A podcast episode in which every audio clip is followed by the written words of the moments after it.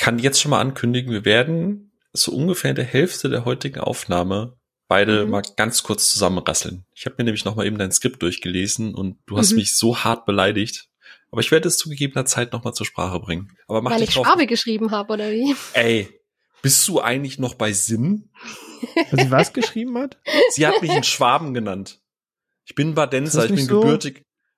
René, jetzt pass, wähle deine nächsten Worte sehr, sehr weise. Du kommst halt da aus dem Umkreis Karlsruhe, nicht? Mhm. Wähle auch die nächsten Worte sehr, sehr weise. Ja, da musst du halt Bade sagen, weil es ist, ja, ich, du sagst immer, ich komme ja aus dem Schwabeland. Bayern auch immer bekriegen und die mal sagen wollen, nee, wir sind Franken, wir sind keine Bayern. Das, sich da, für uns das, hier im Norden seid ihr einfach Schwaben und Bayern. Da wird nicht zwischen Baden, Franken, Unterfranken, Bayern oder sonst was. Das, das ist so ein Kleinkrieg, der, glaube ich, der Redet der René eigentlich noch? Weil ich habe ihn gemutet. Der hat irgendwie angefangen, Bullshit. Ich, ich hör's gar nicht. Phil, ich weiß, dass du Badenser bist, aber du sagst häufiger, ich komme ja aus dem Schwaberländle. Warum auch immer. Da musst du deinen Slogan ändern, wenn ich das, dich nicht als Schwabe ins Skript packen darf. Das ist für meine, für meine Kunden ist es so ein Trick, wenn es ums Thema Budget und Geld geht. Da sage ich halt so, ein kleiner Teil von mir ist ein Schwabesäckel. Und der Schwabesäckel, mhm. der will sparen. So, aber das ist, das ist ja quasi nur eine Masche, um quasi Budgets für Projekte locker zu bekommen. Weil einem Schwaben mhm. traust du Geld eher an als einem Badenser. So, das ist die eine Superkraft, die die haben und Maulde, also Herr, und Herrgottsscheißerle. Mhm. Kennt René eigentlich Herrgottsscheißerle? Weiß ich nicht. Ja, das, auch das hat man schon hier oben gehört, ja. Sehr schön. Ui. Nach unserer Diskussion. Mehr so wie so ein regionales Wasser oder so. das ist wie Brezel, Brezen, Breze. Ah. Vor allem, ich bin gestern in Speyer unterwegs gewesen und da gibt es einen Brezelverkäufer, dessen Name ernsthaft Berzel ist. Und da ist dann in mir einfach alles implodiert. Wir hatten mal einen Markt bei uns vor der Tür, wo einer Tomaten verkauft hat, der nannte sich Tomatenmark. Ach, das ist wie so diese kreativen wow. äh, Namen für, für Haarsalons, ne? Oder für, für, für Friseurläden oder so irgendwas. So, mhm. so wie Herkules oder sowas. Den habe ich aber noch nirgendwo gesehen tatsächlich. Das ist schade. Oder Final Cut oder sowas. Also es ist äh, mhm. René würde sich da sehr wohlfühlen in der Branche, aber äh, ja, bin ITler, bei mir wird das Schnittstelle heißen. ah, ja, das ist sehr bezeichnend. mhm. Ja. Wisst ihr, was auch gezeichnet ist? Gute Zeichentrickfilme. Phils Vergangenheit.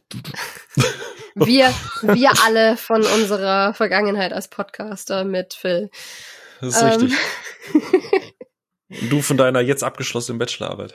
Ja. Gratuliere nochmal an der Stelle. Freiheit. Ich heute, yes, naja, ich habe noch eine Hausarbeit offen und die mündliche Prüfung. Aber ich habe zumindest für eine Woche will ich einfach nichts tun. Aber ja, äh, ist eingereicht, ist unterzeichnet und damit bewegen wir uns jetzt zu bewegten Zeichnungen und Nichtzeichnungen. Und ähm, reden über ein Thema, von dem bestimmt unsere Hörer und Hörerinnen überhaupt nicht wissen, dass es mir am Herzen liegt, weil ich nie darüber rede und es auch nicht anspreche als Leidenschaft oder so, jemals. Wir reden über Animationsfilme. Und zwar ganz spezifisch über Animationsfilme abseits der großen Studios. Wir haben eine eigene Folge zu Pixar. Wir haben eine eigene Folge zu Sony Animation. Wir haben eine eigene Episode zu den ganzen animierten Batman-Geschichten mit DC Animated. Aber wir wollen heute mal uns auf das sehr, sehr, sehr, sehr weite Feld der etwas kleineren Animationsstudios und der etwas unbekannteren Animationsfilme begeben und einfach mal unserer Leidenschaft für dieses Medium, denn ich werde es im Laufe dieser äh, ganzen Diskussion nicht als Genre bezeichnen, denn das ist es nicht.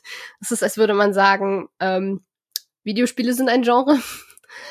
ähm, wir, wir wollen einfach mal unsere ganzen Lieblingspicks, unsere verborgenen Perlen oder die Filme, von denen wir denken, das ist immer so ein Geheimtipp und wir finden sie aber überbewertet sprechen. Wir wollen uns über die Weltkarte bewegen dabei und durch die Altersgruppen und ein wenig durch die Unterkategorien des Mediums. Und bevor wir uns aber wirklich endgültig lösen von den großen Studios ähm, hätte ich jetzt, bevor ich die erste Frage stelle, wenn ich so drüber nachdenke, erstmal um Ruhe im Saal gebeten.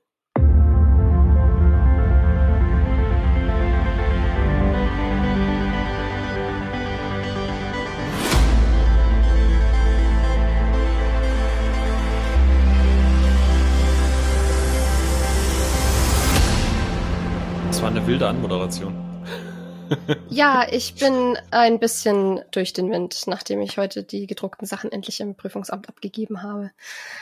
Tut mir leid, wenn ich nicht ganz so sortiert bin wie sonst, aber ähm, ich hoffe, ich bringe trotzdem die nötige Energie mit, weil die habe ich definitiv für das Thema. Ähm, ja, ähm, Animationsfilme abseits der großen Studios, aber bevor wir da eintauchen, zumindest mir geht's ein bisschen so, dass ich das Gefühl habe, auch von den größeren Studios wie Disney oder DreamWorks gibt es so ein paar Geheimtipps oder so, so ein paar untergegangene Meisterwerke, sage ich jetzt mal, die irgendwie ständig übersehen werden, über die keine Sau redet und wo ich aber mir wünschen würde, dass mehr Leute denen eine Chance geben oder die mal angucken, neben den ganzen Frozens und äh, keine Ahnung, König der Löwens und Drachen 7 leicht gemacht, diese Industrie. Und deswegen hätte ich gerne mal in die Runde gefragt. Kennt ihr von irgendeinem der größeren Studios? Und da, damit meine ich jetzt vor allem eben Disney, Animation, Pixar, DreamWorks und auch Illumination, weil die nun mal einer der absolut krassen Player sind mit den ganzen Ich einfach unverbesserlichen und Minions-Geschichten. Gibt es von denen einen Film, wo ihr sagt, es gibt's eigentlich nicht, dass da permanent nicht drüber geredet wird? Bei DreamWorks wäre da mein Pick, ähm, und zwar Megamind. Ich habe bei DreamWorks immer das Gefühl, dass äh, das Madagaskar-Franchise, das Kung Fu Panda-Franchise, Shrek natürlich allen voran, äh, das Dragons, also Drachenzähmen-Franchise, das ist alles riesengroß. Aber über Megamind rein subjektiv äh, haben tatsächlich irgendwie nicht ganz so viele gesprochen und der geht für mich gefühlt immer so ein bisschen unter. Aber ist einer meiner liebsten Filme, ehrlich gesagt, von DreamWorks, wo es halt auch um ein ja, eine Superhelden-Persiflage geht mit einem Bösewicht, der aber blöderweise kein so guter Bösewicht ist. Ähm, der auch im Deutschen von Bastian Pastewka ganz groß gesprochen wird. Das macht äh, wirklich Spaß. Und da, das wäre so meiner, wo ich das Gefühl habe, der geht immer ein bisschen unter, weil DreamWorks eine Menge krasse Sachen hat und der Gefühl immer so ein bisschen baden geht dabei. Oh ja, den finde ich auch. Ich, ich liebe Megamind. Ich gucke den auch irgendwie so, weiß nicht, alle zwei Jahre mal wieder und freue mich wieder, dass es den gibt ich finde es auch cool, dass die da so committed haben, so, okay, wir machen jetzt irgendwie einen durchaus bewusst hässlichen Stil, teilweise von den Character Designs. Oder sagen wir eigenwilligen Stil, ohne dass es irgendwie alles so hübsch, ich, ich, ich nenne es mal rundgelutscht. Mhm. Ja, bei Disney oder so. Das hat, das hat Charakter. Und dem Film verzeihe ich es auch, dass sie ihren Bösewicht mit Bad to the Bone einführen als, als Needle Drop. Und Phil? Eigentlich ist es krass, wenn du überlegst, Phil Farrell, Jonah Hill, Ben Stiller, Brad Pitt, Tina Fey, ne? Also da ist ja quasi die Avantgarde mit dabei, der, der Comedy und dann ging der halt irgendwie so unter. Was mir gerade aufgefallen ist, äh, du hast gesagt, so die großen, ne, Pixar, Disney, Dreamworks und Illumination. Illumination hat mir ja gefühlt nur mit Minions und, und äh, äh, einfach unverbesserlich im Kopf. Das ist irgendwie so ein bisschen wie bei letzter Episode, ne? So bei den Russo Brothers, so irgendwie gefühlt ähm, nur fünf Filme auf dem Markt, aber gleich hier einer der Big Player sein. so, das, äh, die Parallelen sind irgendwie sehr stark. Ähm, ich habe mir tatsächlich die Mühe gemacht und von jedem der von dir genannten Studios einen Film rausgesucht. Ähm, außer bei Disney, ich gebe zu, da habe ich zwei. Aber äh, bei DreamWorks habe ich tatsächlich Prince of Egypt ähm, mit dabei der ähm, vielleicht ein bisschen überrascht, weil ich glaube, man kennt meine Einstellung zu dieser ganzen Bibelthematik, aber ich muss gestehen, aus rein, Achtung, handwerklich. Wir sind jetzt bei, wie lange sind wir jetzt drin? Äh, neun Minuten. Und der Beutel sagt schon wieder handwerklich. Ähm, ich glaube, wir können dann, wir können aus dieser Episode ein Trinkspiel machen. Jedes Mal werden handwerklich oder künstlerisch genannt. Auf jeden Fall. Die Krankenhausrechnung übernehmen wir danach übrigens nicht. genau. Äh, wobei kann der René übernehmen, ne? So, das ist, das ist okay. Der, ja, der kann das. Aber wenn wir über diese Dinge sprechen, ist das auch heute alles bezeichnend, oder? Ja, auf jeden Fall. Der Gag hat sich abgezeichnet, ja. Ähm, oh je, ich glaube, das Trinkspiel wird gleich real. Äh, nee, Prince of Egypt. Ähm, ich finde den visuell, jetzt habe ich mir, jetzt bin ich natürlich dumm und habe ähm, mir nicht rausgeschrieben, aus welcher Zeit der war. Der war 1998. Der ist jetzt 24 Jahre alt, der Film. Ähm, und sieht halt immer noch fantastisch aus. Also, der hat teilweise so ein bisschen Disney-Vibes, aber ähm, wenn ich mich recht entsinne, war es auch der erste animierte Film von DreamWorks, ist massivst gefloppt. Ähm, ist natürlich wegen der Thematik, weil man weiß, wie es ausgeht, ne? Ich habe das Buch gelesen. ähm, es kam halt im gleichen Jahr bei DreamWorks damals äh, Ants raus und das Marketing und alles hat halt aggressiv Ants vermarktet und deswegen ging Prince of Egypt damals voll baden. Was im Nachhinein echt ein bisschen dämlich war, weil Ernst halt die krassere Konkurrenz gegen halt mit hier das große Krabbeln hatte. Und wenn Richtig. sie sich auf Prince of Egypt fokussiert hätten, dann Hm. ähm, Wäre eher ein USP gewesen, ja. wahrscheinlich. Vor allem, du hast Aber der halt ist schon ein Brett, visuell. Ja, du hast halt einen Also, Soundtrack von Hans Zimmer, ne? Du hast äh, Sandra Bullock, die spricht, Jeff Goldblum, der spricht, Patrick Stewart, der spricht, Helen Mirren, der spricht, äh, die spricht, Michelle Ray Pfeiffer. Fiennes Ray, und ja, ich wollte gerade, ich wollte es mir für dich aufheben äh, und Val Kilmer. Ne? Also du hast da echt, also du leckst dir die Finger nach diesem Voicecast einfach und der ist halt visuell absolut atemberaubend und ist auch heute noch und deswegen äh, ein Film, über den René jetzt gerade so schön gesagt, ne, einfach gefühlt niemand redet, weil man damals aufs andere Pferd gesetzt hat und ich finde das ein bisschen schade. Ja. Ich guck gerade auch, was bei anderen, nur mal äh, just Trivia, was bei anderen so erschienen ist, weil ich mir gerade dachte, wahrscheinlich war DreamWorks auch 98 nicht alleinig. Ähm, Mulan kam halt auch noch in dem Jahr raus, Ja, okay, ja. ne, der Ja. den Bass dann bei Disney erzeugt hat. Harte Konkurrenz 1998. Jetzt ähm, bei Illumination habe ich, äh, gut, ich habe es ja gerade eben schon gesagt, Illumination hat ja im Prinzip so seine zwei Zugpferde. Äh, trotzdem klitze, klitze kleiner Shoutout an Secret Life of Pets und Sing. Ich weiß, dass die sehr oft sehr schlecht wegkommen. Ich weiß nicht, ob ich damals in einer guten Stimmung war, aber ich mag die beiden tatsächlich ganz gerne. Die haben sehr viel Herz, die Filme, dafür, dass eig eigentlich äh, verbinde ich Illumination immer mit sehr viel laut und sehr nervig, aber die beiden haben irgendwie echt so das Herz am rechten Fleck und ich mag die Idee dahinter. Und ähm, bei Pixar habe ich einen Film, wo wir, glaube ich, schon mal drüber gesprochen haben in unserer Pixar-Episode. Und ich meine mich zu erinnern, dass ich, glaube ich, der Einzige war oder Bianca fand den auch noch gut. Aber äh, im Deutschen Arlo und Spot, beziehungsweise im Original The Good Dinosaur, ähm, den ich lange von mir hergeschoben hatte damals, weil ganz viele Leute gesagt haben, "Äh, ist scheiße, ist voll doof, schlechtester Pixar-Film ever. Und ich fand den von vorne bis Das ist ja hinten- Quatsch, das ist ja Cars. Das ist richtig, Habe ja. ich jetzt einfach mal reingeworfen. Aber zwar alle, alle davon. ja. Ähm, nee, aber Good Dinosaur bzw. Alan Spot mag ich wirklich sehr gerne. Äh, ich habe nie verstanden, warum der Film so getrashed wird, äh, oftmals, aber vielleicht habe ich irgendwas verpasst oder irgendwie habe ich einen Softspot dafür gehabt, aber ich mag, mochte das einfach sehr, sehr gerne. Und bei Disney ähm, hoffe ich mit einer Nennung vielleicht Sophia gleich ein bisschen glücklich zu machen. Ich habe nämlich ähm, zwei Oha. Filme mir rausgesucht. Äh, einmal ein Film aus ähm, neun- von 1986, nämlich The Great Mouse Detective. Ähm, Basil, der große Mäusedetektiv, äh, auf Deutsch quasi die Sherlock Holmes Version, nur halt mit Mäusen.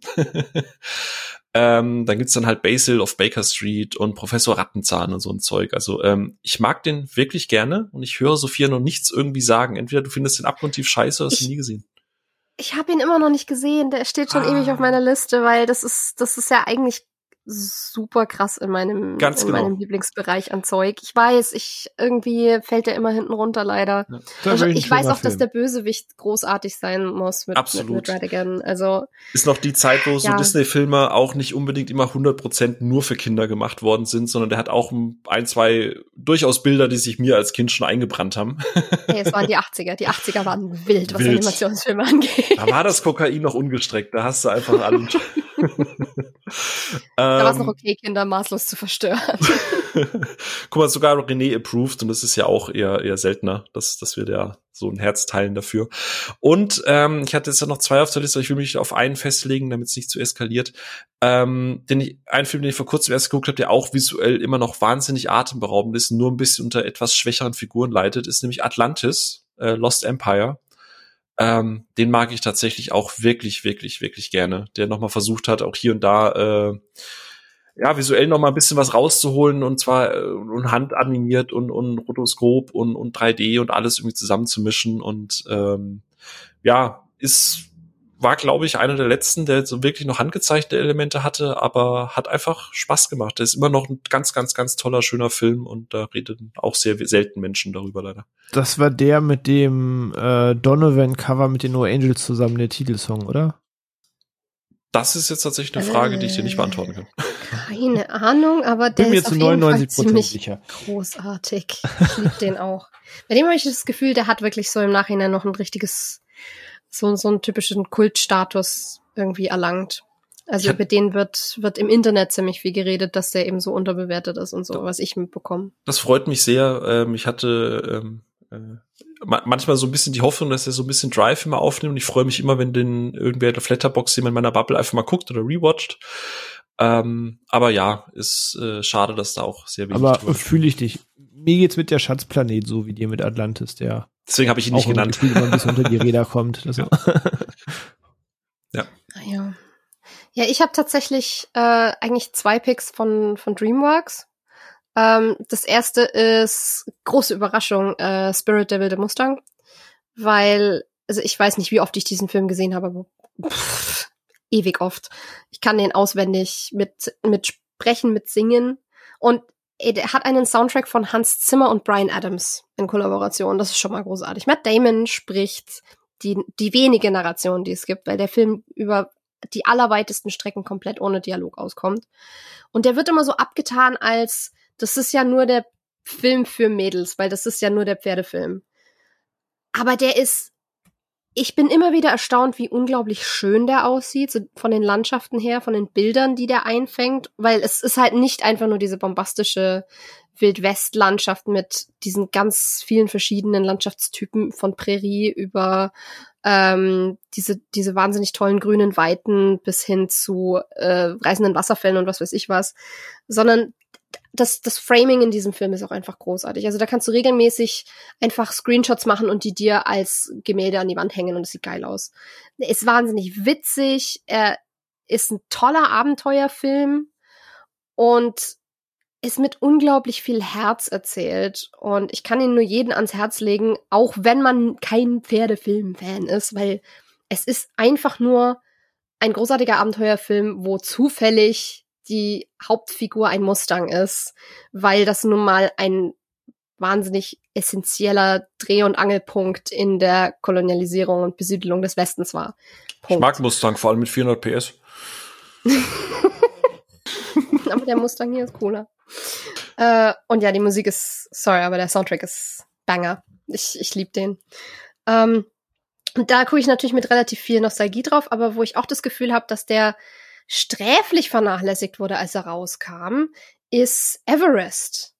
Ähm, oder Abominable heißt er, glaube ich, im Englischen. Mhm. Ähm, geht quasi um einen jungen Yeti, der sich irgendwo in ähm, China in einer großen Stadt verirrt hat und da davor davonläuft vor äh, den Leuten, die ihn quasi eingecasht haben für ihre Experimente und der trifft auf ein Mädchen, was gerade mit ihren eigenen Problemen zu kämpfen hat und die aber leidenschaftlich gerne Violine spielt.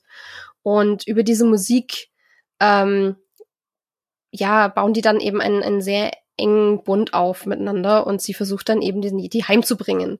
Und der Artstyle ist extrem süß, also, und zwar jetzt nicht so krass auf die Tränendrüse, knuffig, putzig, niedlich süß, sondern er ist einfach extrem liebenswert und ein paar von den Nebenfiguren und auch Antagonisten bewegen sich dabei einfach in Richtungen, die man nicht unbedingt erwartet hätte. Und ich finde, der hat den, das Herz wirklich am rechten Fleck. Und ich habe das Gefühl, der hat einfach gar keiner mitbekommen, als er rauskam. Ich finde den sehr, sehr herzerwärmend und, und das ist so ein, das ist so ein Wohlfühlfilm für zwischendrin. Der ist jetzt kein Meisterwerk, der macht nichts krass neu, aber das Setting ist toll, die Landschaften sind auch wieder großartig, die Charaktere sind extrem liebenswert und es gibt so ein, zwei musikalische Momente da drin, da saß ich schon auch dran und hab dann einfach im Kino geheult, weil das einfach nur extrem wundervoll war. Also den würde ich eigentlich den Leuten ans Herz legen. Wenn ihr den irgendwie verpasst habt, Everest ist echt schön.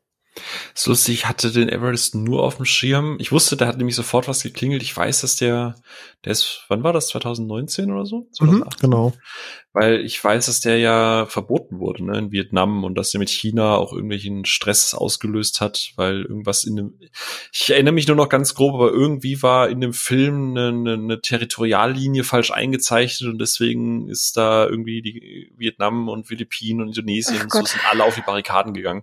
Oh. Äh, das war, da hatte ich es tatsächlich hm. mitbekommen, aber ich dachte mir damals, oh, der Artstyle ist cool und deswegen steht er tatsächlich auch noch bei mir auf der Wishlist. äh, Watchlist. Also, wir müssen den Film immer damit leben, dass die irgendwie Frankfurt einblenden, obwohl das irgendwie ein Ticker-Tucker-Land spielt und wir glauben sollen, dass Frankfurt, aber bei Landeseingrenzung da ist vorbei. ja, das ist richtig. Ja. Wobei man Frankfurt natürlich auch jetzt hat historisch gesehen nicht so starke Probleme mit seinen umliegenden Städten hat. Das ist äh, ja. Offenbach ist schon. Mm, nun. Jetzt gibt's Heckmeck. So.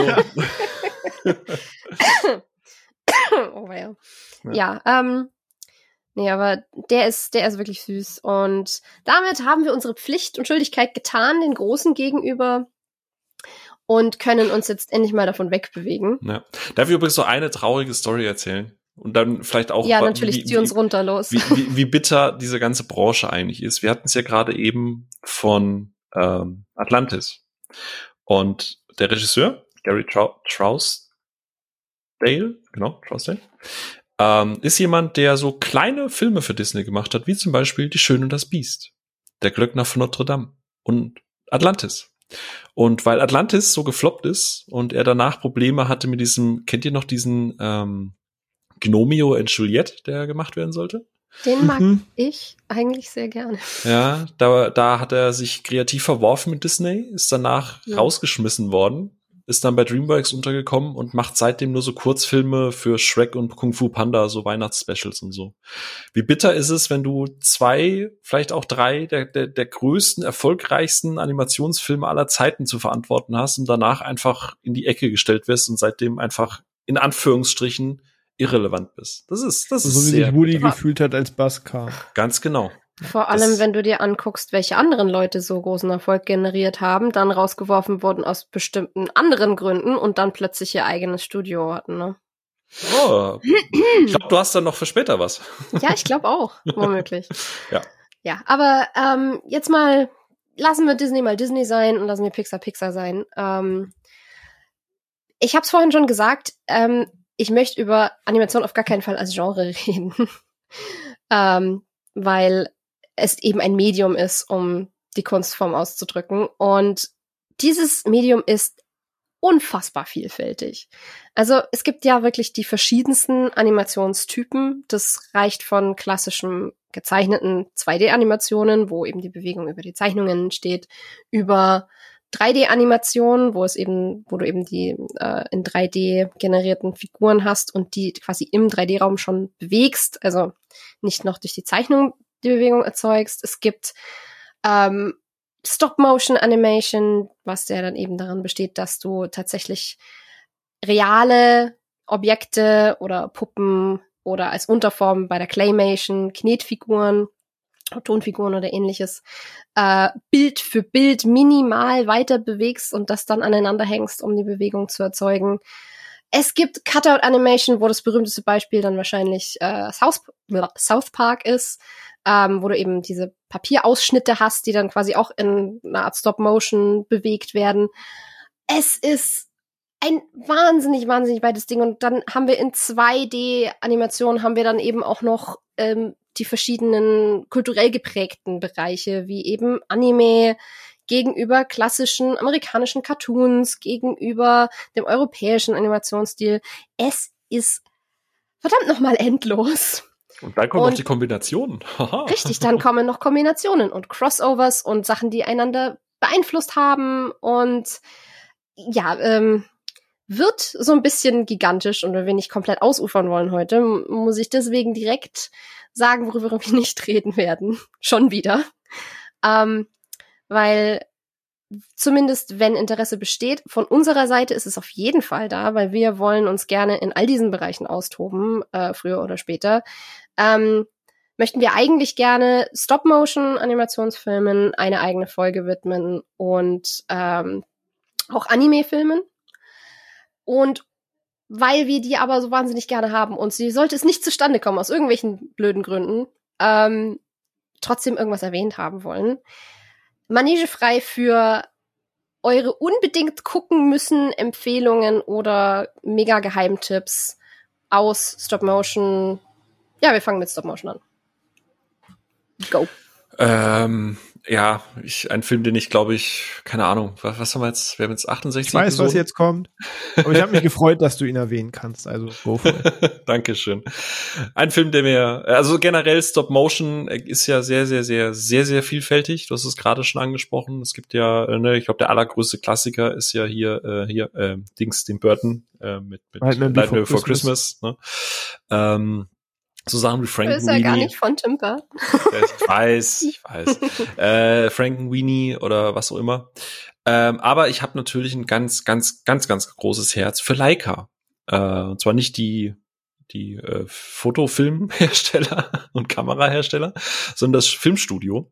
Und äh, die haben zwei meiner ja absoluten Lieblings-Stop-Motion-Filme gemacht, nämlich einmal Coraline, der warum auch immer ein Film ist, der ab sechs Jahren freigegeben ist wo man vielleicht auch später noch mal kurz drauf geht, dass nur weil irgendwas animiert ist oder süß aussieht oder putzig ist oder kein Realfilm ist, ist es nicht unbedingt immer für Kinder geeignet. Nein. Ähm, und Coraline Nein, von denen krieg ich ist immer noch Albträume. ja und Coraline ist alles, aber nicht für Kinder ab sechs Jahren geeignet, weil der wirklich fucking creepy ist, aber er ist auch fucking toll und er hat tolle Bilder. Und äh, für mich ihr absolutes Magnum Opus ist halt ähm, Kubo, wo ich schon mehrfach erwähnt habe, 2016, der gegen, jetzt weiß ich gar nicht, ich glaube, Zootopia verloren hat, ne, bei den Oscars. Ich Ähm, glaube, dass es Zootopia seinerzeit war, ja. Genau, was ich immer noch, aber Thema Oscars und so, ne, wir reden ja heute auch noch über ein Studio, das auch schon mehrfach Oscar nominiert war und trotzdem immer gegen einen gewissen Big Player verloren hat. es scheint einfach. Ja, ja. Ähm, aber Kubo ist ein ganz, ganz, ganz wunderbarer Film, der, wie du es gerade eben schon angedeutet hast, ne, der ist Stop Motion, aber kombiniert auch digitale Tricktechnik ähm, und schafft was, was halt sonst kein Stop-Motion-Film bisher irgendwie geschafft hat.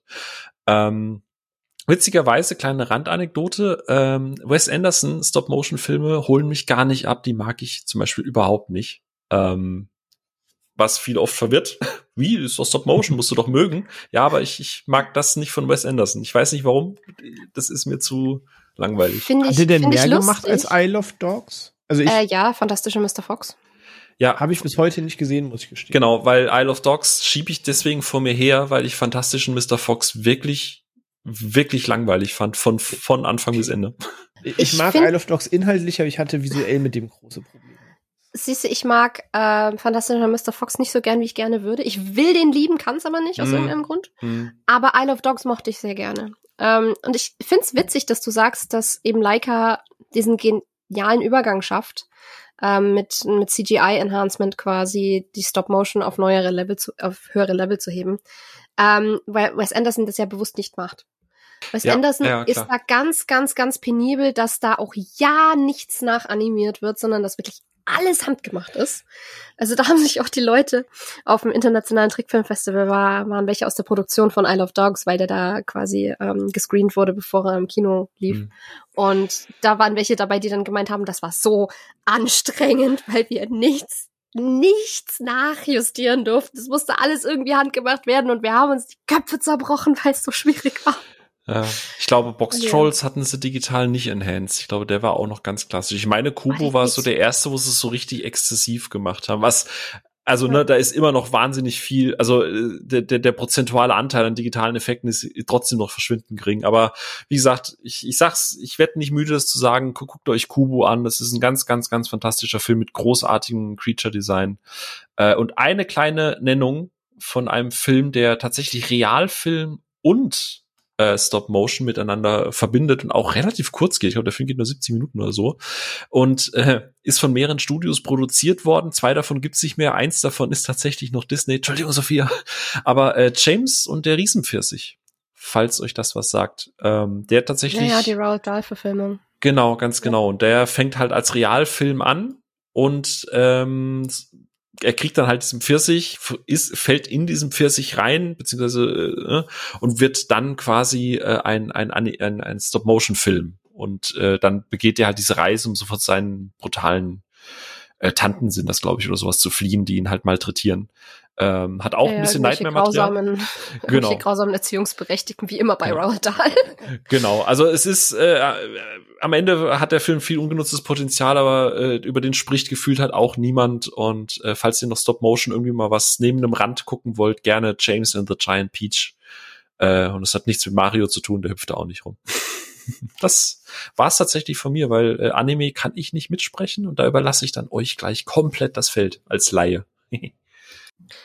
René, von dir noch was Richtung Stop Motion?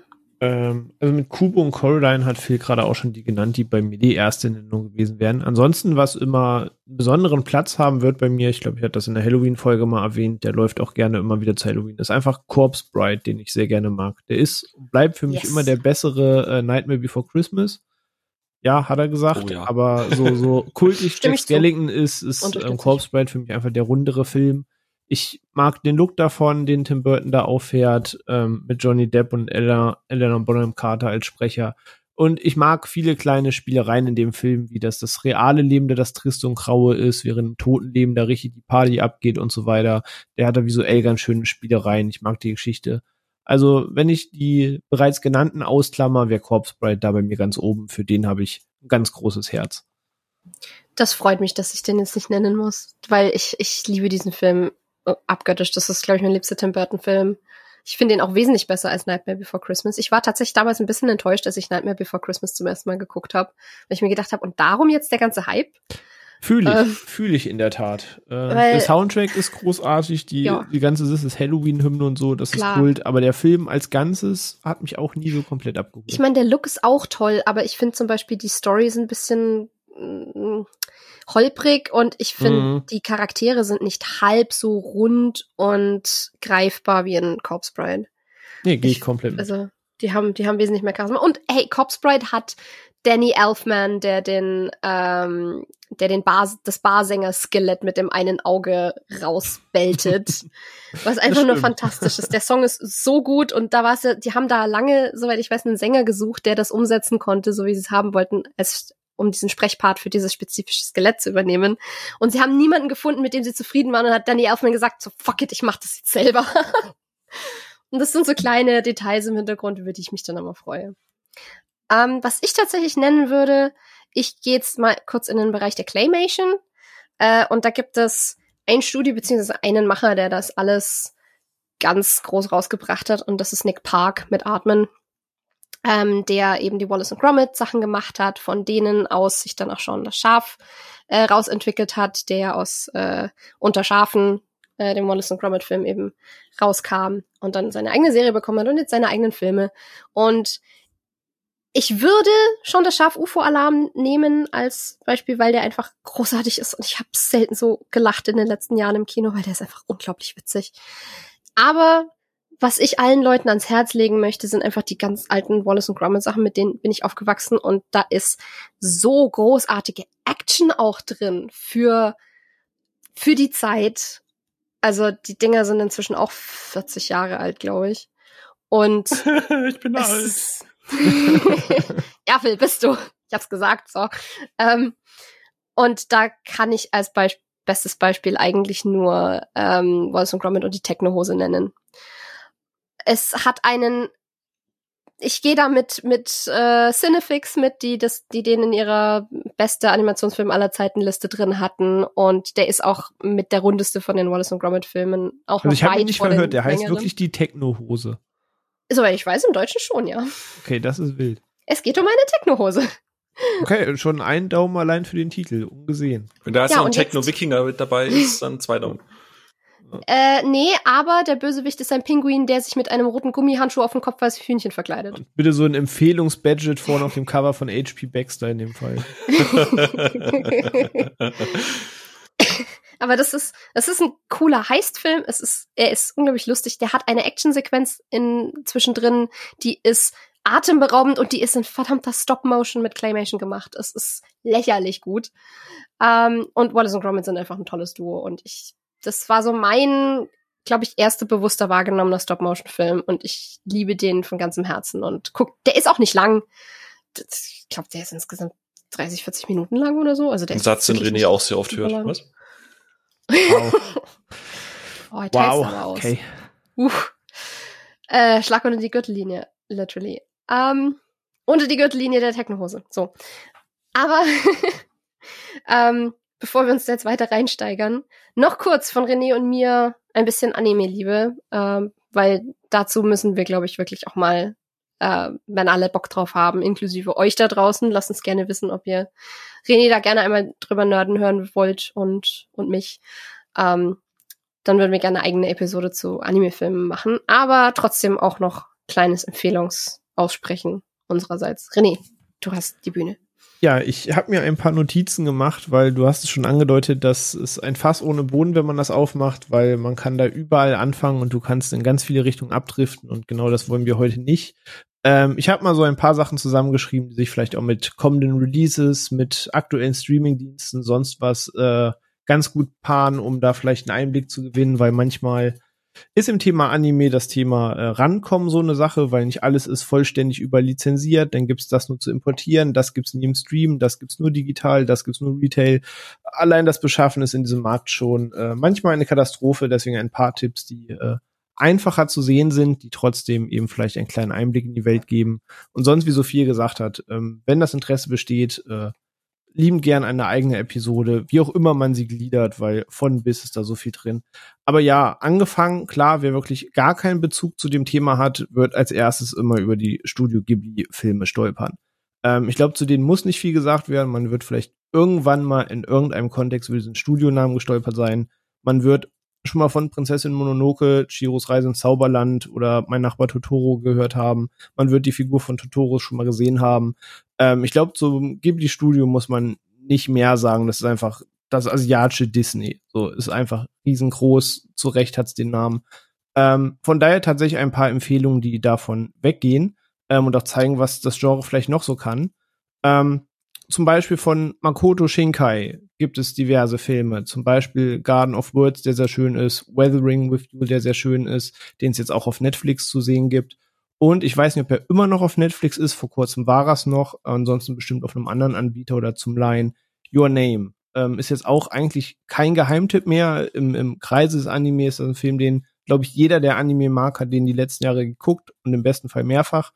Ähm, wer aber tatsächlich keinen Berührungspunkt mit hat, wäre das ein super Einstiegsfilm, der weggeht von dem klassischen Ghibli-Märchenfilm, ähm, sondern auch, ja, eine schöne Coming-of-Age-Geschichte erzählt, über die ich ganz viele Worte verlieren könnte, die dann aber auch schon ganz viel vorweggreifen von der Magie nehmen, weil da viele andere Elemente mit reinspielen, die das zu einem wunderschönen Erlebnis machen. Ähm, aber ja, kein Geheimtipp, aber wer gar nicht in dem Rahmen bewandert ist, Your Name ist ein super Einstieg, ähm, den man sich angucken kann, der, wenn das Klick macht, dann weckt es vielleicht auch Interesse, mehr zu sehen. Und ähm, dann möchte ich gerne einen Namen nennen, weil jetzt auch Ende diesen Monats sein neuer Film erscheint. Ähm, Mamoru Hosoda ist ein Name, der auch sehr große prägende Filme gemacht hat, der aber zwischen den ganz großen Playern auch immer mal wieder untergeht. Ähm, und da gibt's halt eben den Film Bell. Das ist quasi eine Neuinterpretation der Schön das Biest Geschichte in unserer aktuellen Zeit mit Social Media und dem aktuellen Zeitalter. Ähm, der erscheint jetzt Ende August ähm, normal im Handel und zu kaufen. Der erschien Anfang des Jahres im Kino. Und wenn man so ein bisschen gucken möchte, ob man mit seinem Stil warm wird, ob das passt, gibt es zum Beispiel Der Junge und das Biest. So ein ganz bisschen die Karate Kid Story ähm, in animiert, aber mit ganz viel eigenen Ideen. Den gibt's aktuell auf Netflix, den kann man da streamen und angucken. Wenn man da merkt, mit dem Animationsstil wird man warm, dann lohnt es sich auch, seine anderen Filme zu gucken.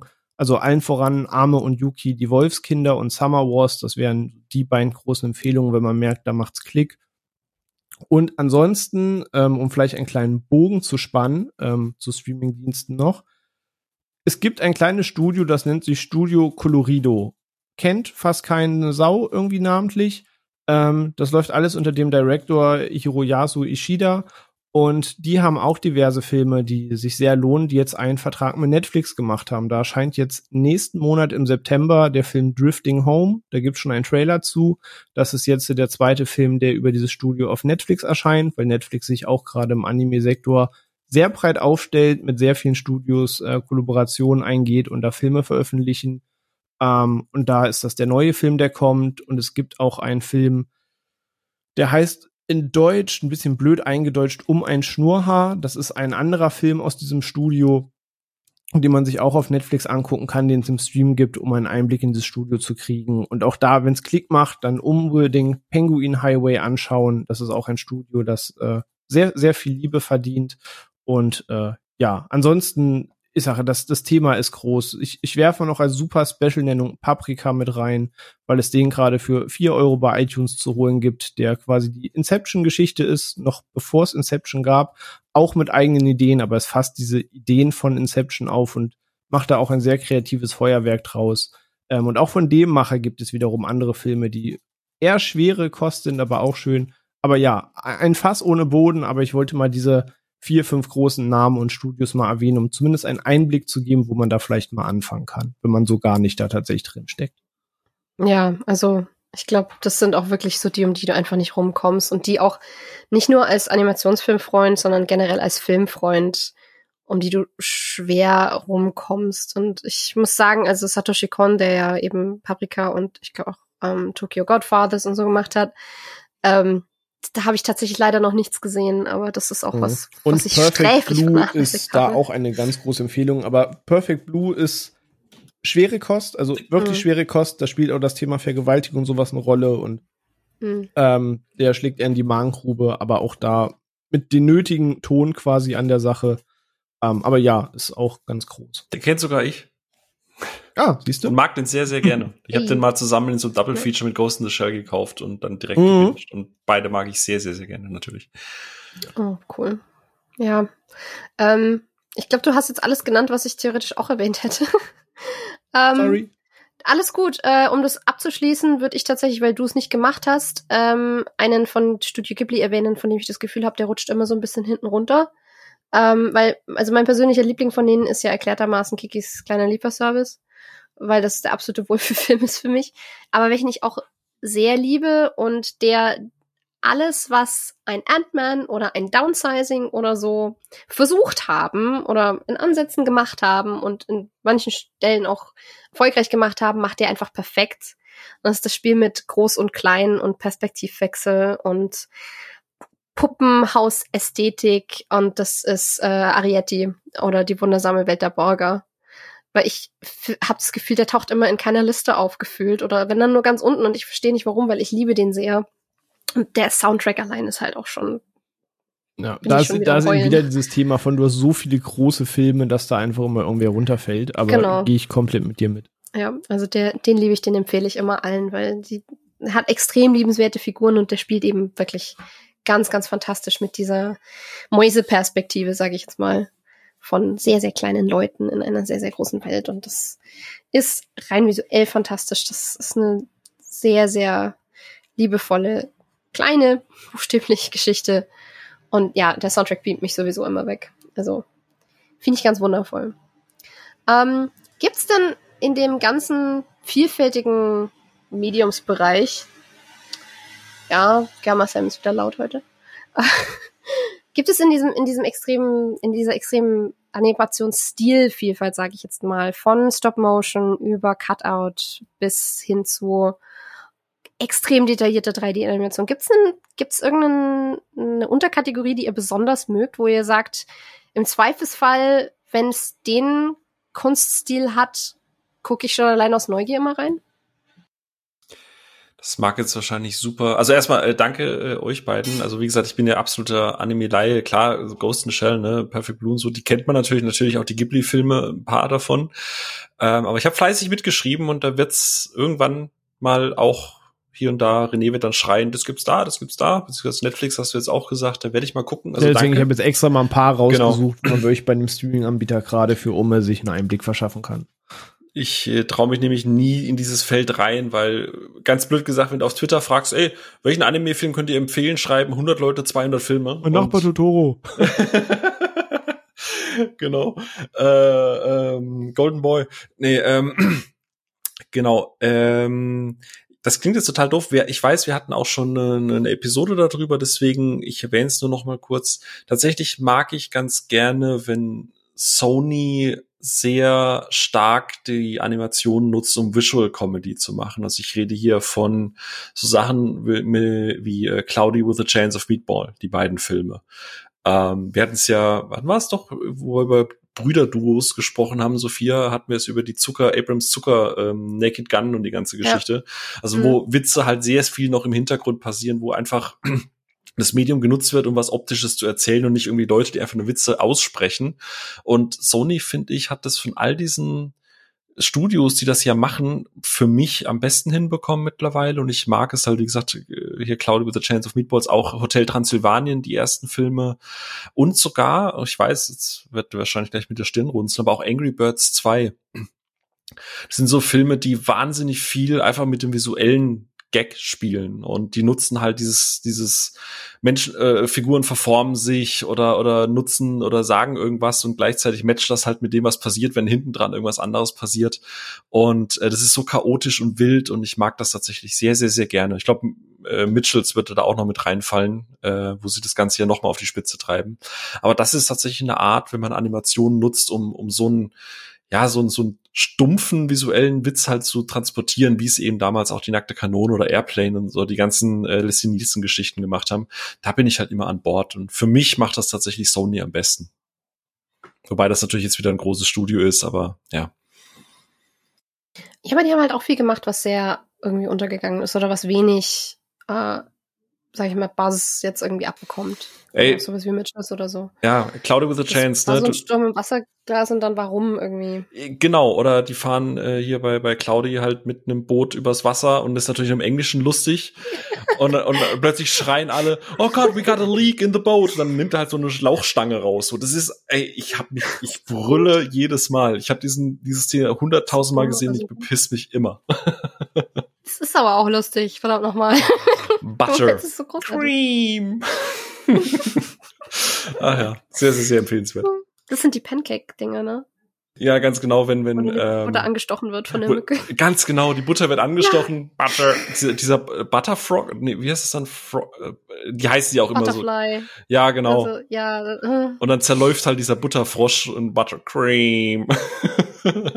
Es ist lustig, es ist einfach verdammt lustig und äh, ich kenne kein Studio, das das so exzessiv halt auch einfach nutzt mit der Verformbarkeit seiner Figuren. Ja, und vor allem halt durchzieht, ne? Also, genau. das sind nicht nur so ein, zwei mal mitgenommene Witze bei der Prämisse, sondern das wird permanent, wo es sich bietet, Angelegenheit durchgezogen mhm. und das respektiere ich. Deswegen auch diese, gerade die ersten zwei Hotel Transylvanien Filme. Äh, ich glaube, die, die Reihe selber ist ja eh nicht so krass mega hardcore beliebt.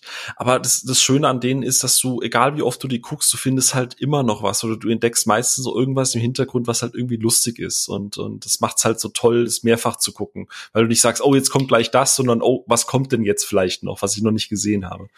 Die schaffen es erstaunlich smart, auch die Erwartungen zu unterlaufen immer mal wieder. Das ich sag jetzt mal, wenn du den dritten gesehen hast, da gibt es eine Musikwahl am Schluss. ja, ja, ja. Wo mein, mein Kumpel und ich uns im Kino weggeschmissen haben, weil wir nicht damit gerechnet hatten, weil es so dumm ist. Aber halt schon ziemlich großartig. Das ist richtig, ja. Und René?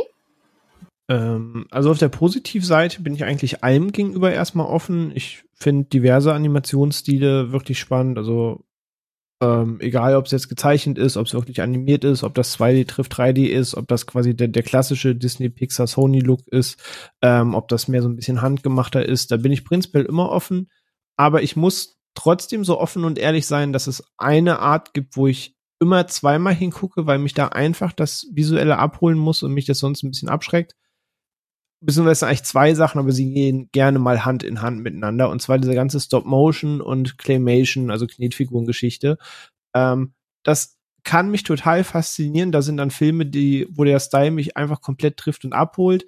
Aber es gibt auch da die Kehrseite, dass es noch am ehesten das Genre ist, wo ähm, ja mich der Style einfach ein bisschen abschreckt und mir denke, uff, das, das sieht alles ein bisschen grotesk aus und da werde ich nicht so ganz warm. Deswegen auch diese Fantastic Mr. Fox Geschichte, deswegen noch nicht gesehen, weil ich sehe mir die Trailer, sehe den Stil und denke mir, so richtig will ich mir das nicht auf die ganze Laufzeit angucken. Da, da schreckt mich immer ein bisschen der Stil ab.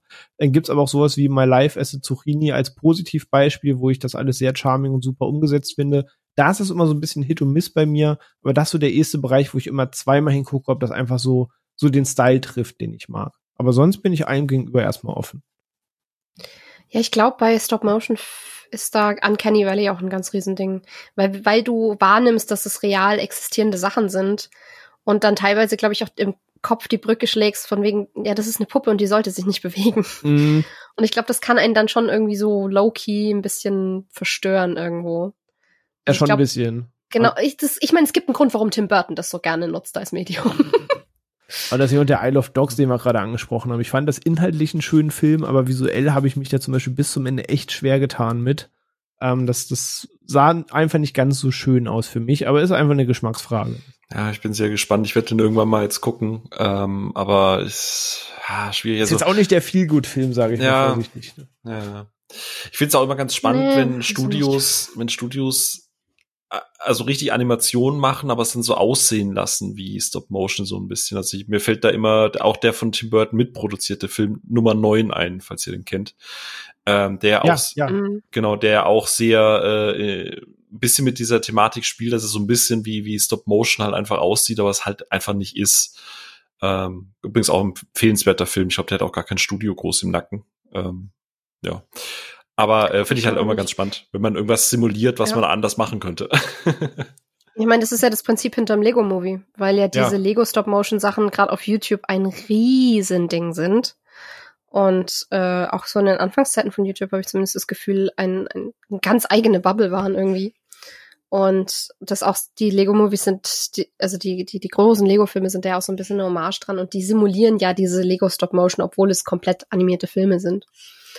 Ähm, und was mir witzigerweise jetzt aufgefallen ist, kann ich mal was Aktuelles nennen. Ähm, ich, ich habe, ähm, sobald die, nachdem die Bachelorarbeit fertig geschrieben war, habe ich mir, äh, weil das am Freitag war, bevor ich nochmal drüber gelesen habe, habe ich mir Sandman reingezogen auf Netflix und habe das sehr, sehr exzessiv weggebinged, weil es mich komplett abgeholt hat. Und da gibt es eine Figur, ähm, die erinnert so ein bisschen an typische Kürbiskopf-Vogelscheuche. und die ist auch animiert, aber mit ganz niedriger Framerate, wenn sich das Gesicht bewegt, habe ich das Gefühl. Ich weiß nicht exakt, wie sie umgesetzt wurde, aber es sieht eben auch aus wie so ein bisschen simulierte Stop-Motion. Und genau deswegen funktioniert diese Figur zusammen mit den realen Leuten irgendwie besser, als wenn sie nur als CGI eingefügt worden wäre. Und das fasziniert mich unendlich, dass du immer wieder diese ganz kleinen Hänger hast in der Animation, wo du merkst, hm, das ist nicht rund, aber genau das macht's besser. Das ist ganz lustig. Ich habe heute bei hier bei äh, Batz ist ja bei bei Flips. Batz ist bei Flips, klingt auch lustig. Und ich habe bei denen heute gelesen, dass es wohl irgendwelche Outrages, natürlich mal wieder Fandoms und so weiter gibt, die das ganz massiv stören finden und Netflix da jetzt ans Bein pissen. Also ich glaube, Netflix hat heute sogar ein Statement rausgezogen, um klarzustellen, dass das halt eine bewusste ästhetische Entscheidung war, das so zu machen und kein Fehler am Dienstleister ist oder so. Ach, Menschen. Wow. Ey, also ich fand's großartig. Falls irgendjemand aus dem Team von Sandman zuhört und Deutsch kann, ich liebe euch dafür. ähm, und vor allem ist es halt, wenn du als Filmliebhaber das anguckst, finde ich, ist es einfach eine kleine Hommage daran, wie Stop Motion, was Stop Motion ursprünglich mal für eine Rolle gespielt hat in Realfilmen. Wenn man an Ray Harryhausen eben denkt, so den, den Vater von Stop Motion Action in Realabenteuerfilmen und so, der bei Sinbad und ähm, äh, Jason und die Argonauten ähm, die Animationen, der zum Beispiel eben Skelette, gegen die gekämpft wurde oder so gemacht hat. Damals hatte man halt einfach nichts an Computeranimation, was man für un für fantastische Gegner einsetzen konnte. Und dann hat man das eben halt wirklich in kleinen Modellen per Stop-Motion animiert und das dann so perfekt übereinander gelegt, dass sich das in den Film eingeführt hat. Und das ist irrsinnig und das ist aber fantastisch gealtert. Das kannst du dir heute noch angucken, auch 60 Jahre später oder 70. Also deswegen finde ich das eigentlich eine ganz nette Rückbesinnung oder eben Liebeserklärung an diese Art von, an diese Art Kino zu machen, das in diesem Sandman wiederzufinden. Und nur war da sicher damals noch bei der Produktion dabei. Ja, hat er, war da als Praktikant dabei. Safe. Hat, hat was er geholt. Hat noch eine, Holz, hat noch eine holzgepresste DVD dann bekommen. Bestimmt. Im Betamax-Format. Ja. Aber wir sehen schon, es ist, es gibt wahnsinnig viel. Äh, jetzt haben wir im Endeffekt gerade mal die Sachen abgehakt, über die wir eigentlich nicht reden wollten. ähm, und ich würde sagen, wir machen jetzt mal einen kleinen äh, wir haben jetzt sehr viel über Studios und Produktionen aus den USA gesprochen. Und wir haben sehr viel auch über Japan gesprochen, natürlich, mit Anime und allem. Ähm, und ich würde jetzt ganz gerne mal wieder nach Hause kommen, beziehungsweise in vertrautere Gefilde. Ich würde gerne nach Europa gehen. Denn in Europa haben wir auch schon seit sehr, sehr frühen Zeiten eine fantastische Animationsfilmbranche. Und da gibt es extrem viele Bereiche, in denen sich absolute Klassiker herausgetan haben. Ähm, unter anderem auch deswegen, weil wir gerade so im frankophonen Bereich, also in Belgien und Frankreich zum Beispiel, sehr viele Kultfiguren der Comicwelt haben und eine, eine tolle Comic-Szene. Und daher kommen dann eben so Sachen wie Tim und Struppi. Und daher kommen Lucky Luke. Und daher kommt Asterix. Und wir haben einfach in unseren, in unseren Gegenden auch ziemlich viel zu bieten. Und deswegen hätte ich jetzt mal spontan gefragt, wenn ihr einfach irgendeinen an europäischen Animationsfilmen nennen solltet, einfach spontan aus dem Bauch raus. Welcher würde euch sofort einfallen?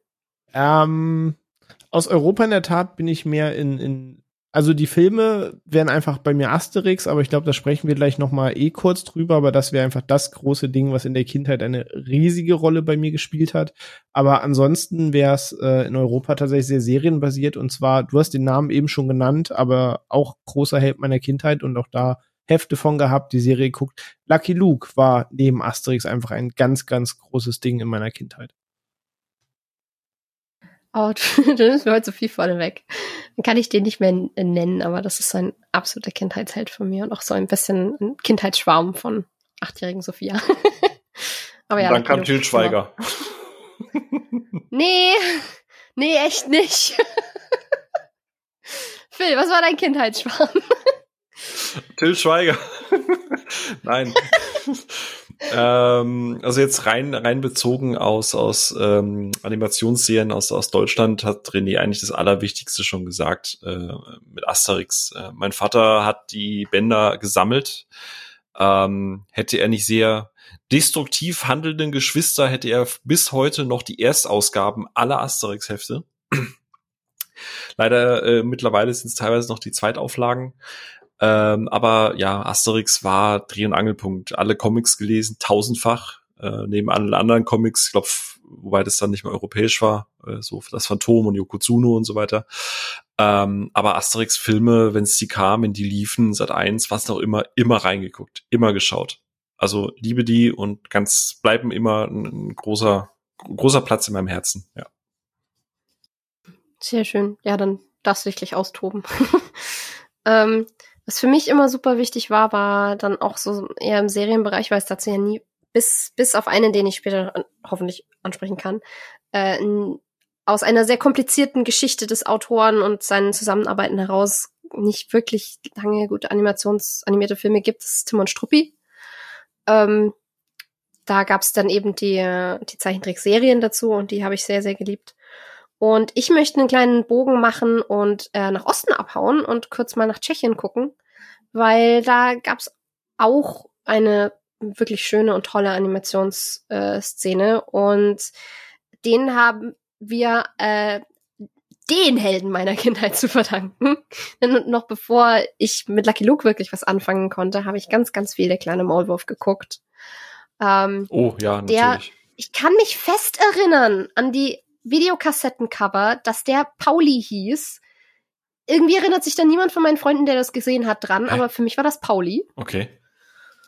Ähm, das ging offenbar so weit, wenn man meine Mutter fragt, dass ich, äh, wenn wir Maulwurfshügel im Garten hatten, weil wir haben direkt neben sehr vielen Feldern gewohnt, deswegen haben sich auch mal welche in unseren Garten verirrt, äh, dass ich dann teilweise zu den Maulwurfshügeln hin bin und gemeint habe, Pauli, komm raus.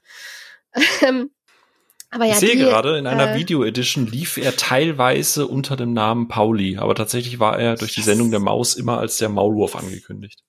Sehr schön. Das waren so die, die Rip-Off. Bin ich nicht. Die, die Bootleg, die Bootleg VHS, das waren die Pauli. genau. Von denen wir alle hatten, möchte ich anmerken. ähm, aber dann werde ich nicht wahnsinnig, das ist ja schon mal gut. Ähm, das und äh, einen Film, den ich keine Ahnung wie oft gesehen habe, der tatsächlich, wenn ich mir das heute nochmal angucke, glaube ich, eher Cutout-Animation ist als gezeichnete, ist äh, die kleine Hexe oder wie die kleine Hexe das Zaubern lernte. ähm, von Stedek äh, Smetana von, ich glaube, 84, ja, 84, ähm, der halt Ottfried Preußlers kleine Hexe einfach erzählt und das in so unvergleichlichem Stil mit einem atemberaubend schönen Soundtrack und toller deutsche Synchro und die, die Bilder sind teilweise fast schon psychedelisch, aber es ist alles wirklich in einem Stil, den du so nirgendwo jemals mehr gesehen hast. Und ich kann ihm echt nur jeden ans Herz legen, der irgendwie die Finger dran bekommt. Den gibt's glaube ich auf DVD. Ich besitze ihn irgendwie auf DVD. Ähm, und es ist für mich bis heute die ultimative Version dieser Ottfried Preußler Geschichte. Da kann auch Caroline Herford nicht mithalten in ihrer Neuverfilmung. Das ist mir alles egal. Ich liebe einfach diesen Film so sehr. Direkt neben Pickledy ja, und Frederik. Ja! Und Piggledy ging mit Frederik nach Hause. Sehr schön. Wir gehen nicht nach Hause, wir gehen nach Frankreich, würde ich sagen, weil wir haben es alle schon angesprochen, wir lieben sie alle. Und ich glaube, was Zeichentrickfilme angeht, hat, haben wenige Figuren, vermutlich deutsche Kinder, zumindest meine Generation und rückwärts, so geprägt wie Asterix und Obelix. Ja, und davon gibt es ja inzwischen. für meine Generation sprechen, ja. Da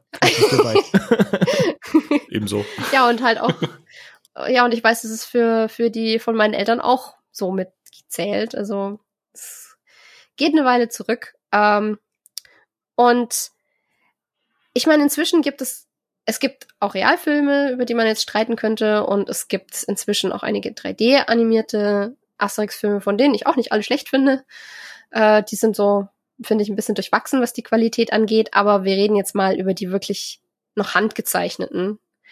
Was ist euer Lieblings-Asterix-Film? Hand aufs Herz. Phil, du fängst an. René hat schon entmutet.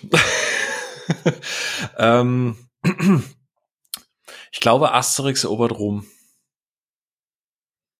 Passierschein A38 ist einfach Legende.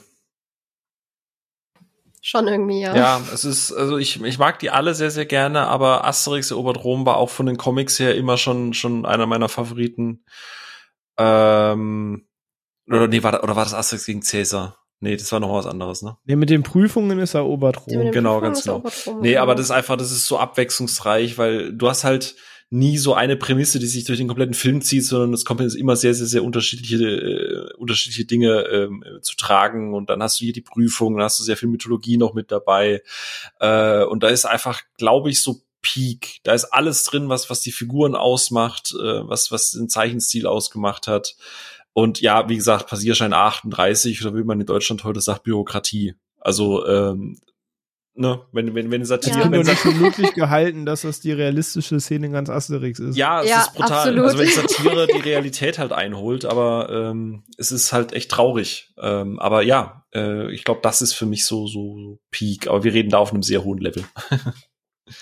Ja, und vor allem, das, das waren die Franzosen, die das gemacht haben. Das heißt, das ist wahrscheinlich auf, auf, aufs französische Bürokratiesystem ausgelegt. Was wäre passiert, wie wäre diese Sequenz gewesen, wenn die wüssten, wie das in Deutschland ist?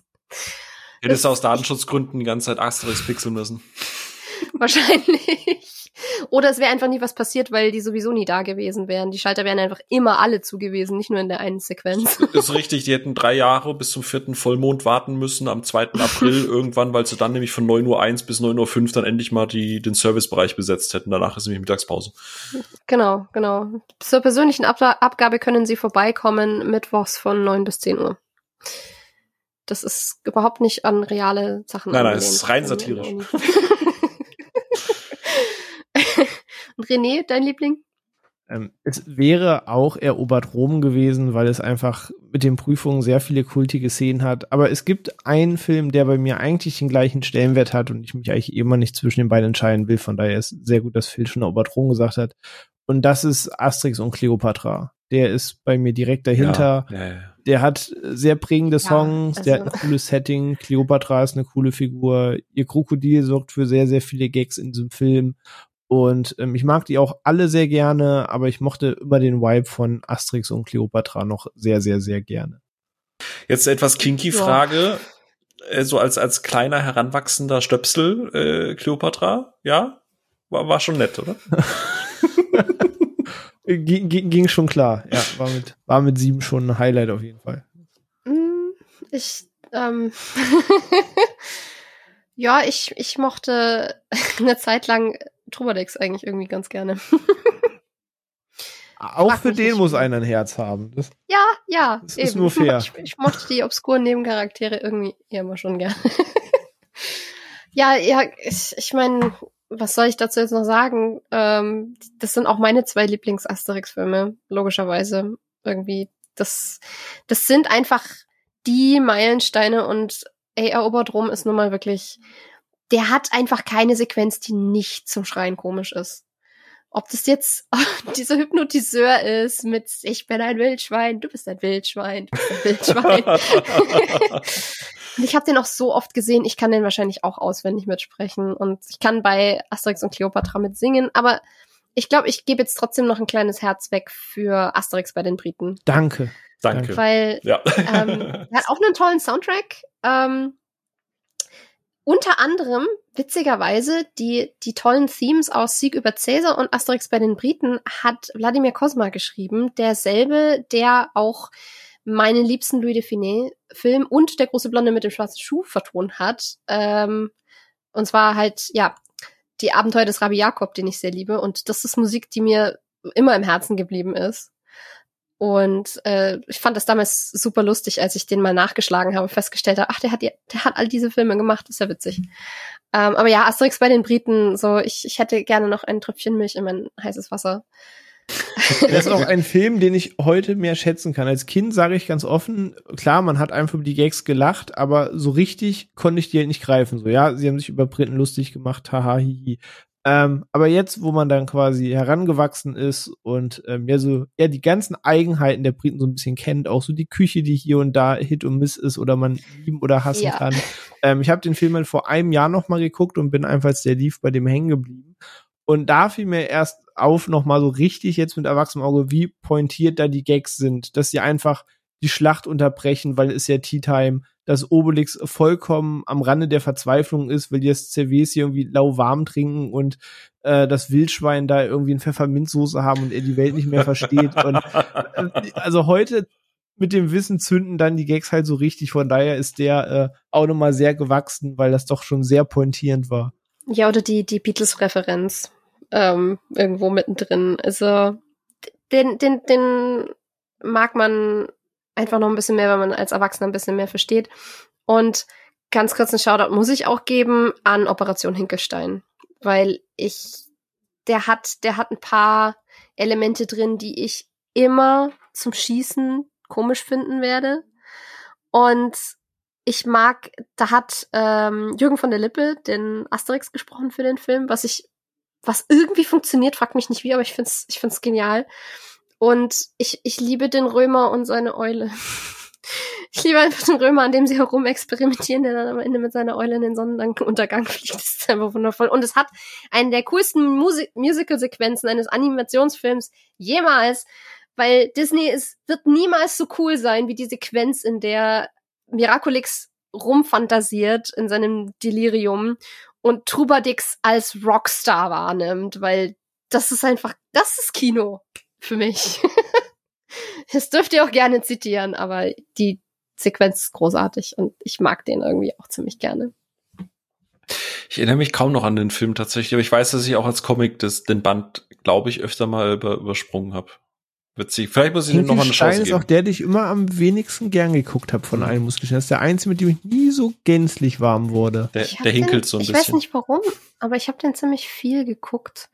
Ähm, ich glaube, also der basiert ja auf zwei Comics, und zwar der Seher und der Kampf der Häuptlinge. Und ähm, ich finde halt vor allem die Elemente mit dem Seher ziemlich cool. Das ist, fand ich, fand ich immer ziemlich witzig, wie der umgesetzt war. Und da mochte ich auch den Comic gerne. Ich habe den sehr, sehr viel gelesen. Vielleicht lag es einfach daran, dass, dass ich dann diese Übertragung einfach sehr gerne mochte. Also das Schöne an den Filmen, es gibt so viele davon.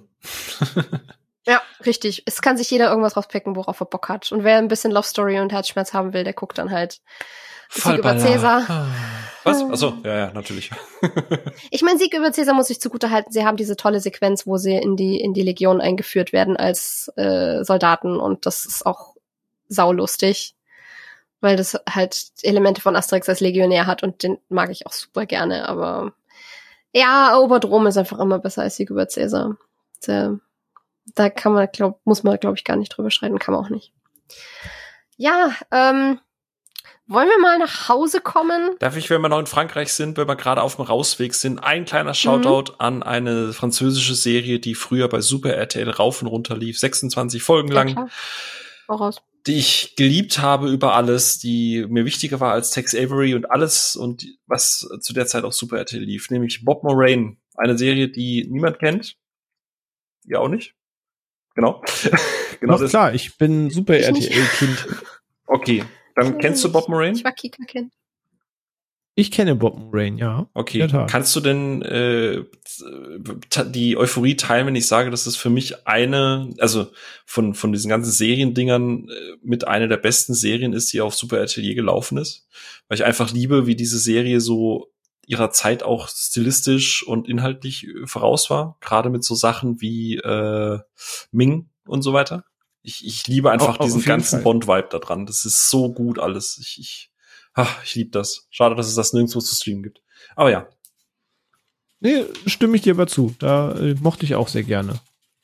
Manch, manchmal erwische ich mich, wie ich auf YouTube gehe, weil da gibt's leider nur noch das Intro. Aber manchmal gucke ich mir einfach das Intro an und habe instant wieder Gänsehaut. Also ich, großer Shoutout. Aber ja, wir sind über die Grenze, wir sind jetzt wieder in Deutschland. Entschuldige, aber ich musste das noch erwähnen.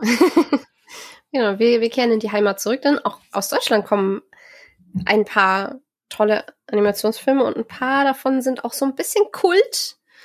Aber ich habe festgestellt, dass sich an einer der bekanntesten Reihen sehr die Geister scheiden. Äh, Fun Fact, ich habe heute mal wieder, äh, beziehungsweise ähm, zwischendrin äh, tatsächlich mal in eine Folge reingehört, in eine Episode, tut mir leid, Phil, reingehört von uns, äh, in der ich selber dabei war, auch wenn ich das manchmal ein bisschen freaky finde. Ähm, irgendwie hatte ich Bock, in, in unser Greyman-Gespräch nochmal reinzuhören und da fiel dann von René eine Phrase, die ich als ganz was Neues bayerisches Kind, als bayerisches Kind sehr viel verwendet habe in einer Phase, in der ich bestimmte Filme geguckt habe und das ist oh hauer hauer ha. Denn meine Eltern haben mich sehr früh verdorben und ähm, mit mir sehr jung äh, Werner geguckt. Was ja durchaus so ein bisschen Kultstatus hat in Deutschland, würde ich jetzt mal. Legendäres Fußballspiel auf jeden Fall. Beste. Ja, beste Fußballspiele aller Zeiten. und ich weiß ja, mit René haben wir jemanden, der tatsächlich aus dem Norden kommt. Und dann haben wir zwei Süddeutsche hier sitzen. Und mich würde jetzt super interessieren, wie ihr zum Phänomen Werner steht und wann und wie ihr die geguckt habt und ob ihr da einen Lieblingsfilm habt oder ob ihr sagt, nee, kann ich sowieso nichts mit anfangen. René dann vielleicht zuerst. Ja klar, ähm, die Werner-Filme ich in der Tat, ich muss auch grübeln, wann ich sie zuerst gesehen habe. Also auch noch sehr, sehr jung.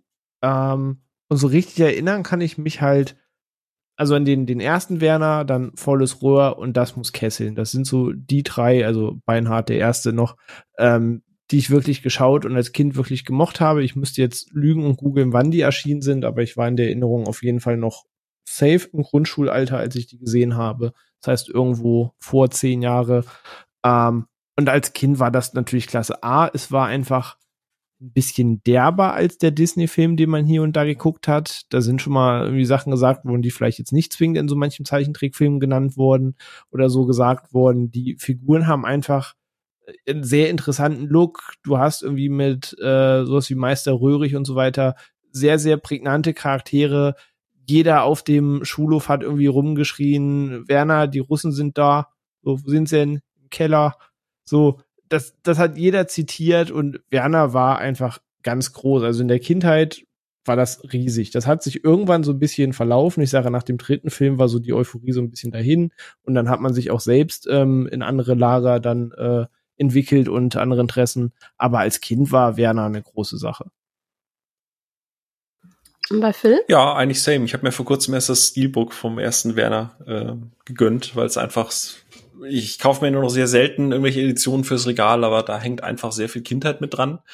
Äh, ich glaube auch ganz ehrlich, also wenn jetzt halt jemand sagt, ha, Werner stand schon bei mir irgendwie immer auf der Watchlist, habe ich aber noch nie geguckt. Ich glaube, das ist schwer, wenn man das heute guckt. Ähm, Wahrscheinlich. Dass es auf Twitter noch nicht irgendwie Aufrufe gab, dass man das irgendwie canceln muss, weil da wird, äh, äh du hast schon gesagt, es ist sehr derbe, da ist auch sehr viel einfach politisch damals schon schwierig aus der Zeit gefallen, aber heute einfach eigentlich nicht mehr sendbar.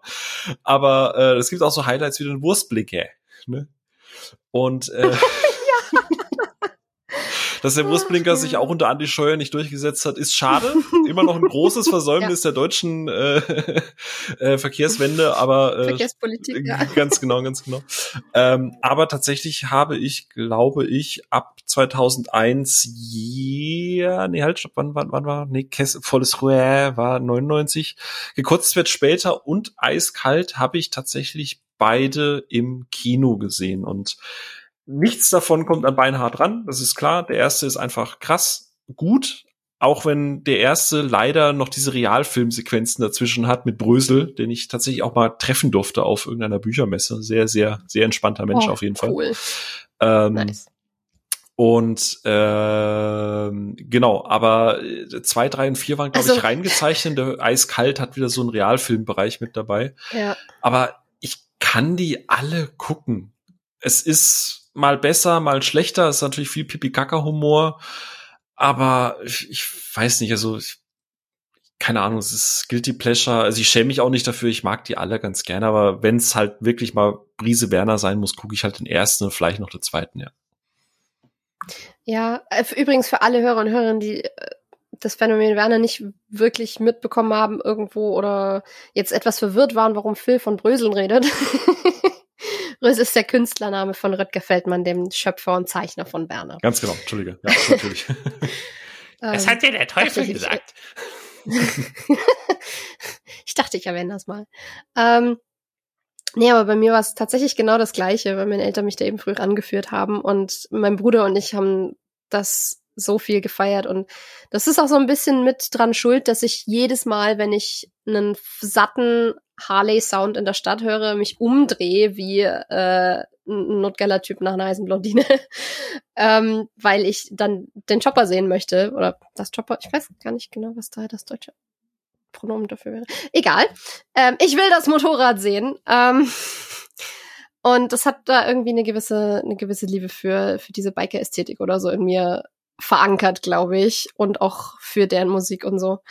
Ähm, und ja, ich finde die auch immer noch witzig. Also ein paar Sachen denke ich mir inzwischen auch so, hm, aber ich habe trotzdem Spaß damit. Und ja, Beinhart ist so ein bisschen unangetastet, aber bei uns in der Familie tatsächlich ist gekotzt wird später auch äh, so teilt sich den Spitzenplatz mit Beinhard, ja. weil der einfach extrem zitierbar ist. Also es ist so Sachen, wie sie da mit dem Schattentheater äh, Steinschere Papier spielen und dann irgendwann anfangen, ja, es ist eine Kettensäge. Nee, das ist der Tyrannosaurus Rex. Ich bin das Obi-Hörnchen. Ich kann alles fressen. Ich bin vom Baumarkt. und dann nächsten Mal haben sie alle Obi-Hörnchen und die massakrieren sich dann gegenseitig. oder wie sie die, oder wie sie dann äh, die Popper in im Einsergolf die Sherry Sherry Lady hören, quasi komplett runterfahren vor sich. Ja. ja, man muss, und, ja. man kann auch erwähnen, dass ja quasi Werner so ein bisschen autobiografisch ist. Also ein bisschen ist ja Brösel quasi selber Werner. Ähm, gerade, ja. ich habe gerade noch mal geschaut, weil nämlich der letzte Film, der Eiskalt-Film, also der hat ja also Brösel möchte halt, äh, die Story ist ja, dass Brösel quasi einen Film veröffentlichen, äh, ein neues Comic veröffentlichen möchte, aber sein Verleger möchte das halt nicht mehr, weil er da sagt, ja, Manga ist jetzt der krasse Scheiß im Markt und keiner möchte mehr dein altgezeichnetes Scheißzeug sehen. Und äh, also es hat alles sehr autobiografisch äh, ein bisschen sein eigenes Leben verarbeitet. Ich glaube, das macht das teilweise auch noch so gut, weil es hin und wieder bei all diesem Pipi-Kaka-Scheiß doch die eine oder andere persönliche Note mit dabei hat. Und ich glaube, das hebt das halt zum Beispiel von einem, keine Ahnung, kleinen Arschloch halt einfach ab. Ja.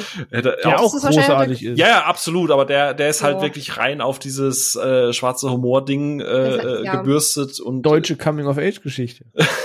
äh, äh, René, wie viel, wie viel, wie viel äh, kleines Arschloch steckt denn in dir? Ey, du willst nicht wissen, wie oft ich diesen Film als Kind geguckt habe. Als ich das erste Mal gesehen habe, war das eine Offenbarung, weil ich dachte, so was sagt man nicht in einem Zeichentrickfilm, so was macht man nicht in einem Zeichentrickfilm.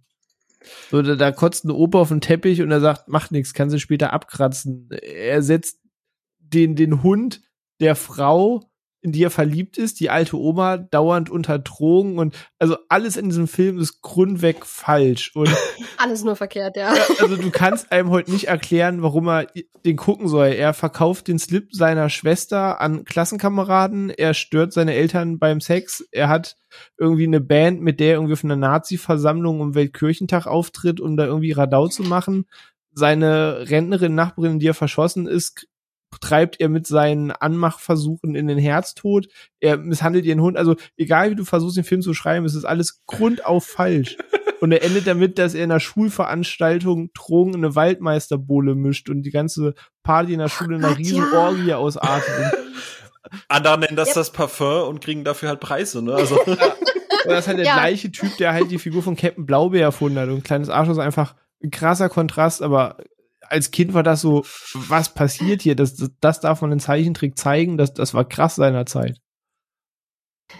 Ich glaube, das greife ich jetzt einfach mal so auf, weil ich liebe, liebe, liebe, liebe den Captain Blaubeer, der Film. Zeichentrickfilm. Der ist für mich einer der wundervollsten deutschen Filme grundsätzlich und deutschen Animationsfilme dementsprechend auch. Der hat ah, so viele tolle Elemente, die ich auch mein Leben lang immer weiter zitieren werde. Ist allein, dass Captain Blaubeer einen Erzfeind hat. Ein Erzfeind und Fernschachgegner namens Feinfinger, der eine Gummikappe trägt, auf der zwei so Gummihände oben drauf sind. Und es ist, es ist so viel Beklopptes da drin und es ist, es ist die einzige Version von 13,5 Leben des Captain Blaubeers, weil mit dem Buch konnte ich leider gar nichts anfangen, die ich jemals gebraucht habe und brauchen werde. Und ich weiß nicht, habt ihr den gesehen? Kennt ihr den?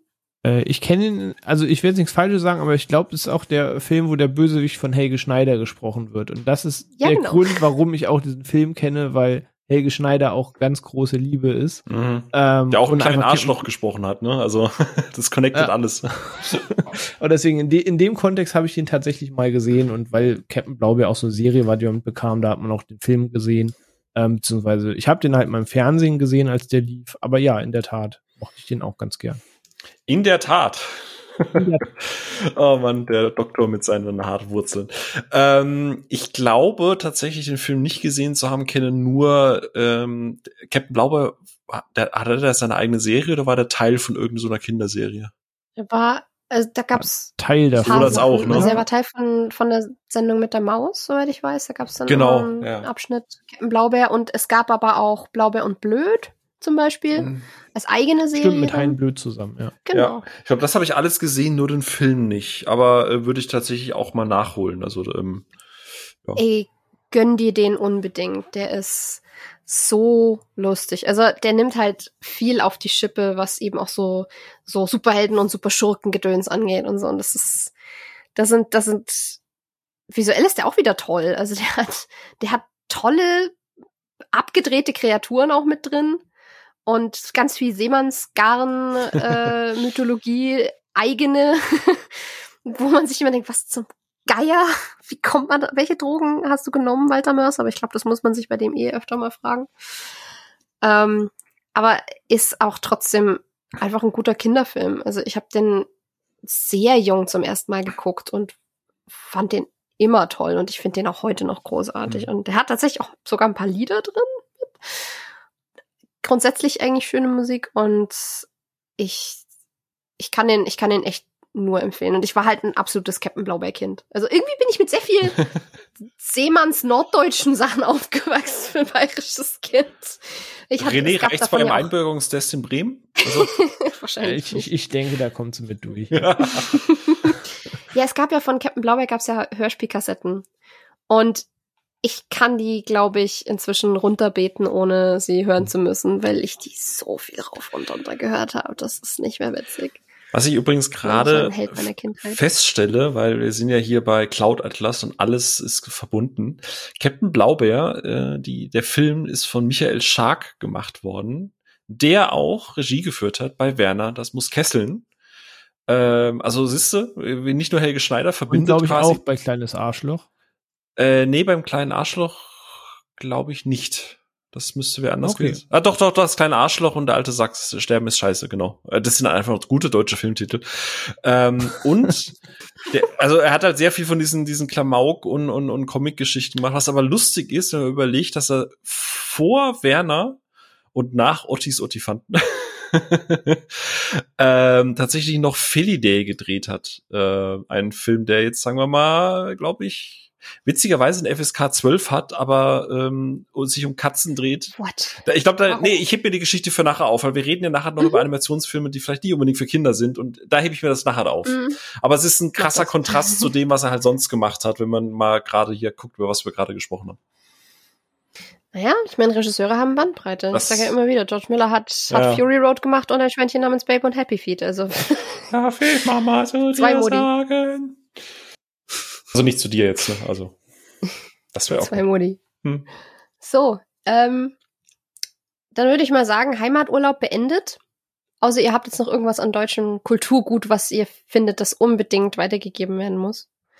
Ich glaube, die größten haben wir, glaube ich, da erwähnt. Glaub, ja. ja, ich meine, klar, du kannst jetzt noch Biene Maya machen und Wiki und so weiter, aber das war halt nie meins. Ich, ich gebe ganz ehrlich Ja, und das sind halt nee, auch das war auch nicht ganz meine Anime-Koproduktionen. Die sind ja nicht nur deutsch. Okay, gut. Dann halt nicht. Also, ja. genau, wir machen das einfach nicht.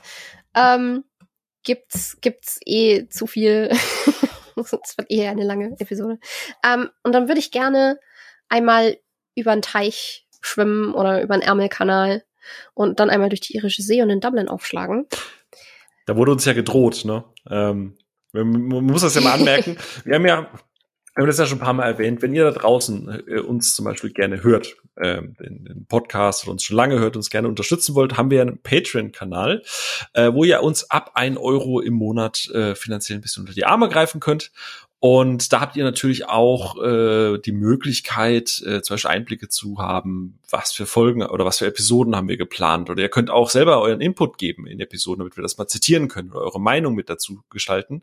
Und als wir angekündigt haben, dass wir heute diese Episode aufnehmen, hat eine unserer Patrons ja direkt gesagt, wenn ihr nicht wenn ihr nicht über Cartoon Saloon sprecht, dann, dann, dann gibt's Schläge. Und äh, deswegen haben, hat Sophia das ganz panisch jetzt, jetzt noch eingefügt, ne? Weil wir wollen ja keine Schläge. Das war tatsächlich. Ach, das war. Liebe Grüße gehen übrigens raus an Archangel. das war, das war tatsächlich von Anfang an geplant. Das war mit einer der Gründe, glaube ich, warum wir mal über Abseits von Disney sprechen wollten. Ähm, die habe ich damals auch schon erwähnt in unserer Pixar-Episode ähm, weil ich denen immer mehr Aufmerksamkeit äh, generieren und zuschustern möchte. Und das ist eben, wie Phil schon gesagt hat, das irische Studio Cartoon Saloon, die keine, kein sonderlich langes Resümee haben, aber dafür ein exzellentes.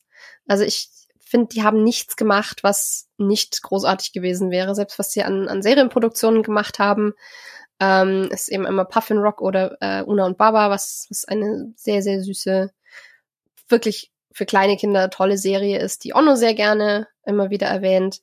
Und unter anderem auch äh, Skunk Fu, was jetzt erstmal doof klingt, aber eine großartige Martial Arts Kinderserie ist. So ein bisschen das Kung Fu Panda, bevor es Kung Fu Panda gab, glaube ich. Ähm, und die eben eine ganz, ganz großartige Filmografie haben mit ähm, Das Geheimnis von Kells, Die Melodie des Meeres, ähm, der Brotverdiener heißt, glaube ich, auf Deutsch, The Breadwinner. Genau, der ja. Brotverdiener. Genau. Und äh, zuletzt eben Wolfwalkers und aktuell in Arbeit ist My Father's Dragon. Für und Netflix, ne? die, ja, genau. Und ich glaube auch wieder unter der Regie von Miss Toomey, die eben auch Breadwinner gemacht hat. Ganz genau, ja.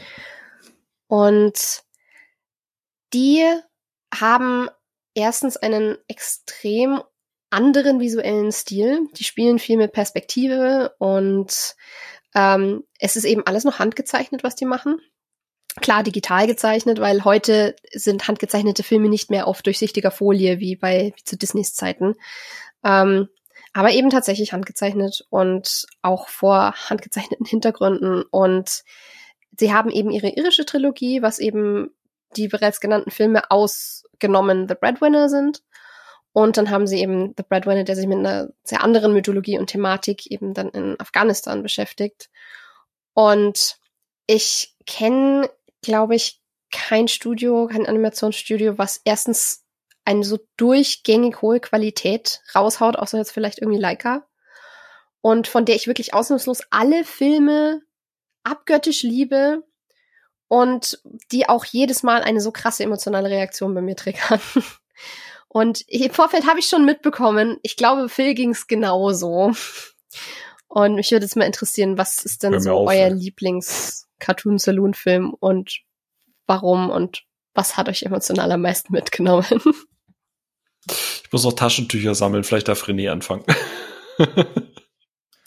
ähm, emotional am meisten mitgenommen hat mich, glaube ich, Breadwinner in der Tat. Ähm, ist nicht meine Nummer eins von all denen, weil wenn es jetzt darum geht, mit ich will ein schönes Gefühl und ich gucke mir den nochmal an, ist es halt blöd gesagt leider der von den vier, den ich mir am, am ehesten nicht nochmal angucke, ähm, aber den ich mit am meisten schätze. Ähm, weil der Film ist einfach ein Schlag in eine Magengrube. Der Film ist auch heute noch aktuell und ich befürchte, der Film ist auch in 20 Jahren noch aktuell und wir reden über Never Ending Stories. Ähm, und deswegen hittet es auch jedes Mal wieder, weil es eben nicht so fiktiv ist, wie man sich gern meinen würde, dass es wäre. Ähm, ich würde sagen, das ist der Film, der mich emotional am meisten mitnimmt, weil ich hinterher Tränen in den Augen habe, weil ich hinterher sauer bin, weil ich weiß, dass das alles nicht ähm, an den Haaren herbeigezogen ist, dass das real ist, was da thematisiert wird. Ähm, deswegen, ich würde sagen, der Film, der mich am meisten aufwühlt, ist tatsächlich Breadwinner, den man auch aktuell auf Netflix streamen kann. Ähm, also auch der ist gerade im Stream verfügbar. Ich würde sagen, das ist der, der mich am meisten aufwühlt, zumindest.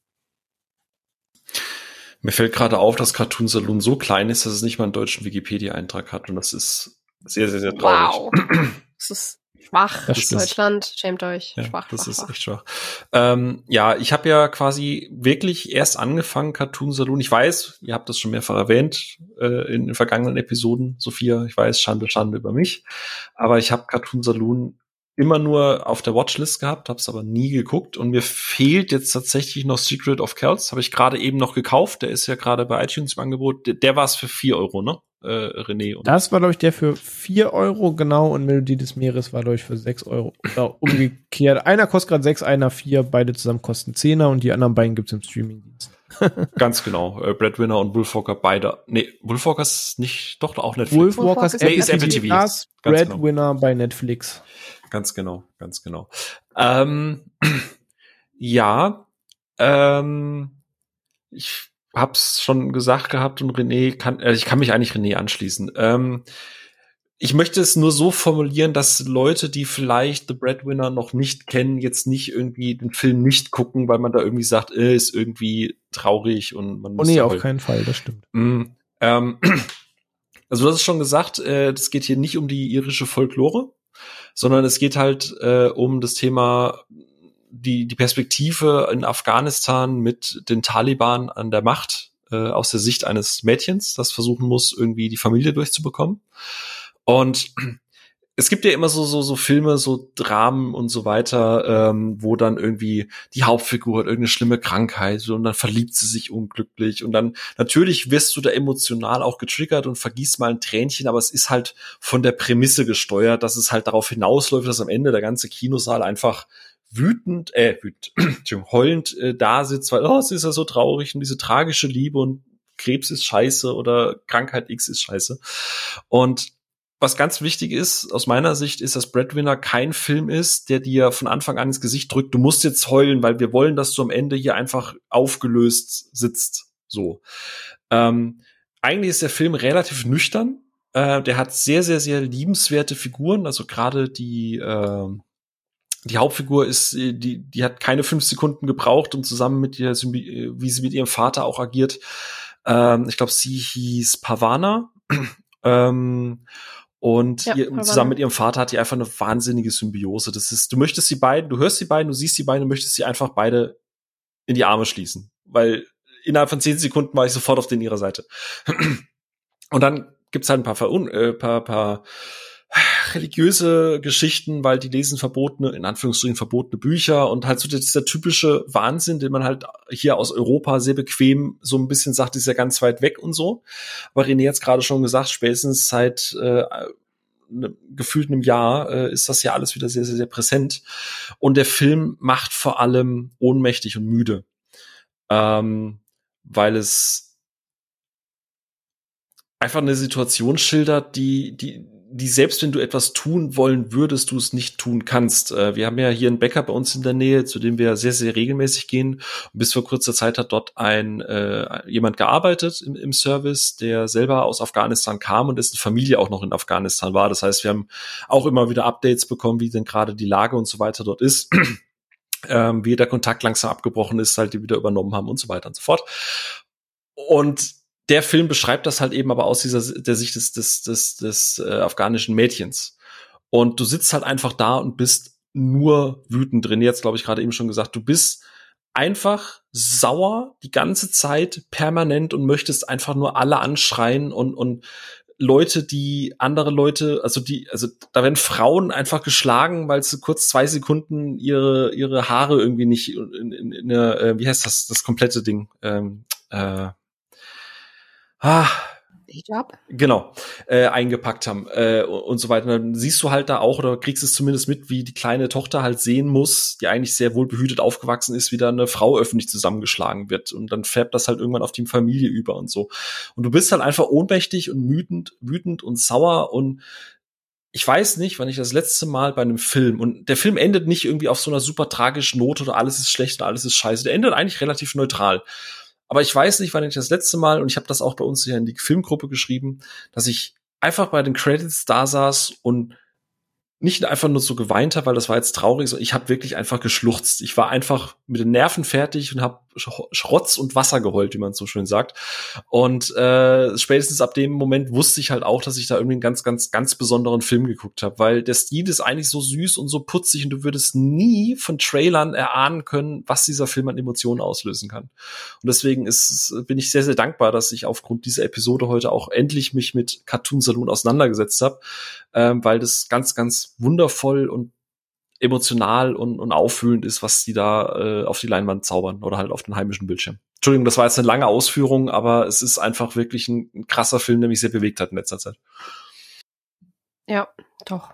Verstehe ich und ich finde es auch gut, weil ähm, ich finde, man sollte ein bisschen ein Bild davon haben, was man da zu erwarten hat, weil er sich ja doch damit auch sehr ein bisschen von den anderen, von der irischen Trilogie quasi unterscheidet, die sie gemacht haben. Eben, die anderen drei sind ja so ein bisschen märchenhafter und der ist eben, ja, also am auch ein Unterton immer ein Thema, mhm. weil der ist ja. halt immer sehr politisch. Also in den anderen, in der Trilogie schwingt eben so ein bisschen, finde ich, diese irische Traurigkeit mit, die einfach bei denen Teil der Kultur ist und der Geschichte. Und sie setzen sich eben mit irischer Geschichte immer in gewisser Weise auseinander, ähm, die ja sehr viel von Fantastik geprägt ist, von Märchen, von Feen, Sagen. Ähm, aber eben auch von permanenter Unterdrückung durch England unter anderem, äh, was zum Beispiel in Wolfwalkers sehr stark thematisiert mhm. wird. Ähm, in Secret of Kells geht's eben vor allem um die Bedrohung durch äh, die Wikinger-Raids ähm, im Mittelalter und oder sogar noch früher. Ähm, ich habe es gerade gar nicht genau auf dem Schirm, wie, wo das zeitlich verortet ist. Sorry.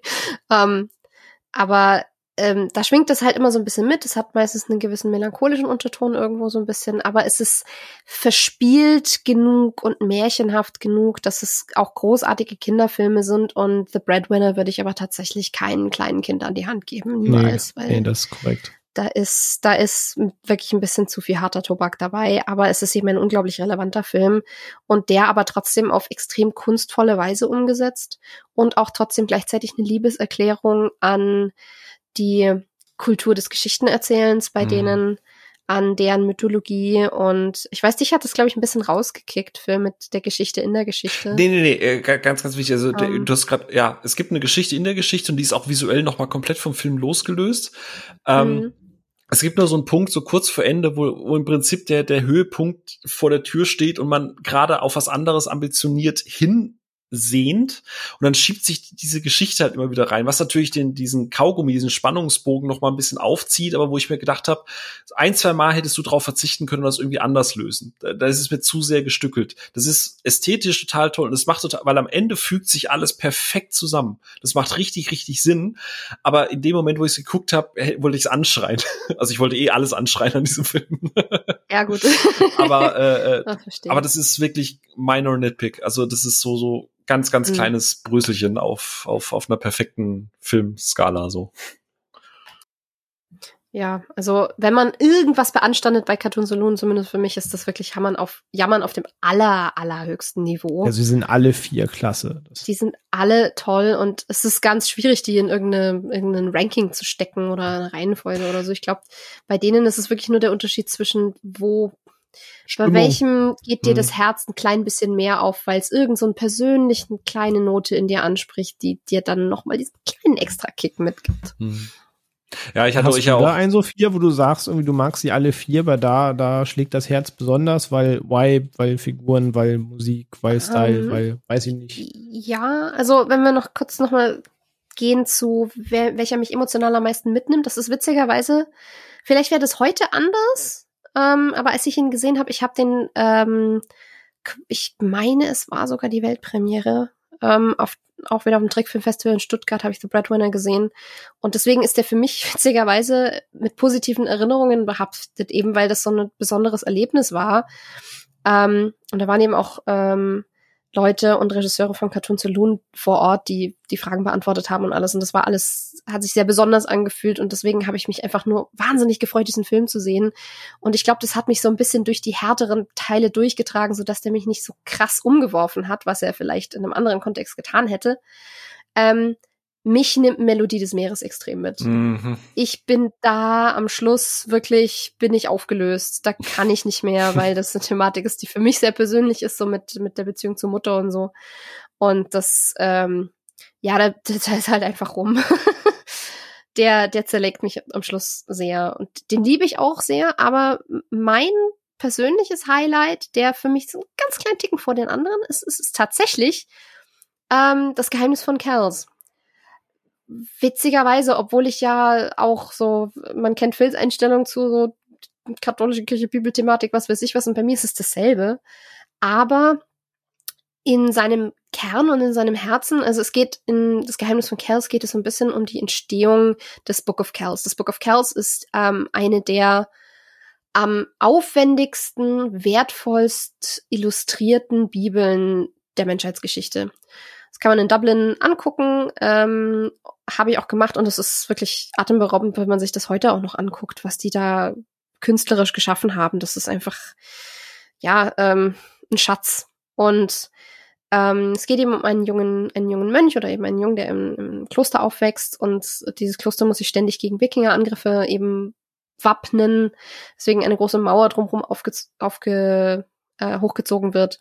Und der Junge möchte aber eigentlich, ist eigentlich ein Freigeist und möchte einerseits ein bisschen außerhalb der Mauern ähm, sich umgucken und andererseits ist er eben sehr künstlerisch veranlagt und das wird getriggert als eben ein, ähm, ja, ein, ein Wandermönch, sage ich jetzt mal, äh, bei denen unterkommt, der eben an diesem Buch arbeitet. Und der bringt diesen Jungen bei, wie man illustriert und zeichnet und wie man das alles zum Leben erweckt.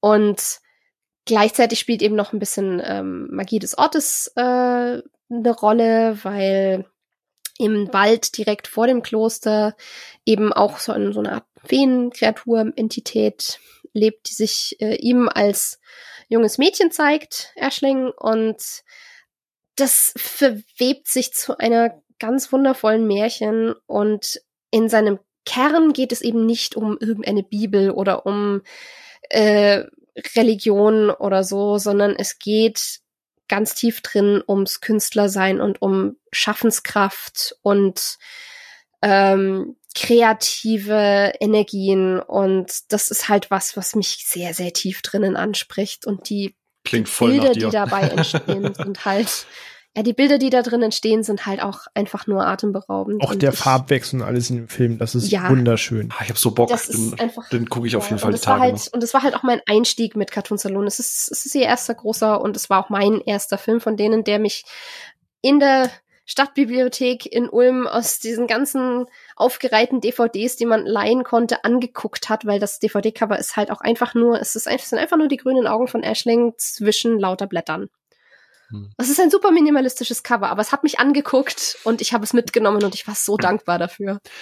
Das war mein Einstieg in Cartoon Saloon und deswegen hat das einen ganz, ganz besonderen Platz. Witzig, jetzt gehe ich den Weg rückwärts. Ne? Ich verfolge ich quasi deinen Einstieg rückwärts.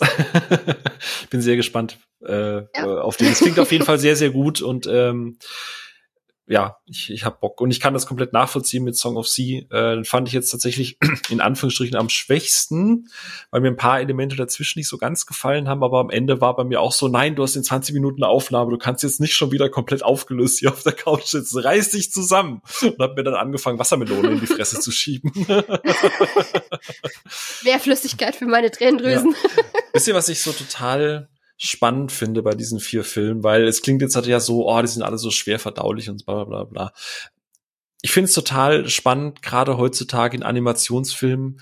Und es klingt jetzt wieder so ein bisschen harsh und vielleicht auch ein bisschen nach Bashing, aber so ist es auf keinen Fall gemeint. Aber ich finde, ähm, gerade Pixar und, und Disney haben das heute sehr gut rausgefunden, wie du das Publikum emotional manipulierst.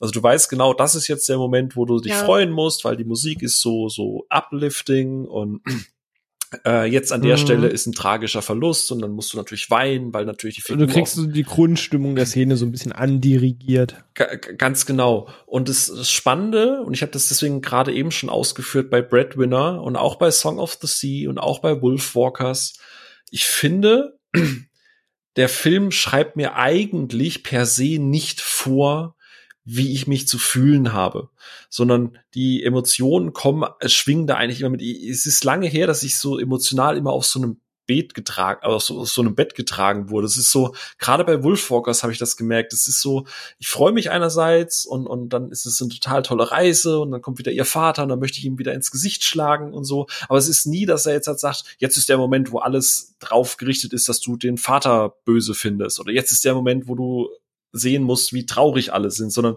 das schwingt irgendwie so automatisch mit. Und ich finde es total faszinierend, weil ich weiß nicht, wann ich das das letzte Mal so in der Art und Weise erlebt habe. Zum einen das, zum anderen, was ich an allen vier Filmen, sagen wir mal drei, weil ich stimme euch zu, Breadwinner ist jetzt nicht der Kinderfilm, den würde ich auch eher ab jugendlichen Alter ansetzen. Aber die anderen drei haben Töne, die Erwachsene eventuell eher verstehen als Kinder, aber sie sind märchenhaft genug, dass Kinder sie gucken können. Und was ich in diesen drei Filmen sehr schätze, und das klingt jetzt so dumm gesagt, aber ähm, es gibt genug Animationsbeispiele, die das Gegenteil zeigen. Der Film respektiert sehr die Intelligenz seiner Zuschauer. Also er respektiert auch die Intelligenz von Kindern, um zu sagen, ich muss denen das jetzt nicht vorbeten, die können das aus dem Subtext verstehen oder ich zeige einfach, ne, wie zum Beispiel zum Wolfwalkers, diese Freundschaft zwischen Meth und Robin, ähm, du kriegst nicht jetzt alles vorgekaut oder erklärt, sondern er, er schätzt schon, dass du das auch verstehst, was du da siehst und dass jede Altersebene da was für sich rausziehen kann. Und auch wenn du vielleicht nicht jeden Ton verstehst, nicht jeden politischen Konflikt, gerade im Wolfwalkers, der ganze Umweltaspekt darin, ähm, aber er respektiert halt die Intelligenz seiner Zuschauer. Das schätze ich an all den Filmen von denen auch sehr, sehr gerne, was nicht immer selbstverständlich ist. Da hast du vollkommen recht ich, ich habe das Gefühl, der redet halt nicht von oben herab mit Kindern, sondern ich habe das Gefühl, die haben ein sehr gutes Gespür davon, wie Kinder tatsächlich denken. Nicht wie, wie irgendwelche Firmen denken, dass man Kinder lenken muss von der Denkweise, sondern wie Kinder wirklich ticken. Weil die, du hast da drin immer kindliche Protagonisten und die sind aber nie irgendwie dumm oder so. Sie machen trotzdem Fehler, die Kinder eben einfach machen würden. Aber. Die Erwachsenen auch. Ja, sie sind halt wirklich. ja, die Erwachsenen auch. Und das ist, das ist das nächste. Die Erwachsenen da drin sind nie total ignorant, sondern sie haben auch immer ihre Motive. Sie versuchen auch nur ihr Bestes. Mhm.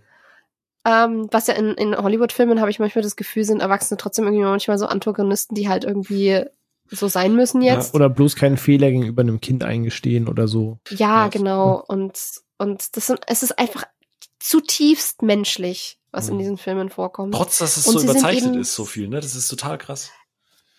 Ja, aber ich meine, das ist ja der, das ist ja die große Stärke vom, vom Medium äh, Animation, dass du stark stilisieren kannst, um sehr tiefliegende Sachen auszudrücken. Und deswegen mag ich ja, deswegen mag ich die, den Stil von denen auch so gern, weil der so viel Ecken und Kanten hat weil es eben nicht alles perfekte Proportionen sind oder so und, und alles so eine Einheitshülle, mhm. sondern weil, weil da die Charaktere schon allein durch ihr Design zeigen, wie sie sind. Und wo das alles noch ein bisschen offener, ja, vor sich hergetragen wird, wie, wie die drauf sind und alles. Und das ist, das ist alles einfach extrem wunderbar und es traut Kindern auch zu, mit etwas abstrakteren Sachen umzugehen. Dass eben nicht alles aussieht wie real, nur halt ein bisschen quietschig knuffiger, sondern dass auch Sachen mal irgendwie ja, borderline hässlich aussehen können im Charakterdesign oder so. Das, das, das hatte ich ja gerade eben noch, noch äh, in, der, in der Gruppe geschrieben gehabt. Und das, der, der, die, die Filme haben den Mut zur Hässlichkeit, aber auf einem auf einem sehr ästhetischen Level. Ich habe das gerade eben äh, gesagt gehabt. Ja. Es ist so super schwer, das zu beschreiben. Wir hatten es gerade eben von Asterix und gerade bei den Asterix-Filmen, da ich das gezeichnet ist, hast du öfter mal, dass irgendwie eine Animation passiert oder irgendwas läuft ab und der Soundeffekt irgendwie ist leicht davor oder danach platziert oder es ist halt irgendwie, es läuft eine Animation, dann sagt niemand was, dann kommt plötzlich irgendwas hinterhergelagert, obwohl die Animation vielleicht schon vorbei ist oder wo man sich so denkt so, hä, ist das, hätten die das rausschneiden sollen oder so? Und, und, und gerade jetzt bei Song of the Sea, finde ich, war das auch ein, zwei Mal. Es gibt ja einen Charakter mit sehr langen Haaren und so. Und der hat mich halt teilweise sehr an dieses alte Asterix, dieses, also an diese Art, wie die Asterix-Filme gemacht worden sind, erinnert. Stimmt, ja. Und ich meine das aber auf, ja. auf sehr positivem Level, weil das ist so, ich weiß nicht, ob es bewusst halt einfach, also natürlich ist es bewusst irgendwie gemacht, aber die, die verstecken sich da und die versuchen das nicht so glatt zu polischen, dass es halt am Ende irgendwie keine Ecken und Kanten hat, wie du es gerade gesagt hast, sondern jeder dieser Filme, obwohl es eine in sich Narrativ, also diese, diese Folklore-Trilogie quasi ist, du kannst jeden dieser Filme mit zwei Blicken, wenn du sie gesehen hast, auseinanderhalten, weil halt nichts, weil halt die immer wieder was Neues probieren und auch innerhalb der Filme was Neues probieren. Und das finde ich halt so wahnsinnig aufregend. Ich, ich, ich frage mich halt immer nur, ähm, wie ist das denn für das Publikum heutzutage? Also wenn ich jetzt halt, keine Ahnung, einen, einen perfekt durchkalkulierten Film aus, von Pixar oder von, also nehme ich jetzt Raya äh, und der Drache oder so ähm, und dann daneben Wolfwalkers nehme.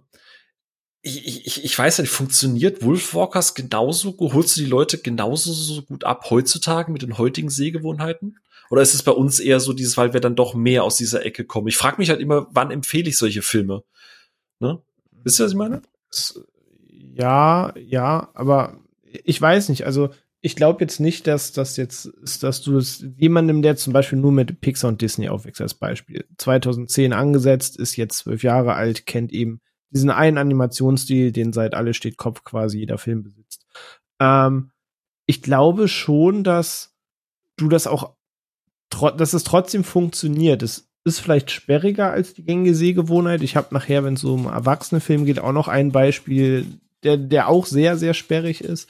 Aber ich glaube nicht, dass es outdated ist. Also ich glaube, das kann auch eine willkommene Abwechslung sein. Also ich glaube jetzt nicht, dass so eine Sache ist, wir sind eher mit gezeichnet oder auch abstrakter aufgewachsen und deswegen funktioniert das jetzt auch, auch in dem ganzen jetzt Animations- äh, oder Digital-Animationszeitalter.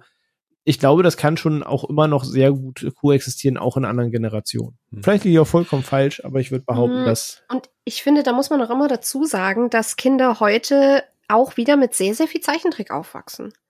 Also gerade im Serienbereich kommt da viel nach, was wieder handgezeichnet ist. Also auch so, so Sachen wie The Owl House oder ähm, hier Steven Universe oder so. Also da kommt ganz, ganz viel Tolles auch wieder mit und nach und ähm, die haben auch alle sehr markante Stile und teilweise auch ziemlich abgedreht. Also gerade Steven Universe, das ist ja jetzt auch nicht irgendwie äh, super ästhetisch Hollywood schön. Nee, ähm, das richtig. Oder wir haben ja auch über Prince of Dragons gesprochen, was ja diesen, diesen ja, Animationsstil hat, der, genau. ich sage mal, so ein bisschen verzögert wirkt. Also das gleiche, was die bei genau. Avatar und Legend of Korra gemacht haben, was jetzt auch neuen Content kriegt, auch gezeichnet ist, auch ein bisschen abstrakter aussieht, weil es eben nicht ganz so glatt poliert ist. Also ich glaube halt auch, dass das funktioniert auch neben den gängigen Sehgewohnheiten der Großen mhm. sehr gut.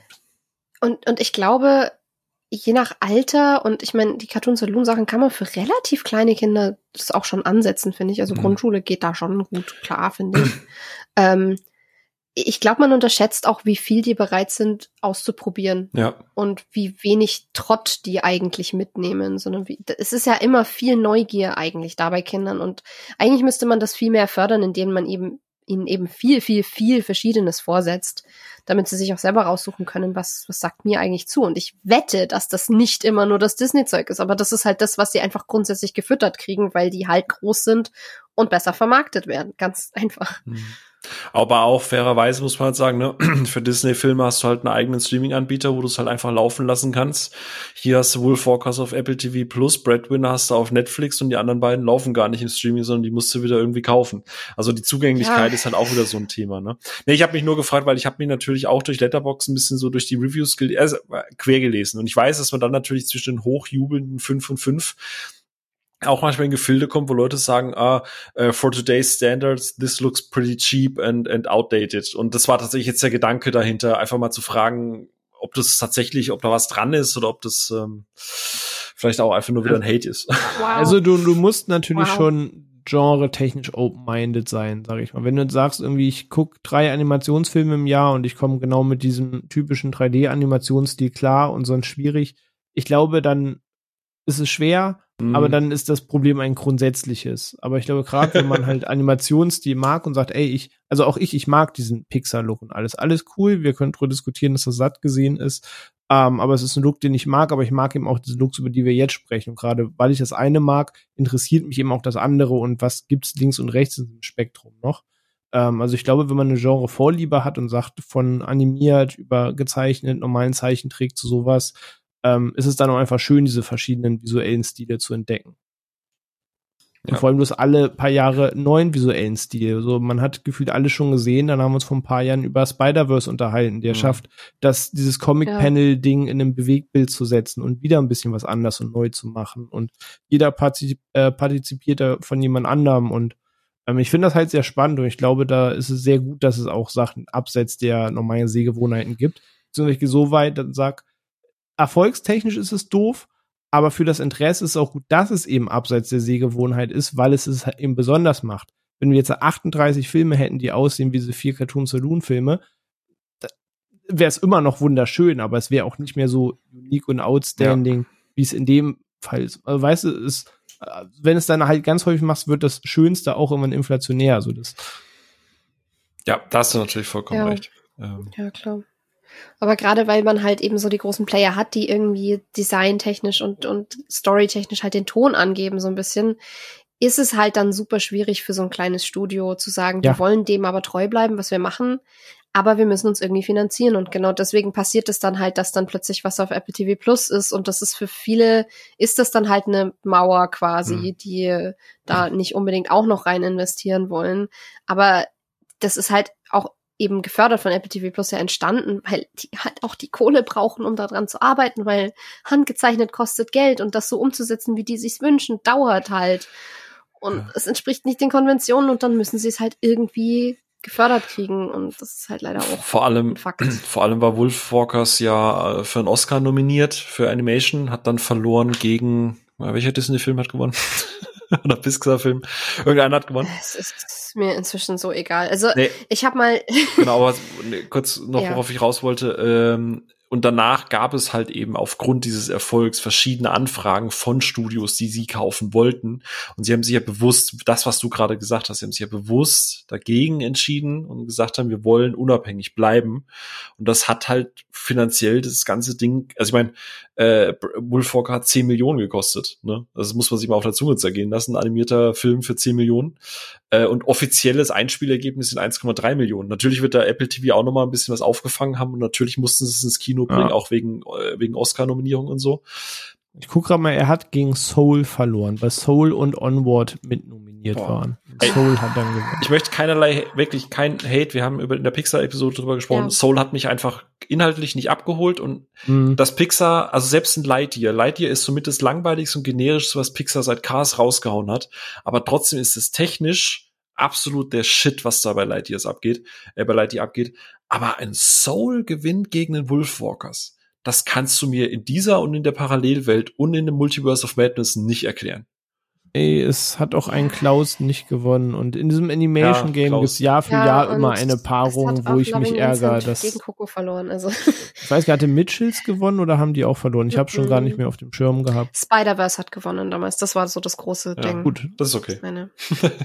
da war ich, habe mich auch sehr gefreut. Aber das ist sowieso ein ganz leidiges Thema, wo ich Aggressionen ja. ohne Ende kriege, weil erstens diese ganze Kategorie Best Animated Feature ist eben so ein Ding, das sagt, Animationsfilme sind alle ein Genre und wir stecken jetzt alles zusammen ja. und das ist Blödsinn. Ähm, ich, ich meine, Die Schöne und das Biest war damals als bester Film nominiert, als bester Film und nicht unterkategorisiert in bester Animationsfilm, Ja. weil das Mhm. ist die B-Ware, die wir da irgendwo noch mit reinstecken. Ähm, und was du da auch an Aussagen teilweise von der Academy hast, die die ganzen Filme alle nicht gesehen haben und sowieso nur für den Disney-Film wählen, weil sie da mit ihren Kindern drin waren. Von ähm, ich glaube auch Ghibli ist es äh, hier die rote Schildkröte war ja nominiert Ah, vor ein paar Turtle, Jahren, wo ja. dann Mhm. einer Ja. wo dann einer von von dem von den von der Academy, da gibt's ja danach öfter mal so anonyme Interviews, so warum habt ihr das gewählt und so. Und da hat einer allen Ernstes gesagt hat, der war schon von vornherein raus, weil ich mag keine Schildkröten. Und ich jetzt sage, die, die, diese Kategorie ist eine reine Farce. Das hat nichts mit Filmkunst honorieren zu tun. Hat es nie. Und das ist einfach absolut lächerlich, was da passiert. Und deswegen nehme, nehme ich die auch einfach gar nicht mehr ernst. Und wenn ich, wenn ich da mitverfolge, was abgeht, dann kriege ich sowieso nur Aggressionen. Also, Aber auf jeden Fall deswegen halt ganz, also auch wichtig, was du halt gesagt hast, ne? Also äh, ich meine, da arbeiten über 300 Leute rein an Animationen in den Studios, ne? Das ist halt ziemlich ziemlich insane, also damit man auch weiß, wo das Geld hingeht. Und deswegen freut es mich in Anführungsstrichen, dass sie jetzt für Netflix hier The Father's Dragon machen. Äh, und ich Ja. hoffe, dass sie ähnlich wie Greyman da ein ordentliches Fass aufmachen, so im Sinne von, dass du die halt die nächsten ein, zwei Filme, unab- äh, Independent-Filme, sage ich jetzt einfach mal, dass du die dann einfach wieder finanziert, äh, querfinanziert bekommst. Und ich vermute auch Ja. mit Apple TV werden die einigermaßen soliden Deal gemacht haben, weil Mhm. ja, ähm, bestimmt. zu gönnen wäre es denen auf jeden Fall, ja. Ja, und, und das ist das, wo ich dann eben auch immer wieder gegen schrei, wenn wieder Netflix-Hass kommt oder so. Ja, sie hauen das und das an generischen Produktionen raus, aber sie geben solchen kleinen Studios eine Möglichkeit, ihre Sachen zu Und sie haben produzieren. dieses Jahr Carter gemacht. Ja. und, und mm, andere Sachen, auf die wir vielleicht noch zu sprechen kommen. Ja. Ähm, aber ja, also wir haben alle ein riesengroßes Herz für Cartoon Saloon. Wenn ihr da draußen irgendwie nur ein bisschen Interesse an Animationsfilmen habt, dann guckt euch die Sachen von denen Ja. an. Es ist ziemlich egal, wo ihr einsteigt. Es ist alles großartig. Für The Breadwinner müsst ihr einen starken Magen mitbringen an dem Tag. Ähm, ja. ja. Aber die geht halt nicht davon aus, dass das alles so depressiver Shit ist, der euch nachträglich Nein, irgendwie nein, kaputt nein, macht. nein. Das ist, nein, nein. Breadwinner ist, wie gesagt, das macht einfach wütend, das verarbeitet jeder irgendwie auch anders. Äh, manchen ist es vielleicht auch einfach komplett egal, weil es zu weit weg ist, keine Ahnung, weil man sich lieber über Twitter aufregt, dass irgendwer das Gendersternchen falsch gesetzt hat, weil das sind die echten Probleme. Ähm, aber hier ist einfach gerade bei diesen anderen drei, also Song of Sea, Wolfwalkers, äh, das ist so eine schöne Melancholie und, und, und, und trotzdem so herzensallerliebst und, Und toll. das ist auch nicht die ganze Zeit der Grundton. Genau, Da ist extrem genau. viel Verspieltheit drin. Wie gesagt, es sind Märchen. Ähm, manche vor einem bestimmten historischen Hintergrund. Äh, Song of the Sea ist tatsächlich ein so, sogar semi-modernes Setting. Ähm, und die, die sind trotzdem einfach nur liebevoll erzählte Kindergeschichten und da ist einfach ganz viel Sinn für Staunen steckt damit drin. Ähm, und sie sind auch stellenweise echt witzig. Und äh, es gibt auch jede Menge fantastische und tierische Figuren da drin, die sehr viel Spaß machen und äh, an denen jedes Kind und hoffentlich auch jeder Erwachsene mit Herz irgendwie Gefallen finden kann. Also das ist jetzt, ich, wie gesagt, es, es schwingt so ein bisschen diese irische Traurigkeit an ein paar Stellen mit, weil das einfach sehr massiv die, den Stil dieser Filme beeinflusst hat, weil das auch zur Identität des Studios und so gehört, aber es sind keine traurigen Filme und es sind Nee, nee, teilweise auf nicht Fall. melancholische Filme, es sind einfach sehr schöne Filme. Vor allem äh, Song of the Sea, ich weiß nicht, äh, wenn ihr beide eine Switch oder so habt oder auf Steam gibt's ein Spiel, das nennt sich Old Man's Journey, also ein älterer Herr, der auch in einem Leuchtturm wohnt und dann in die Stadt läuft, um quasi irgendwie noch mal sein Leben, äh, noch mal ein paar Orte abzuklappern und so. Und witzigerweise musste ich da sehr viel dran denken. Und vom Stil ist das tatsächlich auch sehr, sehr ähnlich, weil die Song of the Sea sieht teilweise wirklich wie ein Videospiel aus. Und äh, ja, mag ich sehr gerne. Ja, wie so ein schönes Indie-Game. Ja. Halt, ne? ja. So, ich würde mal sagen, ähm, das Kapitel machen wir zu, weil sonst wird das äh, eine einzige Episode nur noch über Cartoon Saloon, Ja. womit ich auch Wir sind nehmen unserer könnte, Patreon-Pflicht nachgegangen. Grüße gehen raus. Genau. Wir haben uns, wir haben es für euch gemacht. genau. Haben wir jetzt lange genug drüber geredet. ja, ähm, aber das schwang jetzt schon ein paar Mal mit in diese Diskussion, eben dieses, für welche Altersgruppe ist es eigentlich? Und sind das eigentlich nur Kinderfilme? Und ähm, Breadwinner sieht vielleicht aus wie einer, würden wir aber kleinen Kindern sicherlich nicht an die Hand geben. Denn irgendwie hat ja das Medium Animation so ein bisschen den Ruf, es ist halt automatisch was für Kinder. Ein Animationsfilm ist automatisch was für Kinder. Ähm, und das kommt natürlich auch daher, dass natürlich der Löwenanteil von Animationsfilmen auch tatsächlich für Kinder gedacht ist. Ähm, und dass sich das sehr viel durchgesetzt hat, eben als hier die, die Samstagmorgen-Cartoons und ja, ähm, Disney-Filme und, und äh, keine Ahnung, Pokémon und Kinderanime und was weiß ich was. Ist ja wirklich endlos, aber es ist halt auch nicht unbedingt die Realität und ähm, wir wissen alle, dass Animation sehr viel mehr kann, als nur Unterhaltung für Kids zu sein. Ähm, deswegen möchte ich gern auch über, in Anführungszeichen, erwachsene Animationsfilme sprechen. Ähm, bevor wir dahin abbiegen. oh Gott. Tentakeln. Wuhu. Ja, nun. also, nee, ähm, aber bevor wir dahin abbiegen, ähm, möchte ich tatsächlich mich ganz kurz wirklich im Bereich Animation für Kinder aufhalten, denn es gibt auch umgekehrt, finde ich, Kinderanimationsfilme, wo ich finde, die sollten ein paar mehr Erwachsene angucken und nicht einfach nur als, äh, es ist ja nur ein Kinderfilm abtun, sondern sich mal drauf einlassen und sagen, weißt du was, ich zapf jetzt doch meinen inneren Fünfjährigen an und genieß das einfach nur und versuch das mit ein bisschen kindlicheren Augen zu sehen. Ähm, denn da habe ich ein, zwei Empfehlungen und äh, erstmal möchte ich aber euch fragen, gibt's, gibt's Kinderfilme, animierte Kinderfilme, von denen ihr sagt, der muss unbedingt geguckt werden? Hm, da kommen wir wieder so ein bisschen in den Anime-Sektor, den wir vorhin offiziell ausgeklammert haben, aber ich komme nicht umher, wenn es um den Spagat geht, zu, da kann ein Erwachsener was rausziehen, da ist ein Subtext für einen Erwachsenen drin und da ist, dieser Subtext muss aber das fünfjährige Kind nicht interessieren und sieht trotzdem einen wunderschönen Film, der ihn verzaubern wird. Wäre zum Beispiel Chihiros Reise ins Zauberland von äh, Studio Ghibli, der einen relativ politischen Ökokonflikt hat, ähm, der aber in anderen Bildern ausgesprochen wird, in der Erwachsene aber, denke ich, relativ schnell greifen kann. Ähm, während der, das Kind aber sehr schöne Charming-Figuren sieht und eine sehr schöne Märchengeschichte erlebt. Ähm, das wäre zum Beispiel so ein Film, der für mich diese beiden Welten sehr, sehr gut miteinander kombiniert. Und wenn wir jetzt im, im Nicht-Anime-Bereich sind, weil wir gesagt haben, ähm, Schummeln ist eigentlich nicht, klar, wir kommen um Disney nicht umher, aber auch um die sprechen wir nicht, aber wir sind alle mit Disney-Filmen auch irgendwie aufgewachsen und auch wenn das gerade so wir ein bisschen gegen Disney stichen, weil wir uns quasi für alles daneben, für die Underdogs groß machen, weil die auch einfach mehr Platz brauchen und mehr Beachtung brauchen, äh, lässt sie nicht drum reden, dass Disney-Filme da einen, einen wichtigen, tragenden Teil zutun. Aber ansonsten will ich die Chance nutzen, um, ähm, wir haben schon mal in unserem Chat drüber gesprochen vor ein paar Tagen, deine kleine Lanze für Don Bluth ähm, zu brechen, der quasi die Disney-Filme macht, die keine Disney-Filme sind, sage ich's mal ja, hat auch mal für Disney mitgearbeitet und so überträgt sich dann die ganze Handschrift. Aber eben allen voran, können jetzt viele Sachen aufzählen, aber in einem Land vor unserer Zeit oder Anastasia oder im Fall wie der Mauswanderer, so die drei großen wohl von ihm.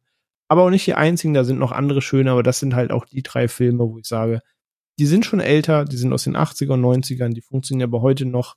Die sind auch mit politisch, aber auch sehr kindlich, sehr märchenhaft, sehr schön zu gucken.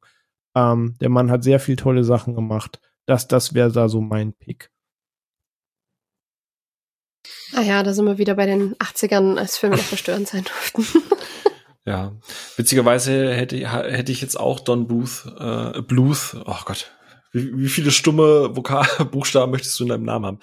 Ähm, bin ja ein großer, großer Fan von Titan After Earth. Sein letzter Film, den er gemacht hat, 2000 äh, für 20th Century Fox. Ähm, der hat 75 Millionen Dollar gekostet, also ein Animationsfilm mit 75 Millionen Dollar Budget. Also kann man sich ungefähr vorstellen, da kriegt man einiges geboten fürs Auge. Und ich finde, der ist halt ein toller Abenteuerfilm. Der Film hat tolle Figuren. Ähm, der Film hat eine tolle Story und du hast was für Erwachsene, du hast aber auch viel für Kids. Und ich weiß, dass ich den Film halt 2000, dann war ich 13, also 12, 13 habe ich den geguckt und äh, habe mich halt instant in den verliebt und, und guck den auch immer wieder sehr, sehr regelmäßig. Ich glaube, der ist auch gerade auf Netflix, wenn ich mich nicht täusche. Ähm, kann ich gleich noch mal gucken, aber prinzipiell äh, würde ich den mit reinnehmen. Und ein Film, wahrscheinlich ist es jetzt super, super öde und langweilig, weil es alle, äh, nee, bei Disney Plus ist der, Entschuldigung. Ähm, ja klar, Fox, oh, ich bin so doof. Ähm, und ein Film, beziehungsweise eine Filmreihe, ähm, die ich, sollte ich irgendwann mal kleine Stumpen hier in der Wohnung haben, würde ich denen das zeigen. Ich habe ein ganz, ganz, ganz großes Herz für die Kung Fu Panda Reihe. Und ich finde, die hat ganz viel für groß und für klein. Erstens mal natürlich ein Panda-Bär. Äh, eines der besten Filmzitate aller Zeiten. Mein alter Feind, Stufen.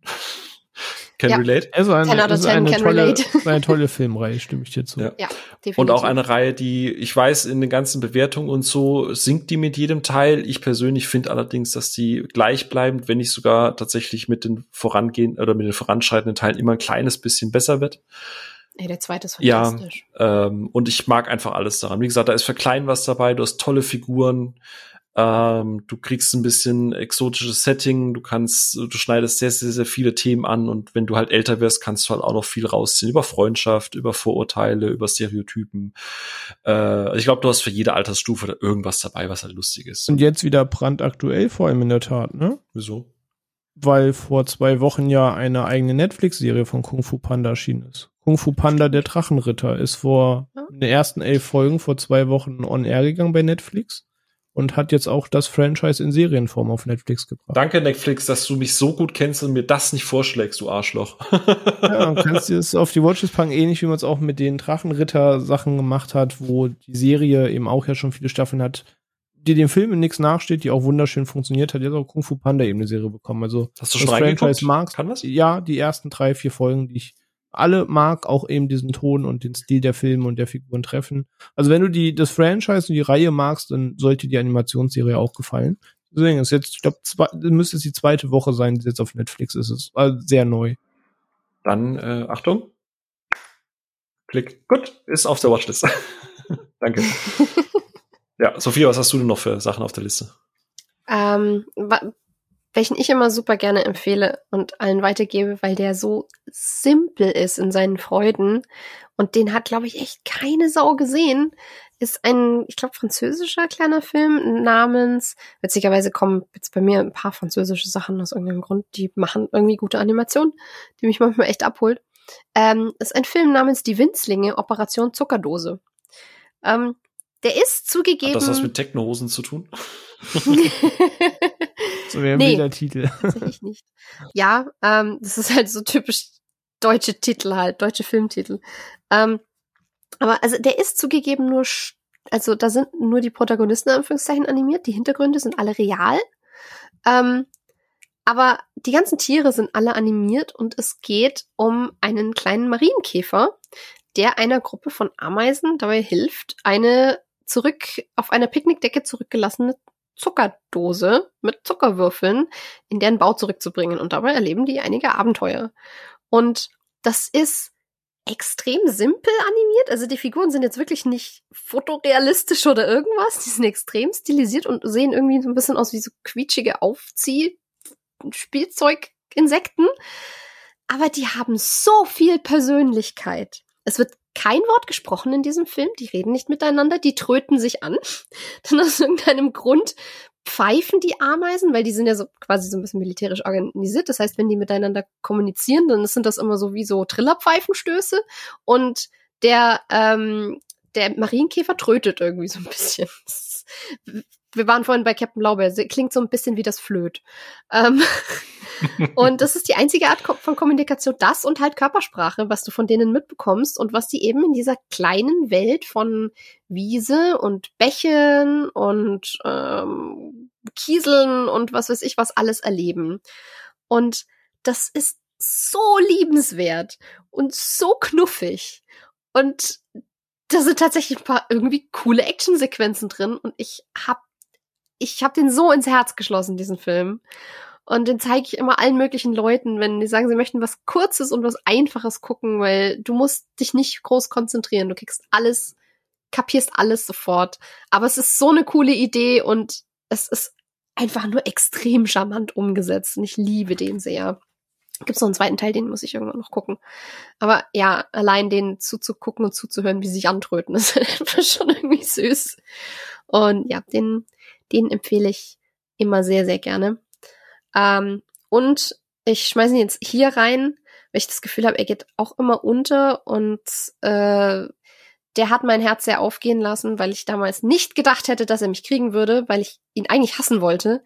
Und das ist ähm, Tim und Struppi. Also die Abenteuer von Tim und Struppi, das Geheimnis der Einhorn. Ähm, von Steven Spielberg. Viel Liebe dafür. Mit Motion Capturing gemacht, ähm, nach einer unendlich komplexen Entstehungsgeschichte, weil ja eben, weil eben die rechte Lage, wer was wie verfilmen darf von Hergés Werken, ein, ein, das ist ähm, Produktionshölle ohne Ende über gefühlt 100 Jahre weg. Ähm, und wer da alles mitgearbeitet hat, ist einfach nur irrsinnig. Das Drehbuch ist von Stephen Moffat, also dem, einem der Sherlock-Schöpfer und Edgar Wright unter anderem mitproduziert hat Peter Jackson. Die Besetzung mit Jamie Bell und Daniel Craig und Andy Serkis und Simon Pegg und Nick Frost. Das ist einfach Wahnsinn, wer da alles Auch noch als mitgearbeitet Thompson hat. und Thompson, also es ist einfach ja, großartig. ja, es ist, ach, es ist so perfekt. Und als ich damals im Trailer gesehen habe, dass sie Tim und Struppi nicht gezeichnet machen, sondern in dieser hässlichen 3D-Animation, ähm, ich wollte ihn hassen. Ich bin ins Kino gegangen, um mich bes zu bestätigen, dass das furchtbar ist. Und kam raus und war komplett verliebt. Weil das meiner Meinung nach der beste Steven Spielberg Abenteuerfilm ist, den wir haben. Verklagt mich, ist mir egal. Ich mag das lieber als Indiana Jones. Ähm, das ist Und René, wie geht's dir so? Hast du, von, hast du von Sophia schon mal wieder was gehört? Nee, weiß auch nicht, irgendwie nur Folgen neuerdings. Ja, das ist irgendwie schade, ne? Wir wollten doch über Animationsfilme reden, oder? Ja. Die auch gar nicht. Ähm, es ist, finde ich, das Beste, was so mit, mit, äh, mitunter das Beste, was mit Motion Capturing gemacht wurde, einen kompletten Mocap-Film. Ähm, die Actionsequenzen sind der Wahnsinn. Der Soundtrack von John Williams ist wundervoll. Ich, ich liebe alles, was an Sinn für Abenteuer da drin steckt. Und das ist, die, da, die machen so, die haben, schaffen diesen ganz bizarren Spagat zwischen, die Figuren sehen irgendwie realistisch aus und haben trotzdem die markanten Gesichtszüge und Eigenheiten der gezeichneten Versionen. Und das sollte nicht funktionieren, aber es funktioniert irgendwie. Und da steckt so viel Liebe zum Detail drin. Und ich warte immer noch auf Teil zwei. Steven, Ich muss, Peter, macht was. ich muss übrigens dich in einem Punkt zumindest unterstützen. Mir ging es nämlich ähnlich wie dir. Also ich habe, ich glaube, René hat das vorhin auch schon gesagt, so äh, Tim und Struppi ist komplett an mir so vorbeigegangen, auch als Kind. Ne? Ein paar Comics irgendwie gehabt, aber paar Mal irgendwie gesehen, aber per se einfach nie groß mit äh, gefühlt. Ich habe das nie gefühlt. So. Und dann wurde der Film angekündigt und es war so, Gott, das kann ja gar nicht funktionieren. Oh Gott, nee, ja, Steven Spielberg und dann machen die so, nee, auf keinen Fall. Und hab dann immer gedodged, gedodged, dann ist er irgendwann mal im Streaming gelaufen. Ich so, ja, das ist so ein bisschen wie bei Avatar bei mir. So, ja, jetzt gucke ich den mal und dann werde ich ihn richtig zerpflücken und hatte einfach so einen unfassbaren Spaß mit dem Film, ne, weil der einfach genau das ist, was du, also bei der Aussage mit dem Abenteuerfilm würde ich jetzt mal ein bisschen auf die Bremse drücken. So, äh, aber gut, ich bin auch der Typ, der sagt, dass äh, der Gerard Butler Heat-Film besser ist als Heat. Aber okay.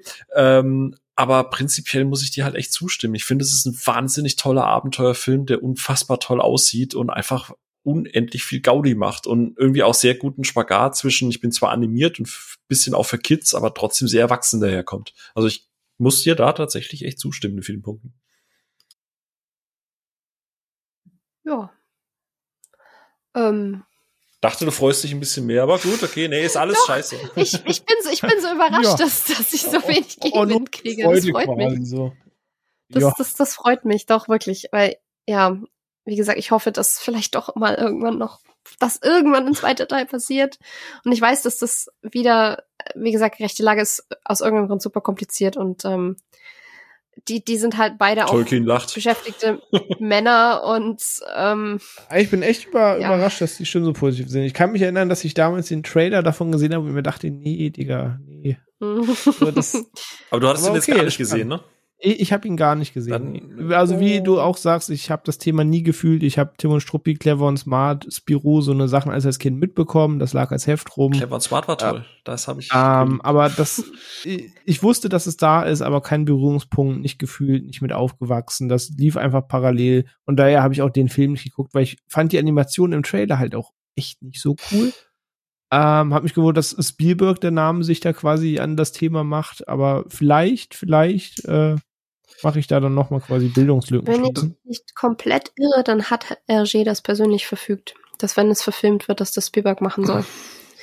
Deswegen ist das halt, hat das auch so lange gedauert, weil der halt leider sehr beschäftigt ist. Ja, also der, das Gute ist, man, A, funktioniert der Film, ohne dass du jetzt die Figuren in der Tiefe kennst und B, ist es halt einfach ja. wirklich ein guter Adventure-Film. Also der funktioniert auch unabhängig von den Figuren einfach als Abenteuerfilm und, und das ist, also es ist halt nicht so ein, so ein visuelles Trainwreck wie der Polar Express, wo du die ganze Zeit irgendwie so denkst, holy shit. Oh, der ist halt oh, richtig genau, also, Valley. Also, er ist richtig. Ja, aber da fällt Tim und Struppi echt nee, nicht nee, rein. Also an Kenny Valley Probleme hat er nee. nicht. Aus irgendeinem Grund, wie gesagt, es sollte nicht funktionieren, aber es ja, tut's. das ist okay, vollkommen okay, richtig. Irgendwie. Und ja, die Voice Performances, beziehungsweise die, die Mocap Performances da drin sind super spaßig. Ja, gut. Ähm, wir halten fest, es gibt ein paar von den, von den kindlicheren Animationsfilmen, für die auch, die echt genug für Erwachsene enthalten, dass man sich da mal drauf einlassen sollte und sie nicht einfach abtun sollte. Aber jetzt ähm, machen wir Butter bei die Fische und bewegen uns wirklich fest ins, in den Bereich von Erwachsenen-Animationen. Also wirklich Animationsfilme, die nicht. Jetzt aber Tentakeln, oder? Publikum. Jetzt reden wir auch über Sausage Party endlich, oder? oh Gott, Sausage Party, natürlich. Oh. Sausage Party muss ja Antwort Nummer eins sein. Habe ich das mal erzählt, dass ich den mit meinen Eltern geguckt habe zum ersten Mal? Ah, das ist unangenehm, oder? Das stelle mir massiv unangenehm vor. Hey, wir hatten, wir hatten da alle echt Spaß dabei. Also, äh, meine, meine, Eltern haben fast noch mehr gelacht als ich. Also, das ist. Äh okay, also ich kenne das noch, wenn man als Kind einen Film mitgeschaut hat, war es 10, 11, 12 und die Eltern haben was geguckt und kam immer eine Sexszene in dem Film. Das war immer massiv unangenehm neben den Eltern. Und ähnlich stelle ich mir das Feeling vor, wenn man Sausage Party mit den Eltern guckt. nee, das war tatsächlich äh, ja, boy. Äh, ja, aber es war lustig, ja. Also geiler Film. Ich liebe eh alles, was Seth Rogen macht und anfasst, aber muss man. Und dich. also. Wow.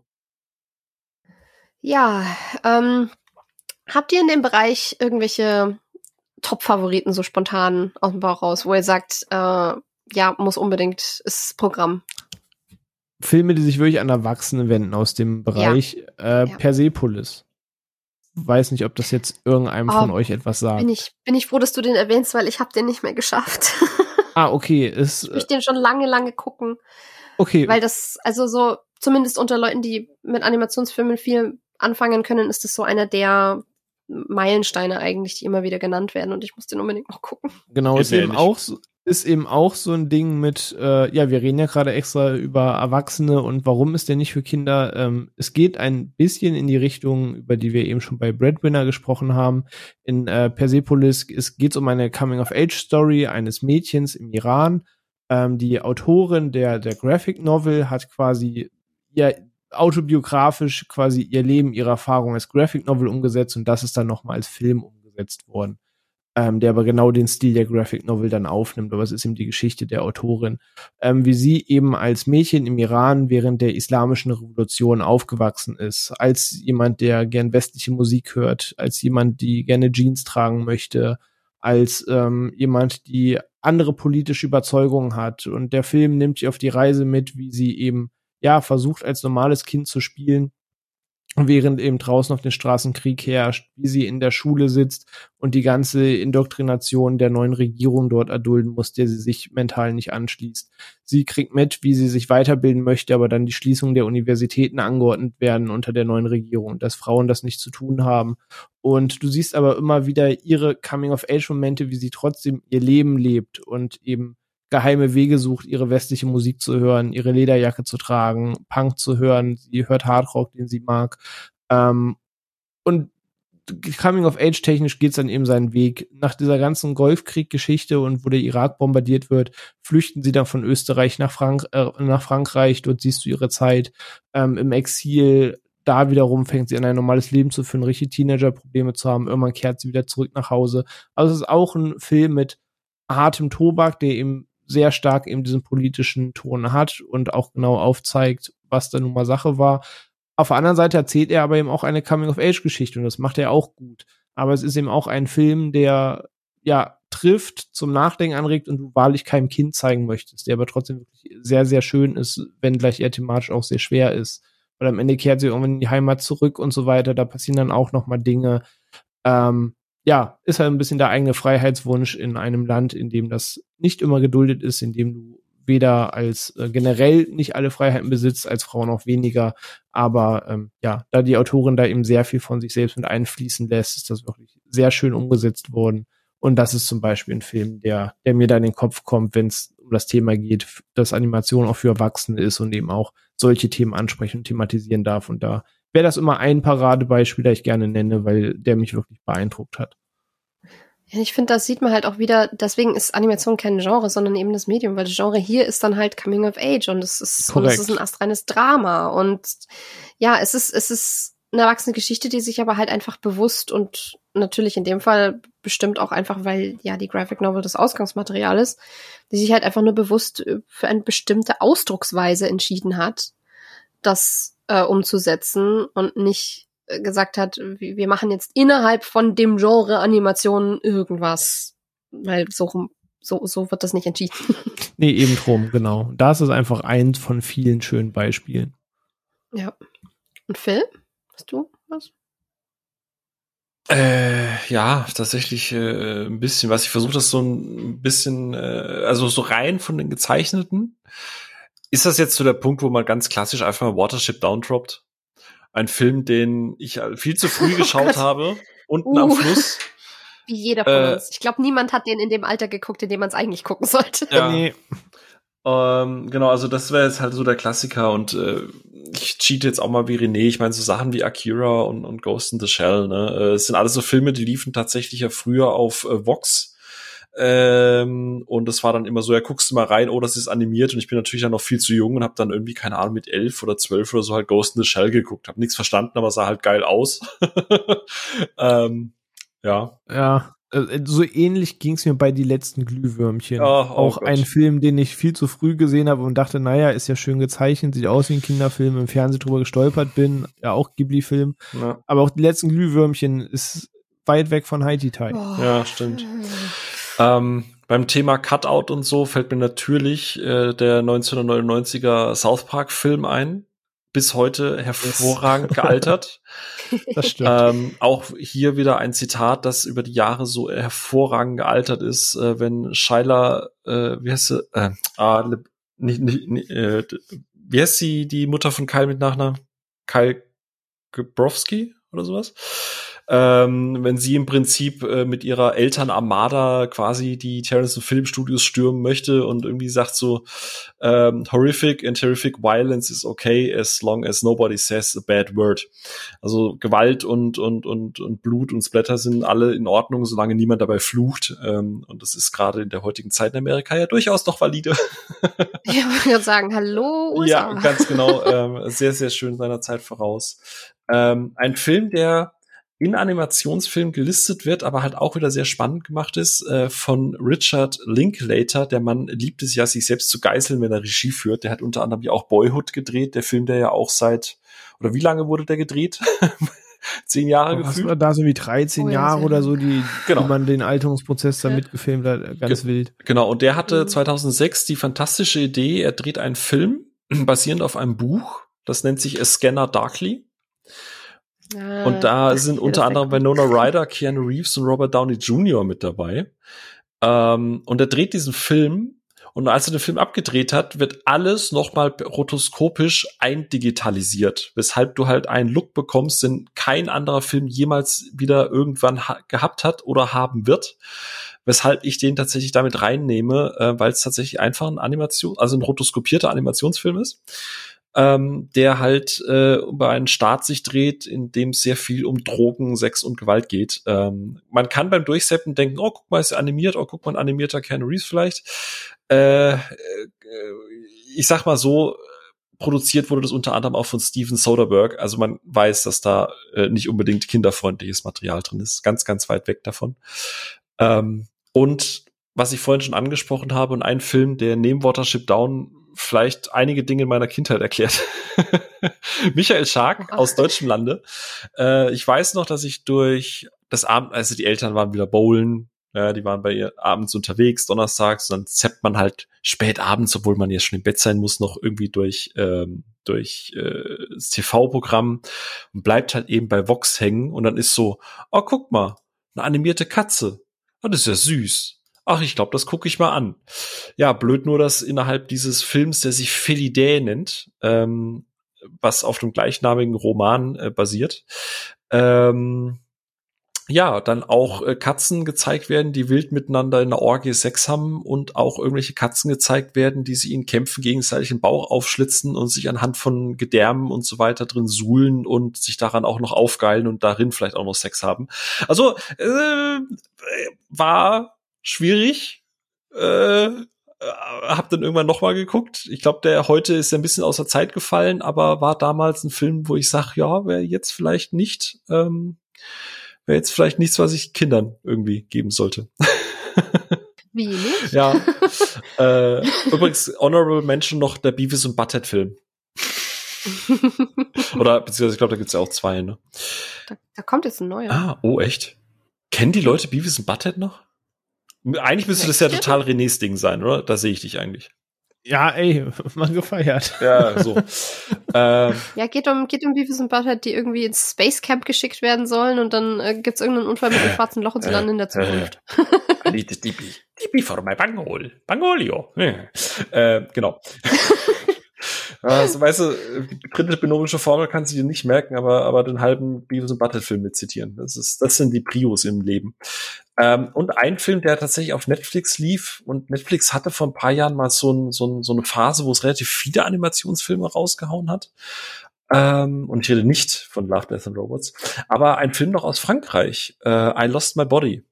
Äh, ein Film über eine, jetzt äh, lass mich nicht lügen, abgetrennte Hand, die ihren Körper sucht und ähm, man dann quasi den Menschen, dem diese Hand gehört, äh, auch kennenlernt und dann wird parallel quasi Geschichten gezeigt, wie die Hand wieder zum Körper findet oder vielleicht auch nicht.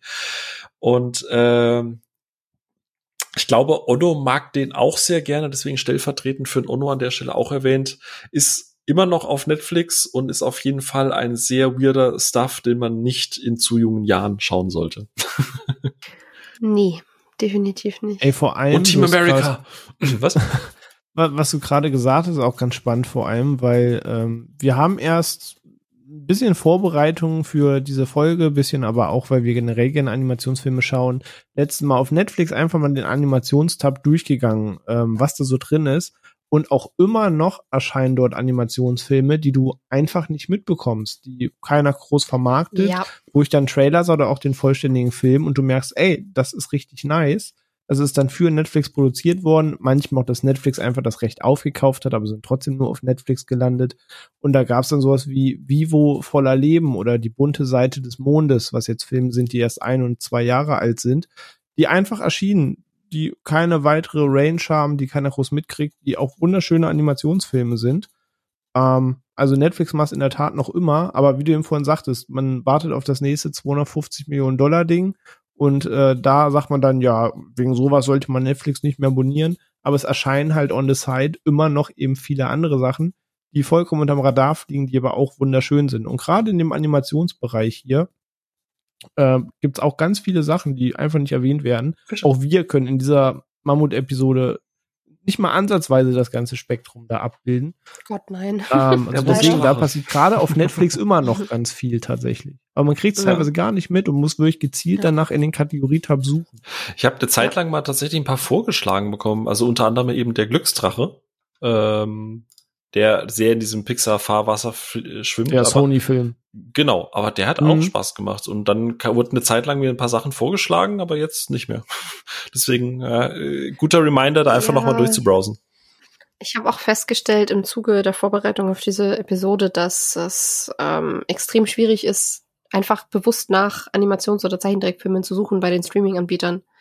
Weil das einfach nicht ich weiß nicht, das ist nicht im Suchalgorithmus vorgesehen, offenbar, weil es, es ist extrem schwierig, nicht immer dieselben Vorschläge zu bekommen und sich tatsächlich mal irgendwie tiefer reinzuarbeiten. Also ich mhm. bin dann wirklich bei Netflix mit der A bis Z-Sortierung einfach Stück für Stück durchgegangen und habe mal abgeklopft. Ähm, Und bin sehr dankbar, dass ich das gemacht habe, weil ich meine, einerseits stand I Lost My Body auch noch so auf der Liste, mit dem ich leider nicht so viel anfangen konnte tatsächlich. Ist schon sehr arzi fazi, wie René sagen würde. Ähm, ich fand den, ich fand den wirklich schön. Also ich mochte den Stil sehr und ich finde die Idee, die mit dieser abgetrennten Hand super cool. Es ist für manche Leute ist vielleicht zu morbide. Ich fand super spannend. Ähm, aber ich fand die Geschichte, die er letztendlich erzählt hat, war jetzt weder neu noch sonderlich tiefgründig.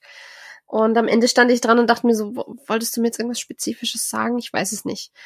Ähm, also mir fiel spontan keine Interpretation ein, die ich da irgendwie seelisch reingepackt hätte. Und deswegen, der hat mich einfach nicht ganz erreicht emotional. Mhm.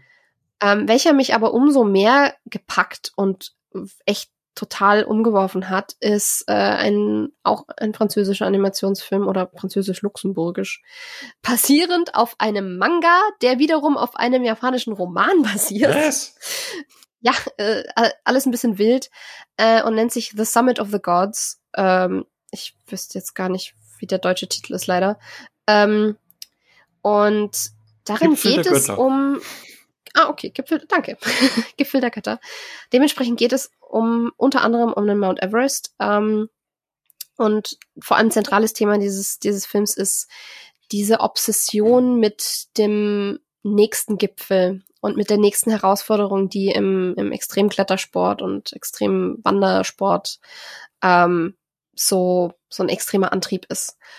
Und es geht quasi um einen, um einen fiktiven Journalisten, ähm, der in Tibet oder Nepal, ich weiß nicht mehr welches von beiden. Ähm, auf jeden Fall, er kriegt quasi eine Kamera angeboten, die angeblich von ähm, einem der ersten Menschen auf dem Mount Everest, beziehungsweise wo eben im Zweifel steht, aber ob, ob sie es damals wirklich geschafft haben, in äh, 20ern, glaube ich, ähm, angeboten bekommt und sagt, das ist ja nur Blödsinn und stellt er aber fest, dass dahinter eben ein berühmter Kletterer aus Japan steckt. Also das sind alles japanische Figuren.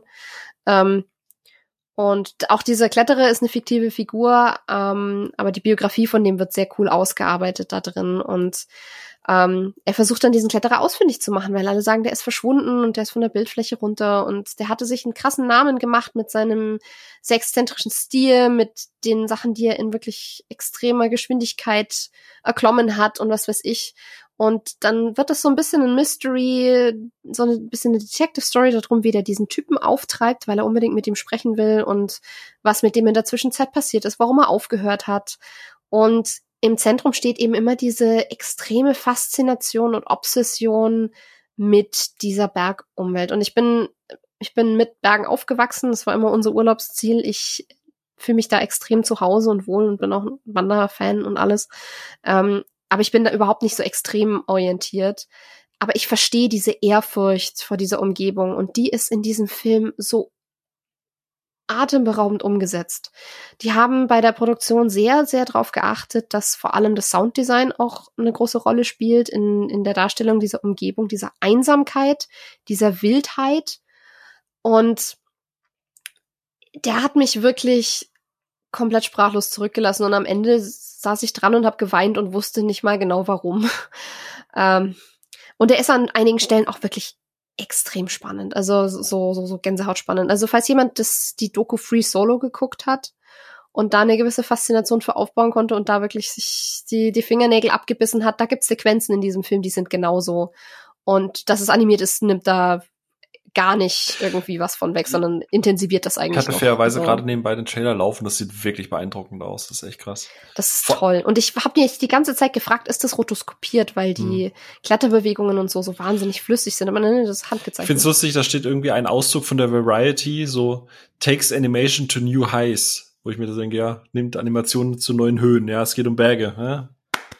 Ja, ja, den, den, ich habe ich hab ein paar Artikel gelesen zu dem mhm. Film und das Wortspiel haben sie alle gebracht und ich so, wow, ähm, wow falls seid ihr kreativ. Was du übrigens faszinierend findest, ich hatte das mal in unserer Best-of äh, letztes Jahr, wenn du solche Anima äh, nicht Animationen oder Dokumentationen magst, ich weiß, es ist nicht animiert und so, aber The River Runner, ähm, über einen Typen, der sehr obsessiv ist, was das Wildkajaking angeht, unter anderem eben auch in Indien mhm. und so weiter und in, zwischen ja, ja. den ganzen Bergen und so. Das ist sehr ähnlich. Zumindest habe ich gerade sehr ähnliche Vibes und Gefühle, aber der landet direkt auch jetzt auf die ja. Watchlist.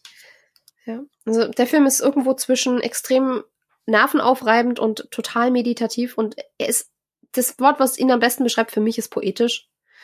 Ähm, ich, ich habe im Zuge meiner Bachelorarbeit, weil ich ein Gedicht übersetzt habe, selber einige Gedichte geschrieben und nach dem Film habe ich mich hingesetzt, habe wieder eins geschrieben.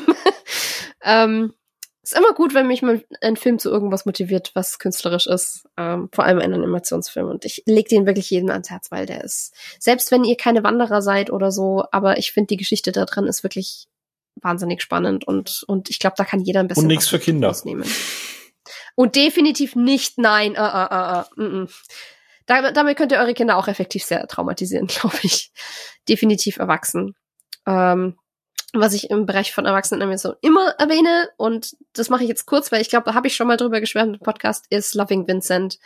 Ähm, der bestohlenste, künstlerisch wertvollste Animationsfilm, den ich mir vorstellen kann, dreht sich eben um das Leben beziehungsweise vor allem auch den Tod von Vincent van Gogh und so ein bisschen das Rätsel um seinen Tod, weil man ja nie genau herausgefunden hat, war das Selbstmord oder was ist passiert. Ähm, dieser Film macht, hat keinen Anspruch, das aufzuklären. Dieser Film geht so ein bisschen einfach die Schritte von ihm ab, wie er die Menschen zurückgelassen hat um sich her, wie er die Welt gesehen hat und versucht das so ein bisschen zu rekonstruieren und das alles im Malstil von Vincent van Gogh. Die haben für diesen Film, das ist der einzige in Öl gemalte Animationsfilm, ähm, die haben quasi auch rotoskopiert, in Anführungszeichen. Also sie haben die Filmszenen mit echten Darstellern gedreht. Übrigens auch großartige Darsteller. Douglas Booth spielt mit, äh, Chris O'Dowd spielt mit. Ähm, Jerome Flynn spielt mit, den die meisten Leute wahrscheinlich als, als Bronn aus Game of Thrones kennen. Also auch jetzt nicht kleine Namen. Und ähm, die haben das aufgenommen und haben eine Gruppe von Künstlern trainiert, im Stil von Van Gogh zu malen und haben dann die Szenen Frame für Frame in Öl in diesem Stil gemalt und daraus einen ganzen Spielfilm gemacht. Und ich finde das so bemerkenswert und bewundernswert und es ist ein bisschen gewöhnungsbedürftig zum Angucken, weil es durch diesen sehr expressionistischen Stil natürlich auch ein bisschen unruhig ist in der Animation und sich manchmal immer wieder Pinselstriche quasi bewegen im Hintergrund. Und das für den anderen, ein oder anderen wahrscheinlich befremdlich sein kann. Aber ich kann mir keine schöne Hommage an diesen Künstler vorstellen. Ich, ich kann es mir nicht liebevoller vorstellen. Es sieht unglaublich aus. Clint Mansell hat einen Wahnsinns-Soundtrack beigesteuert und äh, ich bin danach immer total aufgelöst, weil der irgendwas ganz, ganz tief in mir anspricht. Und einfach diese Leistung, was da an künstlerischem Können und Aufwand reingeflossen ist, finde ich unfassbar. Und deswegen will ich immer, dass Menschen den gucken, weil ich das Gefühl habe, den hat einfach kein Schwein gesehen. Klingt auf jeden Fall sehr aufwendig. Äh, tatsächlich, ich war, mhm. das Lustige ist, ich kenne das, das Cover und das Poster von diesem Film, aber ich hatte nie die Intention, den zu gucken, aber das ist schon krass. Und vor allem habe ich äh, festgestellt, dass eine, also es sind zwei, also eine Regisseurin und ein Regisseur und die Dorota Kobiella, die äh, die Regisseurin war, macht für mhm. nächstes Jahr die einen Film angekündigt, der heißt The Peasants. Ähm, mhm. Und der ist wohl auch wieder in einem sehr ähnlichen Stil. Also ich glaube jetzt nicht, dass das nochmal mit Ölgemälde oh, ist, aber äh, vielleicht auch, gerade wenn du davon so schwärmst, vielleicht für dich auch ganz interessant, weil das sieht zumindest ja, von den ersten Bildern, die man sieht, sehr, sehr, sehr ähnlich aus. Ja, sofort auf die Liste, ab dafür muss, muss drauf. Und derzeit habe ich dann oh, Zeit, ja. Loving Vincent zu gucken, weil das ist das, was René vorhin sagte, ne, willst du, ich lese ganz oft, dass er auch Unober in seiner Kritik, dass die Story eher so, hm, ist, aber dass das halt eine Experience ist und ich glaube, so einen Film hat man noch nicht gesehen, so einen Film wird man erstmal nicht mehr sehen und ich glaube, wenn man halt Bock darauf hat, dann sollte man sich sowas halt einfach mal die Zeit nehmen und äh, ja. ich glaube, ich werde mir das mal machen, weil das klingt einfach schon geil. Ja, also auf den musst du dich wirklich einlassen. Und wie gesagt, also viele sind da, glaube ich, mit reingegangen und haben gedacht, sie kriegen jetzt irgendwie so, ein, so, ein, so ein, äh, eine Detektivgeschichte über den Tod von Vincent von Roch und dann wird es aufgeklärt. Aber ähm, da, darum geht's nicht. Darum geht's wirklich nicht. Es ist eher eine Meditation darüber, was das für ein Mensch war und wie man sich von außen diesen Menschen irgendwie annähern kann, wie man ihn aber nie zu greifen bekommt, weil ganz verstanden hat ihn, glaube ich, niemand so wirklich, ja, wahrscheinlich selber auch nicht. Und ich finde das aber tatsächlich mit auch das Respektvollste, was du machen kannst. Also für, für mich funktioniert das komplett. Dass andere da vielleicht enttäuscht sind, weil es jetzt nicht so viel super krasse Handlung gibt, verstehe ich auch. Aber wenn man sich darauf einlassen kann, ist es auf jeden Fall ein Erlebnis. Ja. Klingt doch gut. Genau. Ja. Dann schmeiße ich zum Abschluss jetzt einfach noch die Animatrix-Filme rein, weil da hast du ganz viele Stile und ganz wild gemischt und nichts für Kinder und alles blutig und böse und ja. Ja. Und irgendwo zwischen für Kinder und für Erwachsene fällt für mich rein einer, den ich noch ganz kurz erwähnen möchte. Ähm, den hat Daniel Schöcker dann irgendeiner Folge Kino Plus mal erwähnt vor einer ganzen Weile und der liegt lange, lag lange, lange auf meiner Watchlist und den habe ich gestern endlich mal geguckt und der heißt Away. Ist momentan auf Prime verfügbar, kostenlos. Der ist von einer einzigen Person umgesetzt, dessen Namen ich leider nicht aussprechen kann, aber da sind die Credits wirklich sehr kurz, weil das ist ein Film von und fertig. Ähm, die Animation ist nicht nur gewöhnungsbedürftig, sondern teilweise echt furchtbar, weil es nicht sehr natürliche Bewegungen sind und sehr eingeschränkt. Aber es ist einfach nur eine Reise von einem Jungen der vor einer Art schwarzem Blobmonster flüchtet durch verschiedene Landschaften. Und dabei begegnet er den allen möglichen Bewohnern dieser Landschaften und macht immer wieder Zwischenstopps, gewinnt Abstand und wird wieder eingeholt. Und das er reist dann so zu seiner letzten, zu seinem letzten Ziel, immer mit diesem Wesen im Nacken. Und das ist es schon. Und das ist super minimalistisch in seinem Stil, also wirklich reduziert und minimalistisch. Und wie gesagt, die Animationen sind echt hakelig, über die muss man hinwegsehen, aber trotzdem hat der mich irgendwie sehr eingesogen in seine Welt, weil die, was sehr auffällt, ist die Kamera, die ist unglaublich. Also das ist, die, die Kameraarbeit in diesem Film ist wahnsinnig schön. Also wie, die hast du in manchen Blockbustern nicht so dynamisch und schön äh, umgesetzt, wie die, die, wie die, äh, die Bilder einfängt. Und irgendwas da drin spricht was sehr, sehr Tiefes in einem an. Und ich kann euch nicht sagen, worum es wirklich geht und ich kann euch nicht sagen, was diese Reise letztendlich darstellen soll. Aber die Landschaften sind großartig, äh, die sind so weit und offen und trotz ihrem Minimalismus lebendig. Ähm, dass ich das teilweise in hochpolierten Pixar-Filmen nicht so schön finde, obwohl die viel mehr Detail und Realismus drin haben, aber es, es fühlt sich trotzdem nicht so besonders an. Und ich empfehle sich einfach mal drauf einzulassen und ihn auf sich wirken zu lassen und zu versuchen, die hakelige Animation ein bisschen drüber hinwegzusehen, weil der ist tatsächlich sehenswert. Yes. Ich habe gerade nebenher, wo du davon geschwärmt hast, mal einen Trailer mir eben angeschaut, in dem man nicht mehr guckt ich krieg halt sofort davon Vibes von dem Videospiel Journey, ja, was auch ja. inhaltlich ja, in die Richtung geht, mit einfach genau. wirken lassen und das rausziehen, was du für dich rausziehst. Und mhm. wenn ich diesen zweieinhalb Minuten Trailer einfach so, so laufen lasse mit der Musik von einem, kriege ich da Instant Vibes davon. Das, also interessant glaub, aus, allemal. Ich glaube, wenn, wenn, wenn man Journey gespielt hat und mochte, dann mag man diesen Film auch ziemlich gerne. Ein Punkt, was mir gerade noch einfällt, entschuldige, wo du jetzt gerade Away gesagt hast, weil ich habe jetzt Away gerade reingeguckt und von dem Stil her, äh, das ist eine Diskussion, die ich mit René schon mal geführt habe, ein Film, den ich dem Ono ausgeliehen hatte, äh, The Prodigies, äh, womit wir auch wieder beim Thema britisch-französische äh, Kooperation wären. Ähm, Prodigies ist ein Film, äh, Mensch, wie hieß denn dieser Superheldenfilm mit den Kids? Ähm, Baymax? Nein. Also Chronic? Ja, genau, Chronic. Chronicles. Ah, okay. Genau. So. Ich war noch bei Animationsfilmen. Genau, nee, nee, alles gut. Und ähm, The Prodigies ist im Prinzip von einem der Regisseure, der vorher in der Games-Branche gearbeitet hat. Unter anderem hat der, ich glaube, René dürfte das Spiel kennen, an Wet gearbeitet, dieses Tarantino-eske mhm. Spiel. Mhm. Und Jawohl. der war dort involviert und hat jetzt halt quasi äh, sich auf den Regiestuhl gesetzt und äh, The Prodigies gemacht. Und du hast es schon mal gesagt gehabt, der Stil ist wahnsinnig minimalistisch und wirkt auch hier und da etwas hölzern. Du hast es, glaube ich, mal beschrieben gehabt mit PlayStation 3 Grafik so. Ähm, Allerdings ist das. Ich habe mich mit dem Trailer wirklich sehr schwer getan, dass das stimmt. Genau. Ähm, und das ist ja auch wieder so das Thema, muss man sich darauf einlassen. Mich hat der damals komplett weggeblasen, sage ich ganz im Ernst. Äh, es ist wie gesagt wie Chronicles. Äh, es geht darum, dass halt äh, ein paar Jugendliche im Alter von 10 bis 14 Superkräfte bekommen und die Schnauze halt einfach voll haben, äh, irgendwie rumgeschubst zu werden. Und ähm, der Hauptprotagonist äh, möchte eigentlich die zusammenbekommen und so eine Art auch hier Teamform und die Leute herausfinden mit besonderen Fähigkeiten. Und die können halt so Dinge machen wie Leute manipulieren, äh, Kontrolle von Menschen übernehmen, ähm, Formwandler und so weiter und so fort. Und da geht's dann auch um das Thema äh, da sieht man dann halt auch durchaus, wie ein Jugendlicher sich an einem, an einer Frau vergeht und so weiter. Und da fließt relativ viel Blut und es gibt sehr abstrakte Bildzeichnungen und so.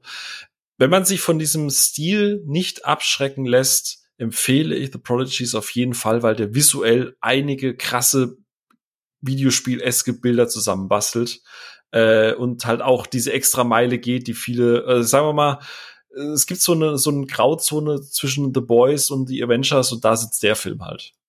Ähm, und äh, mochte den sehr gerne. Ich habe den mittlerweile, glaube ich, auch dreimal geguckt und ich mag den immer noch. Auch, aber wie gesagt, auch hier muss man sich auf den Stil ein bisschen einlassen. Aber es ist auch definitiv ich, nichts für Kids. Ich fühle mich spontan ein bisschen an Misfits erinnert, wenn ich da reingucke auch. Also die, die britische Serie mit mhm, den ja, Teenies, ja, die ja, Superkräfte ja, bekommen, die ja auch nicht gerade harmlos ja. ist. Aber ja, sieht, sieht eigentlich cool aus. Also der Stil gefällt mir auf jeden Fall. Genau. Das ist ja das, was schlagen wir fast schon wieder die Brücke zum Anfang, ne? Das ist so dieses, mag man den Stil oder nicht, kann man sich darauf einlassen oder nicht. Aber wie gesagt, ich kann das tatsächlich empfehlen, verstehe aber auch, ich glaube, Ono fand den tatsächlich auch ganz gut. Ähm, müsste ich jetzt mal äh, bei, bei, bei Letterbox gucken. Aber äh, ja, ich wollte ihn noch mit reinwerfen, weil, weil ich bei Away gerade irgendwie dran denken musste. Ah, nee, er hat ihn gar nicht gelockt, der Arsch. Frechheit. Genau. aber wir halten fest, dass die Bandbreite ist auch hier riesengroß und es ist eben ein Medium, mit dem man so viel machen kann und mit dem man auch sehr erwachsene Sachen ansprechen kann. Und Was ist denn jetzt mit den Tentakeln, René? Wo finde ich das denn? Das ich habe gelernt auf, auf, auf, auf ich habe gelernt nicht auf YouPorn, sondern auf Pornhub, ne, weil wir sind ja im Jahr 2022, du Affe. Richtig, ja, ja genau, genau. So ein Bildungsauftrag erfüllt, hast du das gemerkt. Ah, wir ja. machen ja auch was für, für die Bildung. Genau. Ja, wir sind, weil wir sind im Jahr 2022 und was im Jahr 2022 vor relativ kurzer Zeit erschienen ist, sind und was diese Idee eigentlich angestoßen hat, wo wir nach bald drei Stunden mal sind, ähm, sind einmal ähm, das Seeungeheuer auf Netflix. Tentakeln? Ähm, Tentakel, da hast du deine Tentakel. Jetzt hör doch auf Nein, zu jammern. Äh, unironisch auch Tentakel, ja. genau, ganz unironisch. Ähm, ja, im Englischen The Sea Beast von Chris Williams, der ähm, tatsächlich auch vorher unter anderem Sachen für Disney gemacht hat, so Baymax zum Beispiel. Ganz, ganz unbekannter Film, den kein Mensch kennt, ne? Oder Bold und auch äh, Co-Regisseur bei ähm, Moana oder deutschen ja Vajana äh, war. Und ähm, auf Apple TV Plus diese Woche ist eben Luck erschienen. Ähm, der erste Film von Skydance Animation, dem Animations, neu gegründeten Animationsunterzweig von den Skydance Studios. Und ja, wir haben uns die beide mal angeguckt und ähm, haben, glaube ich, relativ weit auseinandergehende Meinungen teilweise, was das angeht.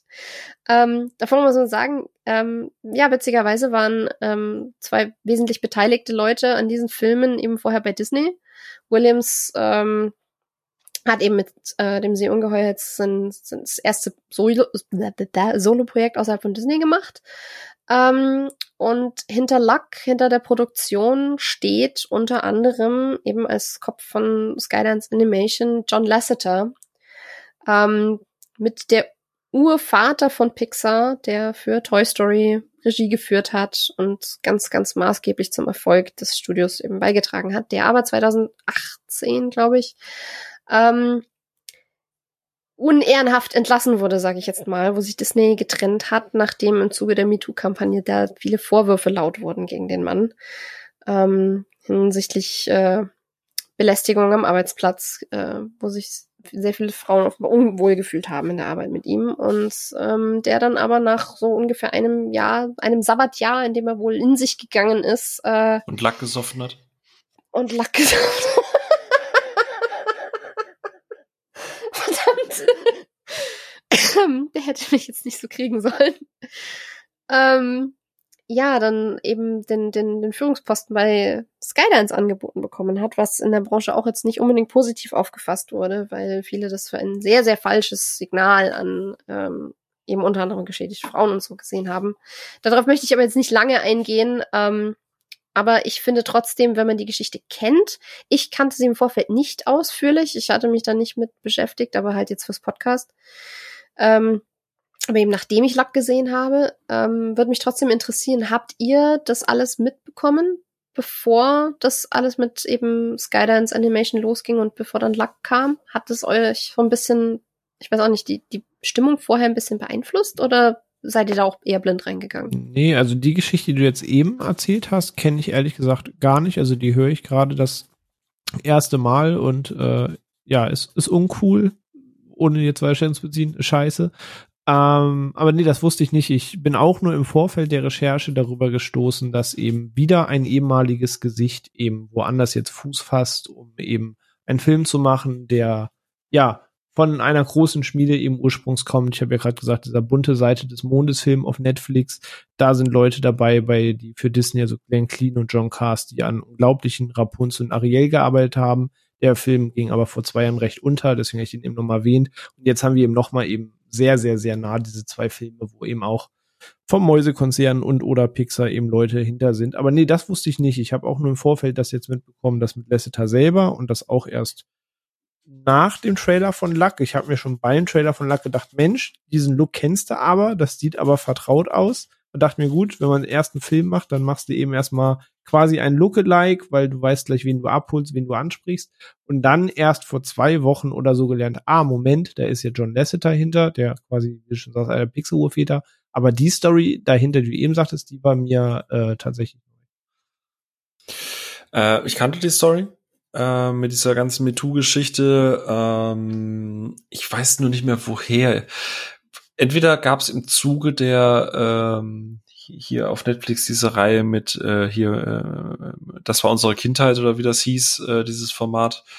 Äh, The Movies That Made äh, Us. Movies That Made Us. Ich, bin, ich weiß ja gar nicht, gab es da irgendwie ein Special über Pixar oder wurde das mal angesprochen? Da gab es halt. Ich glaube, zu Toy Story gab es schon was. Ja. Ich weiß es aber auch nicht. Ich, ich, weiß auf jeden Fall, dass es da halt auch um John Lasseter ging und halt eben auch um das Zerwürfnis mit Disney, dass halt eben MeToo da Dinge aufgestoßen hat, dass er irgendwie in Vorstandsmeetings irgendwelche also teilweise auch seine, seine, seine Chefin oder Mitarbeiterin, also direkte Vorgesetzten oder was auch immer, dann irgendwie bekrabbelt haben sollen, so ein Scheiß. Und äh, deswegen hat's mich persönlich, also ich, ich habe die Handschrift da jetzt nicht gesehen, ich habe da auch nicht proaktiv drauf geachtet, zu sagen, oh, da ist jetzt schon Lasseter dran.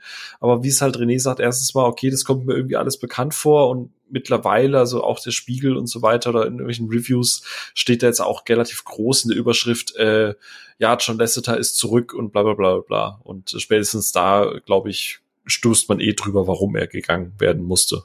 Auch mit Recht. Ja, ja, schon irgendwie. Also, ja, und das Zeichen halte ich nach wie vor auch immer noch für schwierig. Also, ne, mhm. zweite Chancen und so, alles cool. Und am Ende, ich glaube, er wurde nie angeklagt, vieles wurde fallen gelassen, vieles wurde nicht nachverfolgt, was auch immer. Die haben sich auch nicht außergerichtlich geeinigt. Also es ist keine, scheinbar keine äh, nicht finanziell irgendwelche Mittel geflossen, um da wenigstens zum Schweigen zu bringen, sondern er hat das ausgesessen. Er hat sich vielleicht wirklich, also er hat sich ja mehrfach entschuldigt und alles ähm, was sie natürlich nicht freispricht davon, aber ich sag mal, nach drei Jahren Pause äh, do better.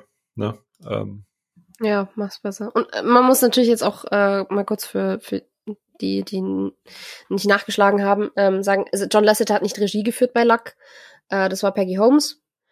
Ähm, aber er hat halt die, die Arbeitsweise, wie dieser Film erarbeitet wurde, sehr viel unter anderem nach diesen Pixar-Prinzipien aufgebaut, eben, dass man quasi so einen, so einen Pool hat aus Kreativköpfen, die an einem Projekt zusammenarbeiten und nicht eben nur so diesen einen mhm. Regisseur, der dann alles bestimmt und so. Da hat er eben viel aus seiner eigenen Erfahrung mit beigesteuert und ähm, so ein bisschen Projektleitung und so mit auch übernommen und ja, ähm, was ich auch gehört habe eben aus der Industrie und das ist was, wo ich viel eher auch noch mitgehen würde, wenn ich das ganze MeToo-Zeug mal weglasse, ist, dass halt ähm, manche Vertreter in, in den ganzen Animationsriegen sagen, sie finden es halt insofern auch ein doofes Zeichen, dass da, wenn du gerade neu gegründetes Animationsstudio hast, hättest du Positionen frei für neue Ideen, für jüngere Köpfe, für unverbrauchtere Leute, die da vielleicht mal frischen Wind auch in diesen ganzen Bereich reinbringen, damit eben nicht alles aussieht wie typisches Pixar Model B und Disney Model C, ähm, sondern dass du wieder in Anführungszeichen nur einen von den alten Hasen hinsetzt und das verstehe ich auch und ich finde, das hätte Luck womöglich gut getan. Denn äh, ja, ich würde mit dem vielleicht einfach mal anfangen, wie ihr den so fandet, weil ähm, ja, macht, macht ihr mal, bevor ich mich aufregen muss. Ja, äh, ich glaube, das wird der in Anführungsstrichen kontroverserer von den beiden Filmen. Äh, da hat der äh, René vorhin schon, ja, das garantiert. Ja, da, da hat der René vorhin schon eine Tendenz ähm, äh, angedeutet, obwohl wir bewertungstechnisch gar nicht so unendlich weit auseinander sind. Ähm, ich fand Luck nett. Ähm, der hat viele schöne Ideen. Ich mag den Look. Ich meine, ich, ich mecker gleichzeitig ja immer die, über diese Art von Look, aber gleichzeitig am Ende ist es halt bewährt. Ich mochte den Look. Ich mochte die Voicearbeit, da ist ja unter anderem Simon Peck mit dabei, Whoopi Goldberg ist endlich mal wieder irgendwo zu hören. Jane Fonda ist mit dabei, die eine sehr treffende Figur spielt für sie. und äh, es geht ja auch um, äh, dass die Hauptfigur in äh, das Land des Glücks stolpert und dadurch auch zwangsläufig in das Land des Pechs. Und ähm, ich finde die Welt per se sehr spannend äh, umgesetzt. Mir hat Freude bereitet, da, da irgendwie die Figur zu begleiten und herauszufinden, wie das alles funktioniert und wie Glück funktioniert, wie Pech funktioniert. Und ich mag die Musik. Also es ist alles sehr schön, sehr nett. Da gibt's nichts zu näkeln dran, nichts zu nölen dran, was die technische Umsetzung angeht. Es ist alles routiniert. Also Würdest du mir sagen, das ist das erste, der, der, das erste Projekt dieses Studios? Würde ich sagen, äh, das wirkt, als hätten die irgendwie vorher schon 20 andere gemacht. Ähm, und das ist halt so ein bisschen das, worüber der Film für mich stolpert. Und das ist der Punkt, was der René gleich ausführen wird, warum er das deutlich anders sieht als ich, was auch absolut legitim ist, ähm, kann ich auch gleich sagen, dass ich ihm in der Argumentation per se zustimmen werde. Aber mir persönlich war es zu routiniert. Also ich hatte irgendwie das Gefühl, gerade bei den Figuren, da laufen dann irgendwie mal Hasen rum, da laufen dann irgendwie mal Schweine rum und so. Und ich dachte mir so, ah cool, das kenne ich aus Sing. Ah, gucke mal, cool, das kenne ich aus Secret Life of Pets. Ach, gucke mal, cool, das kenne ich aus der Eisprinzessin. Ah, gucke mal. Also alles wirkte wie so ein Best-of von allem, wo die jemals dran mitgewirkt haben. Und die, äh, die Regisseurin, äh, deren Namen wir die äh, Sophia jetzt sagen wird, die Peggy Holmes, genau.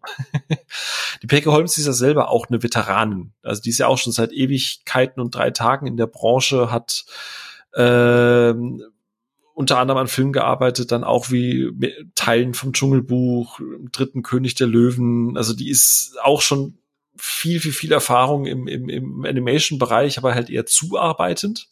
Oder halt so kleinere äh, Kinderfilmgeschichten mit irgendwie nochmal äh, das Geheimnis der Feenflügel und so ein Zeug, wo es dann um die äh, Peter Pan, äh, wie heißt sie, Peter Pan Fee?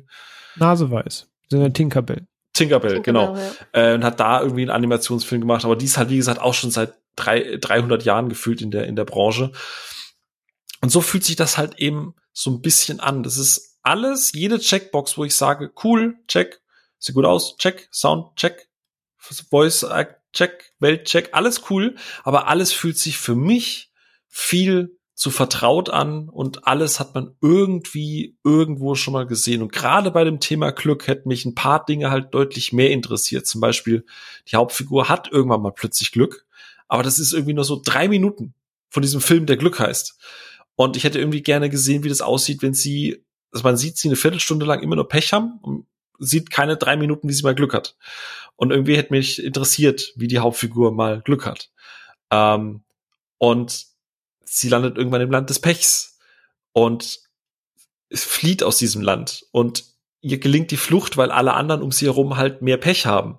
Und das ist so die Frage, wenn jemand nur Pech hat und im Land des Pechs ist, ist das dann wie durch Null dividieren? Ja, du bist ja der Pro dann quasi da drin. Ga ganz genau. Also damit bist du wieder besser. Ganz genau. Und das sind halt so Punkte, wo ich denke, oh verdammt, jetzt ist sie nach drei Minuten ist sie schon wieder aus diesem Land des Pechs raus. Und eigentlich fände ich die Prämisse, dass ein Pechvogel im Land ist, wo alle Leute noch mehr Pech haben als er. Ich finde das eigentlich eine geile Prämisse und aber auch da wird da irgendwie nichts gemacht. Ich meine, klar, das ist jetzt wieder das Thema Erwartungshaltung, das will der Film nicht erzählen, das ist okay, aber alles, was der Film irgendwie nicht erzählen möchte, finde ich spannender als das, was er erzählt. Und am Ende waren es bei mir dann irgendwie, glaube ich, zweieinhalb oder drei, nee, zweieinhalb. Ich habe die Zeit nicht bereut, ich habe viel Spaß mit dem Film gehabt, ich habe manchmal auch gelacht, aber am Ende saß ich da und dachte mir so, ja, äh, nö. Also weiß nicht, irgendwie hat mich der dann war, war der mir zu, zu, zu alt bekannt. So, René. Ja, ist äh, vollkommen legitim. Ähm, du hast eben schon gesagt, ich sehe das ein bisschen anders. Ich habe den Film auch bedeutend höher bewertet. Ich habe dem, wenn wir jetzt über Wertung sprechen, dreieinhalb gegeben und ich hatte wirklich eine sehr, sehr, sehr gute Zeit mit dem Film, obwohl ich vorher sehr Verhaltenes gehört habe und ich verstehe die Kritik daran, aber ich teile sie eben nicht, beziehungsweise ich finde die Kritik seltsam bemessen, aber das muss eben jeder für sich ähm, vollkommen entscheiden, weil da sind wir wieder bei diesem Punkt mit Übersättigung. Da ist jetzt auch egal, ob das Luck mit neuen Skydance Animations ist oder die nächste Pixar Armada. Wir führen eigentlich die gleiche Diskussion der Übersättigung eines gewissen Stils. Ähm, und ich verstehe, dass Leute sich ärgern und sagen, da kommt ein Film von einem anderen Studio, der aber den Geist dieses Studios weiterführt, von dem ich ja eigentlich übersättigt bin, weshalb ich mich über einen neuen Film von einem anderen Studio freue und das ist auch vollkommen legitim. Und das kann man auch so sehen. Und das ist auch vollkommen fein. Äh, äh, ich sehe es halt ein bisschen anders oder aus einer anderen Warte her. Weil ähm, ich habe das so ein bisschen verglichen in meiner Review mit äh, einer Musikband. Wenn jetzt eine bestehende Band den Sänger los wird oder der Sänger verlässt die Band und man holt einen neuen Sänger in die Band, dann du möchtest aber, dass die, die DNA dieser Band irgendwie bestehen bleibt. Du freust dich über die neue Impulse eines neuen Sängers, der einen anderen Flow reinbringt, weil er soll nicht versuchen, einen alten zu kopieren. Das hat exakt einmal bei ACDC wunderbar funktioniert und das alles fein. Aber bei allen anderen war man dann froh, dass man ein bisschen neuen Weg geht. Aber du willst immer noch die alte Substanz sehen. Und das erste Album, das dann kommt, klingt immer noch so, als wäre das diese Band, nur mit einer anderen Stimme. Und danach fängt man an, seinen, seinen eigenen Weg zu finden, was anderes auszuprobieren.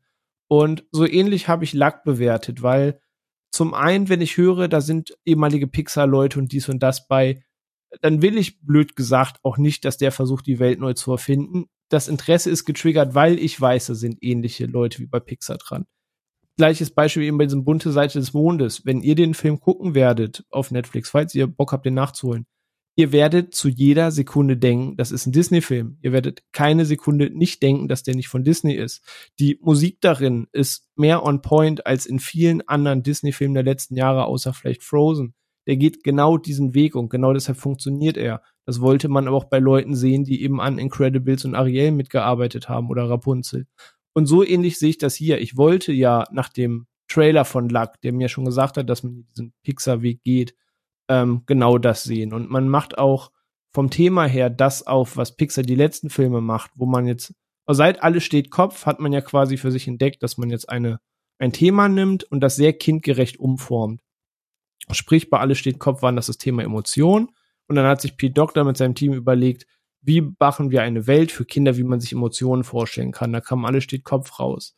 Ähm, das haben sie dann mit Soul gemacht, mit dem Tele Thema Seele. Das haben sie bei Coco gemacht, mit dem Thema Todesreich und überlegt, wie macht man das kindgerecht. Und hier machen sie das halt mit Glück und Unglück und gehen eben den, den gleichen Weg und haben dabei auch recht schöne Messages, weil es ist nicht so, dass sie jetzt sagen, nur die Glück haben, sind die Guten und die Pechvögel ist alles doof. Sie bringen dir sehr kindgerecht bei, dass es vollkommen fein ist, auch Pech zu haben und dass sich auch im Unglück was Gutes ereignen kann und nicht immer alles scheiße ist. Und gerade auf Kinderebene betrachtet, sagt der Film sehr, sehr viele schöne Dinge aus, die man als Erwachsener vielleicht abgetroschen findet, die man sagt, ey, nicht schon wieder. Ähm, aber bei mir hat das sehr nerv getroffen und auch das Writing der Figuren ist das, warum ich Filme von diesen Teams mag und deswegen meine ich heute, man schießt so ein bisschen in Disney und Pixar, weil ja, das sind die Platzhirsche, ja, die verdrängen die Kleinen, aber ich mag deren Filme trotzdem auch immer noch, genauso wie ich die kleinen Filme mag. Ähm, und ich freue mich auch über jeden neuen Pixar-Film, der kommt. Und ich muss jetzt nicht jeden Skydance Animations Film so haben, dass der jetzt äh, wirklich wie ein Pixar-Film sein könnte. Ich bin aber vollkommen fein damit, dass ein neues Studio sagt, wir brauchen nicht als erstes das Super-Experiment irgendwie releasen. Das Ding wird eine Flaute, das guckt keiner und das Geld für den zweiten Film wird schwierig. Und dann hat sich das mit Skydance Animations auch ganz schnell wieder erledigt, egal wer dahinter steckt. Ähm, ich finde es vollkommen okay zu sagen, wir suchen jetzt einen großen Streaming-Anbieter. Wir machen hier so einen Nummer sicher Film, der drückt genau die Knöpfe, an denen wir seit 20 Jahren drücken. Das ist unser Handwerk, das ist das, was wir können.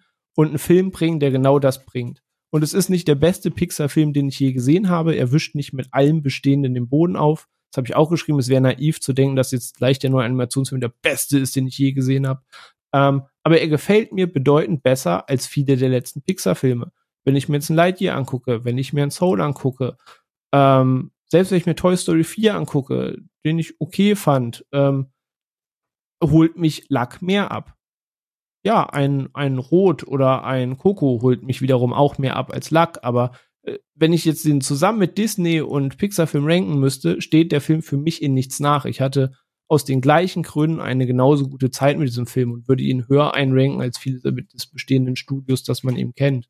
Und deswegen, ich sehe die Kritik daran, aber ich sehe es halt ein bisschen von der vergangenen Warte, dass ich eben genau das bei den Namen erwartet hatte, gehofft hatte, das zu kriegen und eben das gleiche Writing und die gleiche gute Zeit hatte. Und mich hat der Film bis zum Ende wirklich gehabt und ich hatte eine wirklich schöne Zeit mit dem Film. Ich finde das total spannend. Also alles, du sagst, ich habe es ja schon gesagt gehabt, ich finde das ja total valide. Ich, bei dieser, bei dieser Band-Metapher habe ich tatsächlich eine Frage. Du, du sagst, wenn du den, den Leadsinger austauschst, ne, dass quasi der Sound drumherum sich ja auch nur bedingt anpasst.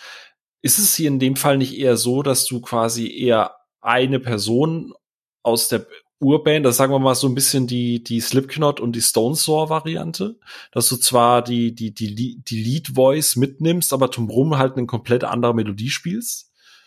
Also, dass du mehr vielleicht mal eine Ballade gehst oder mehr in Richtung Mainstream und Rock gehst, statt halt irgendwie auf, auf klassisch Metal? Weil ja, das ist halt der Weg, den ich mir jetzt für kommende Produktionen okay. wünsche. Mhm. So, deswegen sage ich ja, es muss jetzt nicht jeder Film ein Film wie Pixar sein, weil dafür haben wir Pixar. Das, das ist richtig. Die ja. Diskussion ist, ist vollkommen in Ordnung, aber ich finde es vollkommen okay zu sagen, wir brauchen als Guidance Animations als ersten Film, um Fuß zu fassen, einen Film, der safe ist, der funktioniert, mit Namen, den wir locken, mit einer Formel, wobei Leute es triggert, was sie da zu erwarten haben. Und das fand ich vollkommen fein und ich bin gespannt, was jetzt daraus folgend halt rauskommt. Ja, das ist total spannend und, und auch also der der Projektmanager in mir und der der der Marketingmensch in mir, alles was du gesagt hast, war die ganze Zeit am Nicken. So, das ist das absolut sinnvollste und verständlichste aus all den Gründen, die du genannt hast. Aber der der der der Zuschauer in mir denkt sich so, ja, aber irgendeine einzige kreative Idee das wäre das wäre doch mal ganz nett gewesen zum Anfang. Ja, das, das halt, wie man es gewichten ja. möchte. Ne? Deswegen ver verstehe ich verstehe beide Seiten. Ich war auf der sagt, ich habe das bekommen, was ich wollte. Ich hatte eine schöne Zeit. Aber ja, ich verstehe auch deine Sicht daran. So. Mhm. so, René, wir holen uns jetzt ein Bierchen und lassen mal kurz Sophia fünf Minuten alleine. Zeit läuft. genau, ich mache jetzt fünf Minuten Rant, so wie René bei Christopher Nolan. Ja, was Phil gesagt hat, wäre schön gewesen, wenn irgendwas daran kreativ gewesen wäre. Meine Güte, hat dieser Film nicht funktioniert für mich. Und zwar auf keiner Ebene. Allein der Einstieg. Ich habe Phil ein Foto geschickt von mir, wie ich geguckt habe nach den ersten nur zehn Minuten. Und es war schon allein meine Reaktion so, oh, toll. Wir können jetzt offenbar keine Animationsfilme mehr machen, die in der Gegenwart spielen, in der nicht Charaktere irgendeinen dummen TikTok-Tanz machen müssen und in der nicht irgendein fürchterlicher Popsong irgendwo gesungen werden muss. Ähm, ich, oh Gott, ich weiß gar nicht, wo ich anfangen soll. Es ist einfach nichts da drin, was für mich funktioniert, weil es alles einfach nur die schlechtere, seelenlose Version von irgendwas Besserem ist, was in einem Pixar-Film besser gewesen wäre, was in einem Disney-Film besser gewesen wäre, was in einem DreamWorks-Film besser gewesen wäre. Ich habe die ganze Zeit, ähm, ich meine, ich sehe es gerade bei euch, aber ich, ich werde dem Film zugestehen, ja, der Hauptcharakter ist irgendwo liebenswert. Sie ist, sie ist eine sehr positive Person und das ist angenehm, weil alles andere wäre auch echt unerträglich gewesen. ich glaube, sie Film. würde ihren Film toll finden. Wahrscheinlich. Ähm, aber die Message von dem Film zum Beispiel ist sowas, wo ich das Gefühl habe, sie ihnen ist in den letzten fünf Minuten aufgefallen, sie sollten vielleicht eine Message drin haben, damit man nochmal auf die Tränendrüse drücken kann und das nochmal irgendwie wholesome machen kann, damit es so ein bisschen ist wie der Pixar-Moment am Ende. Aber die haben halt nicht wirklich ein gut durchgezogenes, anständiges Theming durch den Film. Fand ich zumindest. Und am Anfang wird, gibt's diesen Moment mit ihrer, mit ihrer Ziehschwester, die dann sagt so, oh ja, und ich habe diesen Glücksbringer aus dem Land und diesen Glücksbringer aus dem Land und den Glücksbringer aus dem Land. Ich dachte mir so, boah, geil, im, im, im, im Land des Glücks werden dann all diese verschiedenen Glücksmythologien zusammengeführt. Und hast du aus jedem Teil der Welt was und dann ergibt es ein ganz fantastisches Ganzes. Und dann ist das Land des Glücks einfach nur ein etwas fancieres Apple Headquarters, neues Tech-Startup, wo Leprechauns mit iPads rumlaufen und die, die Bereinigungstruppe in Hazmat Anzügen kommt, in Autos und es ist, ich, ich habe es so gehasst, dass du ein Thema hast, was, wo so viel Fantasy und so viel Mythologie und so viel Magie drin steckt und dann sieht es alles nur so hochpoliert Techno sonst wie aus. Ich weiß, ich, ich kann nicht erklären, warum mich das so unglaublich, warum mir das so krass gegen den Strich geht. Aber ich habe es wirklich aus ganzem Herzen gehasst. Gerade weil so viel sich an der irischen Glücksmythologie mit Leprechauns und so orientiert und deren Fairy Stories. Und wir hatten es vorhin mit Cartoon Saloon. So setzt man diese Mythologie um. Und ganz bestimmt nicht so, wie es in Luck aussieht. Ich fand's grauenhaft. Ich habe auch nicht verstanden, warum da ein deutsches Einhorn drin ist. Ein, außer dass es halt irgendwie lustig ist, wenn der deutsche Wörter es mit reinspricht. Nur einen Rudi Völler. Ja, warum ist das ein Rudi Völler Einhorn? Einhörner sind nicht irgendwie deutsche Glücksmythologie in irgendeiner Form. Das hat nichts miteinander zu tun. Das passt nicht in dieses Konzept und ich, ich will auch nie wieder einen Drachen in, im Hosenanzug sehen. Nie wieder. Und ich, alle Versatzstücke da drin waren für mich einfach so wiedergekäutes Zeug, was wir schon woanders besser gesehen haben. Wie du sagst, die Schweine sind die aus Sing, die Häschen sind aus, keine Ahnung, Pets. Und zwar wirklich nicht einfach nur so ähnlich im Stil, sondern Copy-Paste da eingefügt. Also sie, haben für mich nicht neu ausgesehen in irgendeiner Form, wo ich mir denke, irgendjemand im Designteam wird es ja wohl hinbekommen, hätte es ja wohl hinbekommen, die Proportionen irgendwie abzuändern und irgendwas Neues zu machen in diesem Film, aber es ist einfach nichts neu. Noch dazu dieses dieses ganze Ding mit dem mit dem mit dem Pech dreht sich halt auch ganz ganz viel um die Art von Slapstick Comedy, die ich an Animationsfilmen gar nicht abkann, weil ich sie nicht lustig finde, in der halt nicht nichts interessantes mit dem Character Model gemacht wird, wie in der so in der Sony Animation, die Phil so gelobt hat, die ich auch sehr feiere, oder in meinetwegen Looney Tunes Cartoons, sondern wo einfach nur minimal überspitztes Real-Slapstick umgesetzt wird, die sich dann aber penetrant überall durchzieht und die mir dann einfach irgendwann nur noch massiv auf die Nerven gegangen ist. Und selbst Simon Pegg konnte es nicht rausreißen für mich und das will was heißen. Der war noch mit das Beste, aber auch das fand ich anstrengend. Nee, also der Film hat für mich legit nichts Kreatives gemacht gar nichts. Der ist für mich so ein bisschen die Antithese zu kreativen Einfällen in Animationsfilmen. Das ist, es sind alles nur Versatzstücke. Es hätte alles irgendwo besser gehen können und ich finde das Endprodukt extrem seelenlos. Der hat mich einfach nicht gekriegt emotional. Also wirklich nicht. Der hat Sachen abgehakt und hat sich keine künstlerische Mühe dabei gegeben und das macht mich so wütend, weil ich das Gefühl habe, das ist alles nur safe und niemand hat sich wirklich und ich weiß, das Animationsteam hat sich wahrscheinlich reingekniet und und das Art-Style-Team wahrscheinlich auch, aber das Endprodukt ist für mich einfach an keiner Stelle in irgendeiner Form ein, ein künstlerisches Unterfangen. Also es fühlt sich nicht so an. So, und das macht mich so unglaublich sauer. Sophia macht den Haftbefehl. Jetzt gibt's Hackback. Ja, sagen, in dem Fall schon. Sagen Sophia klingt gerade so, als wenn ich über die ich einfach und verbesserlich Sachen spreche. Ja, ab und zu kann ich auch mal so sein. Ja, das, ey, du, wenn es nicht Klick macht, wie gesagt, bei mir zum Beispiel bei dem Humor, bei, bei mir funktioniert der halt, aber wenn es nicht funktioniert, kann es auch schnell krantig werden. Deswegen sage ich zum Beispiel, ich weiß, dass du zum Beispiel auch die Minions und die ich einfach unverbesserlich Sachen magst. Das, ja. das ist eine Animationsfilmreihe, da will ich die, die Fernbedienung in den Fernseher schmeißen, den Fernseher aus der Wand reißen und dann den Fernseher aus dem höchsten Stockwerk vom Dach werfen, weil ich ertrage den Humor und keinen Charakter darin fünf Minuten. Und Spoiler, René wohnt im Erdgeschoss. Ja, ich würde dann halt extra nach oben gehen. So, das ist halt zum Beispiel, das ertrage ich nicht. Und äh, Ja. wenn es da halt nicht Klick macht, dann macht's halt nicht Klick. Dann. Ja. oh ja, schade. Ich, aber ich mochte ihn. war es halt rum. Und ich, ich, ich, hat's, ich habe die ganze Zeit an äh, Hüte des Lichts gedacht, auch ein irgendwie etwas unterbewerteter DreamWorks-Film, den ich sehr liebe. Aber bei Copycat-Sachen sind halt ja auch der kommende Film, wenn man fair ist. Ja, ja, Probleme. ja, auf jeden Fall. Aber halt irgendwie, ich finde, der hat einen eigenen Charme und der hat ein paar Sachen sehr cool selber eigen und neu Ja, gemacht. safe, aber eben auch halt viele Szenen eins zu eins komplett übernommen. Definitiv und ich glaube, der muss sich viel den Vergleich zum Beispiel mit äh, Drachenzähmen Ja. leicht gemacht anhören. Der eine, den wir heute besprechen, ist der beste Pixar-Film, der nicht von Pixar ist, und das andere ist der beste Dreamworks-Film, der nicht von Dreamworks ist. Ja, ähm, das mit dem Besten, das überlegen wir uns nochmal. Aber mit dem besten DreamWorks-Film, ja, da, da, da kann ich zustimmen, weil es kam ja eben auch Seabeast raus, beziehungsweise das Seeungeheuer.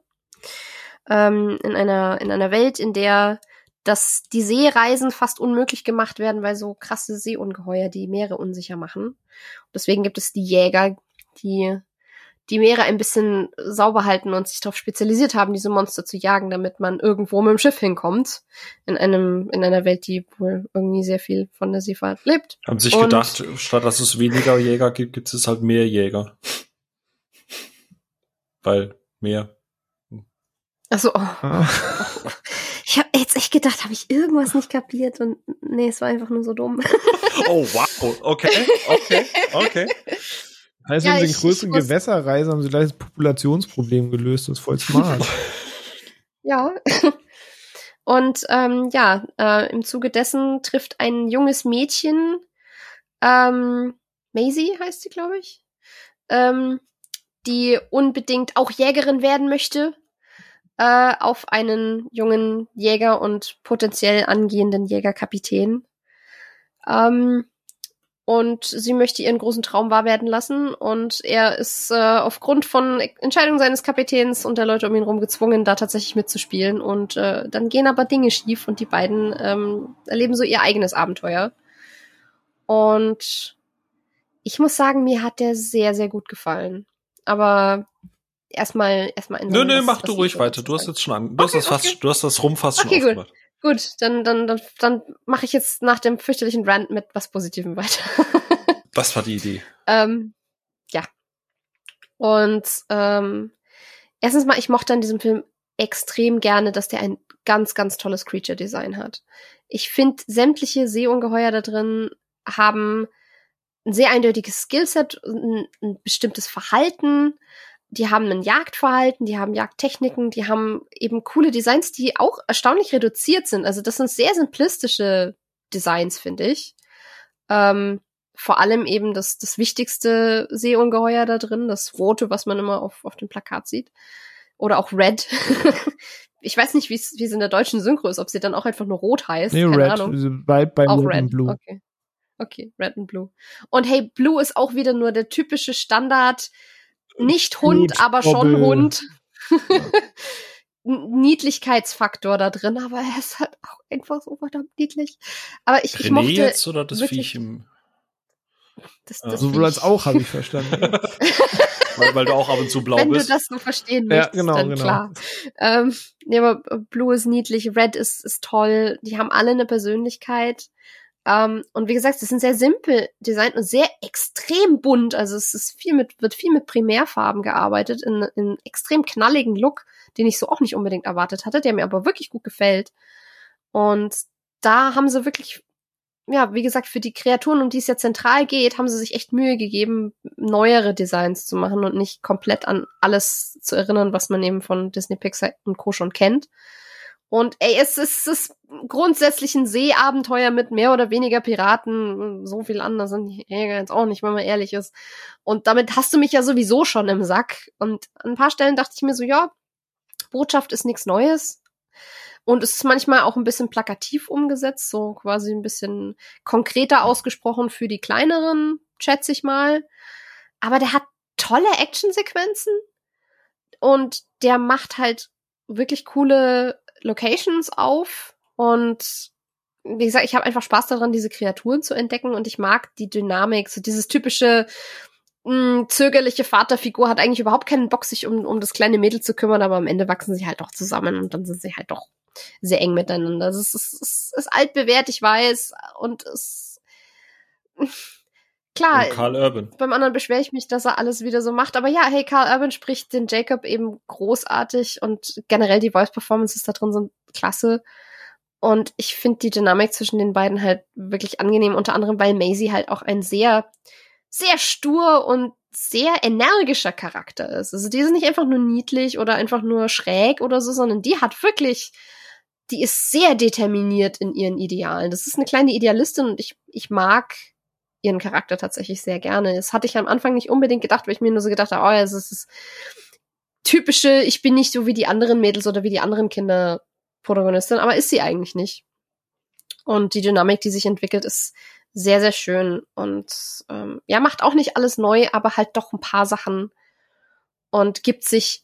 Ich hab, ich hatte bei dem halt wirklich das Gefühl, da steckt sehr, sehr viel Herz dahinter. Das ist wirklich ein Herzensprojekt und da, da haben die Leute sich mit Leib und Seele reingehängt und sind halt schon irgendwie ein paar Risiken eingegangen, weil sie sich zum Beispiel nach einer sehr rasanten Eingangssequenz, die echt actionlastig ist und richtig Adrenalin geladen, dann die Zeit nehmen, sich zurückzunehmen und das in eine etwas andere Richtung zu lenken, als man vielleicht erwarten würde. Und so haben sie schon so ihre Risiken gehabt und haben sich hier und da was getraut, hier und da haben sie sich auf Bewährteres verlassen. Aber ich finde den emotional tausendmal ansprechend als Lack. Okay. So, jetzt dürft ihr. Spannend. Ähm, also ich mag den Film auch, aus den gleichen Gründen, warum ich Lack mag und ich kritisiere an beiden auch die gleichen Dinge, weil ähm, ich, man kann 100 Sachen aufzählen, die CBs auch einfach nur dreist eins zu eins übernimmt und da halt gar nichts neu ist dran. Ähm, aber der Punkt ist, ähnlich wie bei Lack, es hat mich nicht gestört. Ich wusste, welche Leute dahinter sind. Aus dem Grund zu wissen, wer dahinter ist, wollte ich den Film überhaupt gucken. Und ich habe das bekommen, warum ich die Motivation hatte, ihn zu gucken. Und hatte den am Release-Wochenende abends gesehen und hatte wie lange geht der? Anderthalb, zwei Stunden? Äh, auf jeden Fall über die gesamte Laufzeit eine wunderschöne Zeit und einen sehr schönen Film gesehen. Und das äh, in, aus mehreren Gründen. Also zum einen, du hast schon gesagt, das Setting ist ziemlich cool. So, du hast 50 Prozent des Films ein ziemlich cooles animiertes Piratenabenteuer. Das zeigt, dass ähm, ja man auch einen kompletten Karibik-Piratenfilm im Animationsdesign ähm, machen könnte. Und das würde wunderbar funktionieren, samt Kraken, samt typischen Seeungeheuern, samt typischen äh, Seegans äh, Geschichten und Mythen und was man da alles drin verbasteln könnte. Und dann biegt der. Ist ja nicht so, dass One Piece das seit 20 Jahren macht, ne? Gut, ja, ich meine halt in diesem, in diesem Disney-Look oder Dreamworks-Look, ja. nenne ich es mal. Ähm, und ja. der, der größte Gewinner an dem Film ist halt Macy, die Protagonistin. Das Kind ist wirklich ultra charming und ich mag die total gern. Ähm, und das sind auch Sachen, warum ich einfach Spaß mit dem Film hatte. Ich kritisiere jetzt Dinge, um einfach fair zu sein, aber ich habe dem Film trotzdem vier Sterne gegeben. Ich fand den wunderschön. Ich habe danach auch Leuten geschrieben, guck den. Ich habe danach getweetet. Aber ich sage ja ähnlich, wie ich es halt bei Luck gemacht habe. Die beiden Filme haben mich aus den gleichen Gründen eigentlich sehr gleich auf begeistert. Weil bei Seabees kann man halt so fair sein und sagen, ich mag die Drachenfilme, sehr gerne, also sehr, sehr gerne. Ich habe auch die komplette Serie davon geguckt, weil ich das ganze Franchise sehr gerne mag. Also die Drachenzähmen leicht gemacht Filme. Und als Red richtig eingeführt wird, er verhält sich halt zu 100 Prozent wie ohne Zahn. Teilweise Sie. die Gestik seines Mundes und seine Augenbewegungen sind eins zu eins aus Szenen übernommen. Man hat das nicht versucht, irgendwas anders zu machen. Von der Proportion zum Blick, so wie es hier im Mund fällt, man hat es einfach schlichtweg übernommen und rot eingefärbt. So, das kann man kritisieren, das kann man richtig scheiße finden. Mir war es halt egal, weil ich am Ende eine schöne Zeit hatte und die, die Szenen, in denen es passiert, einfach charming sind und am Ende lächle ich dann trotzdem, weil ich die Szene lustig finde. Aber es ist halt einfach komplett frech kopiert. Der ganze Film geht auch in der Geschichte dann sehr in eine Drachenzähmen-Richtung. Der Protagonist Jacob sieht einfach eins zu eins aus wie Christoph aus Frozen das Design, man hat ihn einfach nur in Piratenklamotten gesteckt, ist sonst einfach literally die gleiche Person. Ähm, aber das sind halt alles Sachen, wo ich mir denke, ist halt geschenkt. Ja, da saßen ehemalige Disney-Leute dran. Überraschung, dass dieser Film 80.000 Versatzstücke davon hat. Und ja, diese Drachenzähmen-Anlehnung kann man sagen, das kopiert. Aber ich mag die Geschichte und ich mochte sie auch erneut in dem Setting. Ähm, deswegen, das ist einfach Kritik, wo ich sage, die gebe ich dem Film und ich verstehe jedem, der das auch gibt. Ich habe auch sehr viele Kritik gelesen, die halt schrieb, ich brauche ja kein Copycat Drachenzähmen. Ich habe Drachenzähmen, brauche einfach nicht das gleiche auf dem Wasser. Ähm, das ist vollkommen legit, aber wie gesagt, ich mochte den Film genauso. Ich hatte eine wunderschöne Zeit mit dem. Macy ist ein super Charakter. Aber ich sage, das ist halt genau wie bei Luck, die, ich habe die aus den Gründen geguckt, wegen den Leuten dahinter und beide haben mir genau das gegeben, was ich wegen den Leuten dahinter auch sehen wollte. Deswegen, ich mag die beide sehr, sehr gleich auf. Ah, das Schlimme ist, ich weiß nicht, ob es an der Uhrzeit liegt. Ich meine, es ist fast zwölf und die Folge geht ja auch wieder relativ lange. Aber jedes Mal, wenn hier jemand Lachs sagt, habe ich sofort Cars im Kopf ey, und denke mir so, mein Gott, was für geile Titel könnte man für die Episode machen, wenn es einfach nur um Lack gehen würde. Aber naja, gut, wir sind ja hier nicht bei Wünsch dir was. Ähm, Priorität. Priorität. Ansonsten Schlachter gehen und ihrem Pfund Gelacktes kaufen. so. Ähm, Seabeast.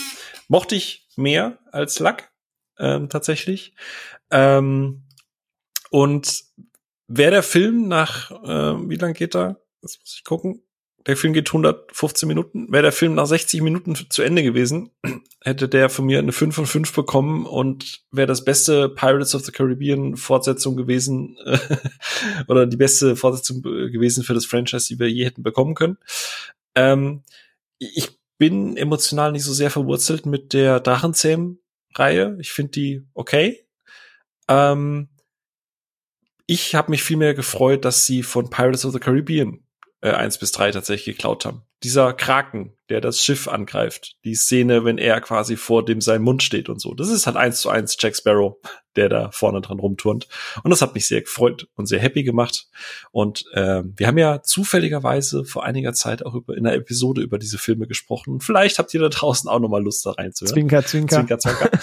Cross-Promo, Cross-Promo.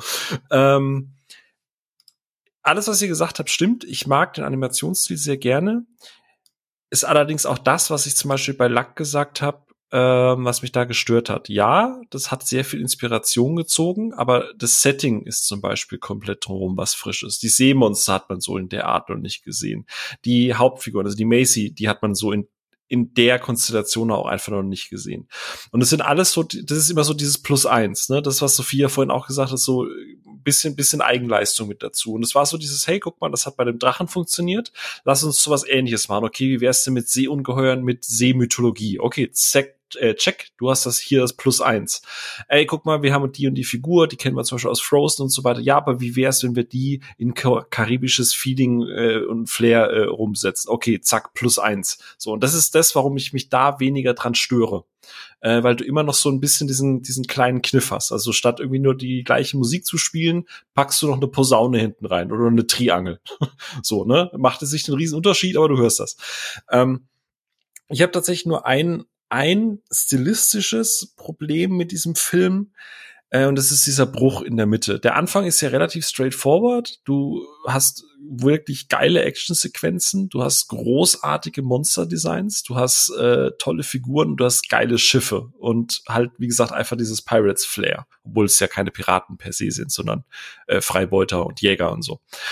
Ähm, und ich mochte das sehr gerne. Und irgendwann habe ich mich äh, mit Kim unterhalten und es war so dieses, denkst du, die ziehen das durch und dass man am Ende feststellt, hey, diese Seemonster waren irgendwie unter dem Fluch von irgendwas und äh, die müssen quasi die Quelle vernichten, dann plötzlich sind die alle lieb?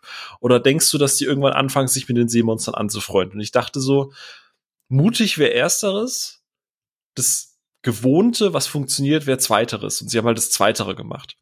Und ich finde halt, dass ab dem zweiten Teil wird das Ganze halt aus diesem spannenden Setting machen die halt eher so dieses Routine-Ding. Und René würde, ich höre René schon wieder, wie er sagt, ja, aber was erwartest du von denen, die das und das gemacht haben? Und er hat vollkommen recht. Natürlich erwarte ich das nicht anders. Ähm, aber ich finde halt, es gibt eine Szene später, da treffen die eine Seehexe.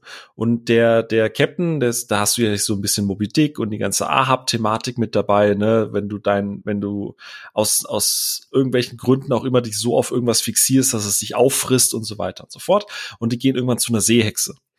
Und ich dachte mir so die ganze Zeit so, wie cool wäre es, wenn diese Seehexe nicht einfach nur einen MacGuffin weitergeben würde, weil diese Seehexe wird nie wieder Teil dieser Story. Wo ich mir einfach. du hast auch so Tia Dalma-Vibes gehabt, oder? Was für Dinge? Auch so Tia Dalma-Vibes, als sie bei der Seehexe sind, oder? So aus Flug der Karibik. Ach so, ja, ja, genau, ganz genau. Ja, ja. Ähm, Schicksal. Ja. genau das. Das musst du sagen. Ich kann mir doch Namen nicht merken. Aber ich dachte mir halt die ganze Zeit so, wie cool wäre es gewesen, wenn sie quasi verstoßen worden wäre damals aus diesem Königreich und als Rache diese Seebiester quasi auf diese Transportwege schickt, um dieses Königreich zu stürzen. Und am Ende muss man die halt besiegen. Aber hier redet die irgendwas von, ja, es wird dein Schicksal sein und bla bla bla und das ist die Ultimative und das und das kostet dich und dann taucht die nie wieder auf. Und ich dachte mir so, warum? Also, das ist einfach so sehr dann dieses, dieses, dieses, wir müssen am Ende noch eine Message erzählen und natürlich braucht die Maisie noch ihren großen Moment, wo sie einen Monolog hält und keine Ahnung, 300 Jahre Monarchie einfach mal in zwei Sätzen über den Haufen wirft, wo ich mir dachte so, ich verstehe jede Entscheidung, warum sie das so machen, aber irgendwie sehe ich da in meinem Kopf halt einfach einen viel geileren Film, wenn du das, die erste Hälfte konsequent zu Ende gedacht hättest äh, weil du halt hinten raus so viel, so viel von diesem Seemannsgarn einfach plötzlich links liegen lässt. Du hast noch Kreaturen, die du auffängst, äh, die du aufmachst, wie diese riesige Krabbe. Du hast dann einen Kaiju-Fight und auch das wird irgendwie nie wieder aufgegriffen. Diese Hexe kommt rein, die wird nie wieder aufgegriffen, weil du halt das Standardrepertoire plötzlich bedienen musst. Und deswegen fand ich den zwar besser als Luck, aber leider auch nur in Anführungsstrichen okay. Weil, wie gesagt, in meinem Kopf war da ein viel geilerer Film möglich. Wenn du das durchgezogen hättest. Schau, da siehst du, wie krass das die persönliche Wahrnehmung einfach ist, weil die Version, die du jetzt gepitcht hast, hätte ich zum Beispiel weniger cool mhm. gefunden, weil ich das gut fand, dass weil, weil die Version von dir hätte den hätte den Seeungeheuern komplett die Agency genommen. Die hätte die ja nur zu Werkzeugen gemacht und das hätte ich schade mhm. gefunden, mhm. weil ich es eigentlich gut finde, dass die quasi sich wehren und so. Das ist klar, das spricht halt auch so die Ökologin in ja, mir klar. an. Ähm, so nach dem Motto, Natur schlägt zurück und so. Das funktioniert halt für mich zum Beispiel immer. Das ist, das, das darf ein Versatzstück sein, weil es ein Thema ist, was ich gern mag. Ähm, aber ich glaube, für mich der wesentliche Unterschied, ja, sie sind beide irgendwo ein bisschen routiniert. Aber ich glaube, für mich, wenn ich es auf den Punkt bringen muss, ist der Unterschied, dass ich das Gefühl habe, beim Seeungeheuer haben sie diese spezifischen Tropes und typischen Elemente drin, weil ihnen die halt sehr gut gefallen haben und sie gesagt haben, da haben wir Bock drauf und damit machen wir mhm. einfach ein bisschen was Neues, weil wir es mhm. lieben. Und bei Luck fühlte sich für mich alles bis ins Letzte einfach nur äh, nach Checkbox und Kalkulation ja. an. Das ist so, das funktioniert, das funktioniert, das funktioniert, komplett seelenloses Corporation aneinandergehänge. Mhm. Welche, welche Figur zitierst du da immer? Der Typ hier, Excel. Excel Evan. Excel Evan, ja, genau das, das fühlt sich für mich an, als hätte den für Axel Irving geschrieben ja. und das andere waren Menschen. Übrigens, die zweite Idee für Seabeast wäre, dass es einfach Konflikte innerhalb des Seabeasts gibt, so wie es halt eben dieser Kaiju-Fight war. Dass die halt einfach quasi, die einen sind Pro-Menschen, die anderen sind Kontra-Menschen. Wäre auch eine Möglichkeit. Aber ja, ich weiß, was du meinst. Wie gesagt, äh, äh am Ende hätte ich die Wahl, würde ich jederzeit, also würde ich in zehn von zehn Fällen Seabeast nochmal gucken äh, weil das einfach allein für die erste Hälfte lohnt sich das absolut. Äh, und auch danach bietet er halt einfach für mich mehr Schauwert. Mich holt das Setting mehr ab, mich holen die Figuren mehr ab, mich holen die Dialoge mehr ab, mich holen die Biester, die Kreaturen mehr ab. Man macht einfach viel mehr aus dieser bekannten Idee. Und deswegen für mich aus diesem, diesem Sea Beast versus Luck, äh, der klare Gewinner ist bei mir eindeutig Sea Beast, muss ich sagen. Ja, bei mir auch. Spannender wird's hier bei René, ne? Der ist ja hier der, der, mhm. der Nette heute. mhm. Du, ich sage ja, ich, die mhm. haben für mich beide auf ihre Art einen ähnlichen Vibe. Bei dem einen habe ich genau das bekommen, was ich einen Pixar-Film mag, bei dem anderen habe ich genau das bekommen, was ich einen Dreamworks-Film mag. Und beide haben da für mich ihren Auftrag erfüllt, warum ich gerne Stu äh, Filme dieser Studios gucke. Deswegen, ich bin da etwas versöhnlicher als ihr. Ich hatte schlichtweg mit beiden eine sehr gute Zeit. Jetzt ich bin immer wieder schockiert. Vielleicht die Nase wirklich schon mehr Richtung Seabees gehen, aber schlussendlich, vielleicht auch man möchte ein bisschen den anderen Doc in Schutz nehmen, wo jetzt plötzlich alle sagen, uh, unkreativ. Aber ich sage, ich mag beide sehr gerne. Ey, du kennst mich, ne? Ich war der Erste, als ich gesehen habe, dass Luck irgendwie bei Letterbox nur so 2,6 hatte, war so, ah, okay, den musst du jetzt, also nicht, den musst du jetzt mögen, aber du, du weißt ja, wenn, wenn Leute Filme kacke finden, gehe ich ja erstmal mit der Prämisse dran, wie bei Greyman. So, ich will den dann auf jeden Fall gut finden. so, und wenn ich dann aber tatsächlich noch eine positive Attitude habe und dann halt immer noch nicht abgeholt wird, dann, dann ist bei mir halt einfach, äh, ja, und ich hatte Stimmen gehört und dachte mir, na schauen wir mal und war eigentlich von Minute zu Minute begeisterter und dachte mir, was habt ihr denn alle so? Ja. Ihr kritisiert das, was bei anderen Pixar-Filmen ihr in sechs Monaten wieder feiert und lobt und da muss man auch mit dem gleichen Maß messen. Das ist richtig, ja. Können wir jetzt so über Kater reden? Nee. nee, das tun ja. wir nicht. Ähm, ah. Aber ich würde, ich glaube, nur ganz abschließend würde ich tatsächlich, würde mich interessieren, ob ihr vielleicht alle, ob ihr jeweils einen Animationsfilm irgendwie habt, der in nahe, näherer Zukunft erscheint, auf den ihr euch besonders freut. Sei es jetzt von die kommenden Sachen von Skydance oder was auf Netflix angekündigt ist oder meinetwegen auch der nächste Pixar-Film. Ausnahmsweise. Gibt's da was? Ähm, auf den Stop-Motion Del Toro-Film tatsächlich. Da gab's jetzt auch den Trailer und so und das sieht schon ganz. Pinocchio. Ja, ja da, da, da freue ich mich drauf. Und natürlich der zweite Spider-Man, Across the Spider-Verse. Mhm. Ähm, wobei ich da ein bisschen Angst habe, weil man da natürlich jetzt eine gewisse Erwartungshaltung hat, ne? Ähm, aber äh, ja, das sind so die beiden, wo ich sagen würde, da habe ich Bock drauf. Ansonsten ist die Liste halt sehr groß und sehr lang und deswegen äh, ich freue mich einfach immer, was kommt. ja, der Spider-Man, der Spider-Man bzw. Spider-Verse-Film wird da, glaube ich, auch fast ganz oben eigentlich, aber ich glaube, der erscheint ja nicht mehr dieses Jahr. Ich glaube, der ist jetzt schon jetzt safe nächstes mhm, Jahr, ja. äh, irgendwie Juni 23 oder so. Von daher, um mir sowas zeitnahs zu nennen, in der Tat äh, Drifting Home, oh, der Anime-Film auf Netflix, den ich vorhin kurz in dem Anime-Umriss äh, einmal angerissen habe, der erscheint nächsten Monat. Das wäre wohl generell übergeordnet aus dem Thema animiert, so der nächste Film, wo ich gerade ein Auge drauf habe. Ja, und ich glaube, bei mir ist es natürlich Your Father's Dra äh, My Father's Dragon, also der neue Cartoon Saloon. Und ich freue mich auch schon sehr, sehr auf den, ähm, der jetzt eigentlich bald irgendwie mal kommen sollte, denke ich. Der ähm, Suzume no Chojimari, also der neue Makoto Shinkai Film. Der ist jetzt auch glaube ich, demnächst mal. Müsste jetzt auch irgendwie mal erscheinen, ja. So, ja. so richtig hat er kein Datum. Es hieß aber immer 2022 und so langsam bewegen wir uns in diesem Jahr in einem Rahmen, dass wenn er nicht gerade plötzlich in zwei Wochen spontan erscheint, man zumindest mal irgendwie ein Release-Datum nennen sollte. Äh, mhm. Aber sollte eigentlich noch dieses Jahr stattfinden. Wie bei Father's Dragon auch, genau. ne? Soll er auch äh, irgendwann. Äh, genau. Ja. Ja. Erscheinen sie, sonst weinen sie. äh, also. Men in Black. Genau. Ha. ja gut. Ähm, also es gibt es gibt wieder noch Sachen, auf die man sich freuen kann auf jeden Fall. Ähm, wir bedanken uns, dass ihr, wenn ihr jetzt noch wach seid oder noch dabei seid, bedanken wir uns sehr, dass ihr durchgehalten habt, diese wirklich XXXXL Animation. Ach, so lange ist sie gar nicht. Dass sie quasi bis hierhin animiert waren zuzuhören. Genau. Ich bin raus. Tschüss. Nein, aber ähm, also ich hatte auf jeden Fall sehr großen Spaß bei dem Thema. Ähm, ich hoffe ihr auch. Ähm, das ist von uns, glaube ich, allen ein ziemliches Herzensthema gewesen und es gab einfach so viel abzudecken. Ja, wir haben, ja, wir haben immer noch nur an der Oberfläche gekratzt. Das ist ja das Verrückte ja, daran. Das stimmt. Richtig. Und wir, wie gesagt, wir haben immer noch die Möglichkeit, mal über Stop-Motion expliziter zu sprechen und über Anime-Filme expliziter zu sprechen. Stop-Motion-Episode oder, ja. oder Phil redet drei Stunden über Kubo. ja, und Sophia freut sich die, die doppelte Zeit über Corpse Bride.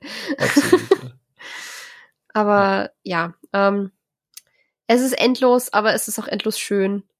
Und wir freuen uns, dass ihr dabei wart. Ähm, lasst uns gerne wissen, was eure liebsten Animationsfilme für Kinder, für Erwachsene ähm, aus Japan, aus Frankreich, aus Irland, was auch immer sind, ähm, worauf ihr euch freut. Und äh, ob ihr, keine Ahnung, Leica überbewertet findet oder doch einfach lieber nur bei Disney bleibt. Ähm, wir freuen uns über alles an Feedback. Und ja, ich glaube, damit schließen wir das Buch, das Märchenbuch für heute. Und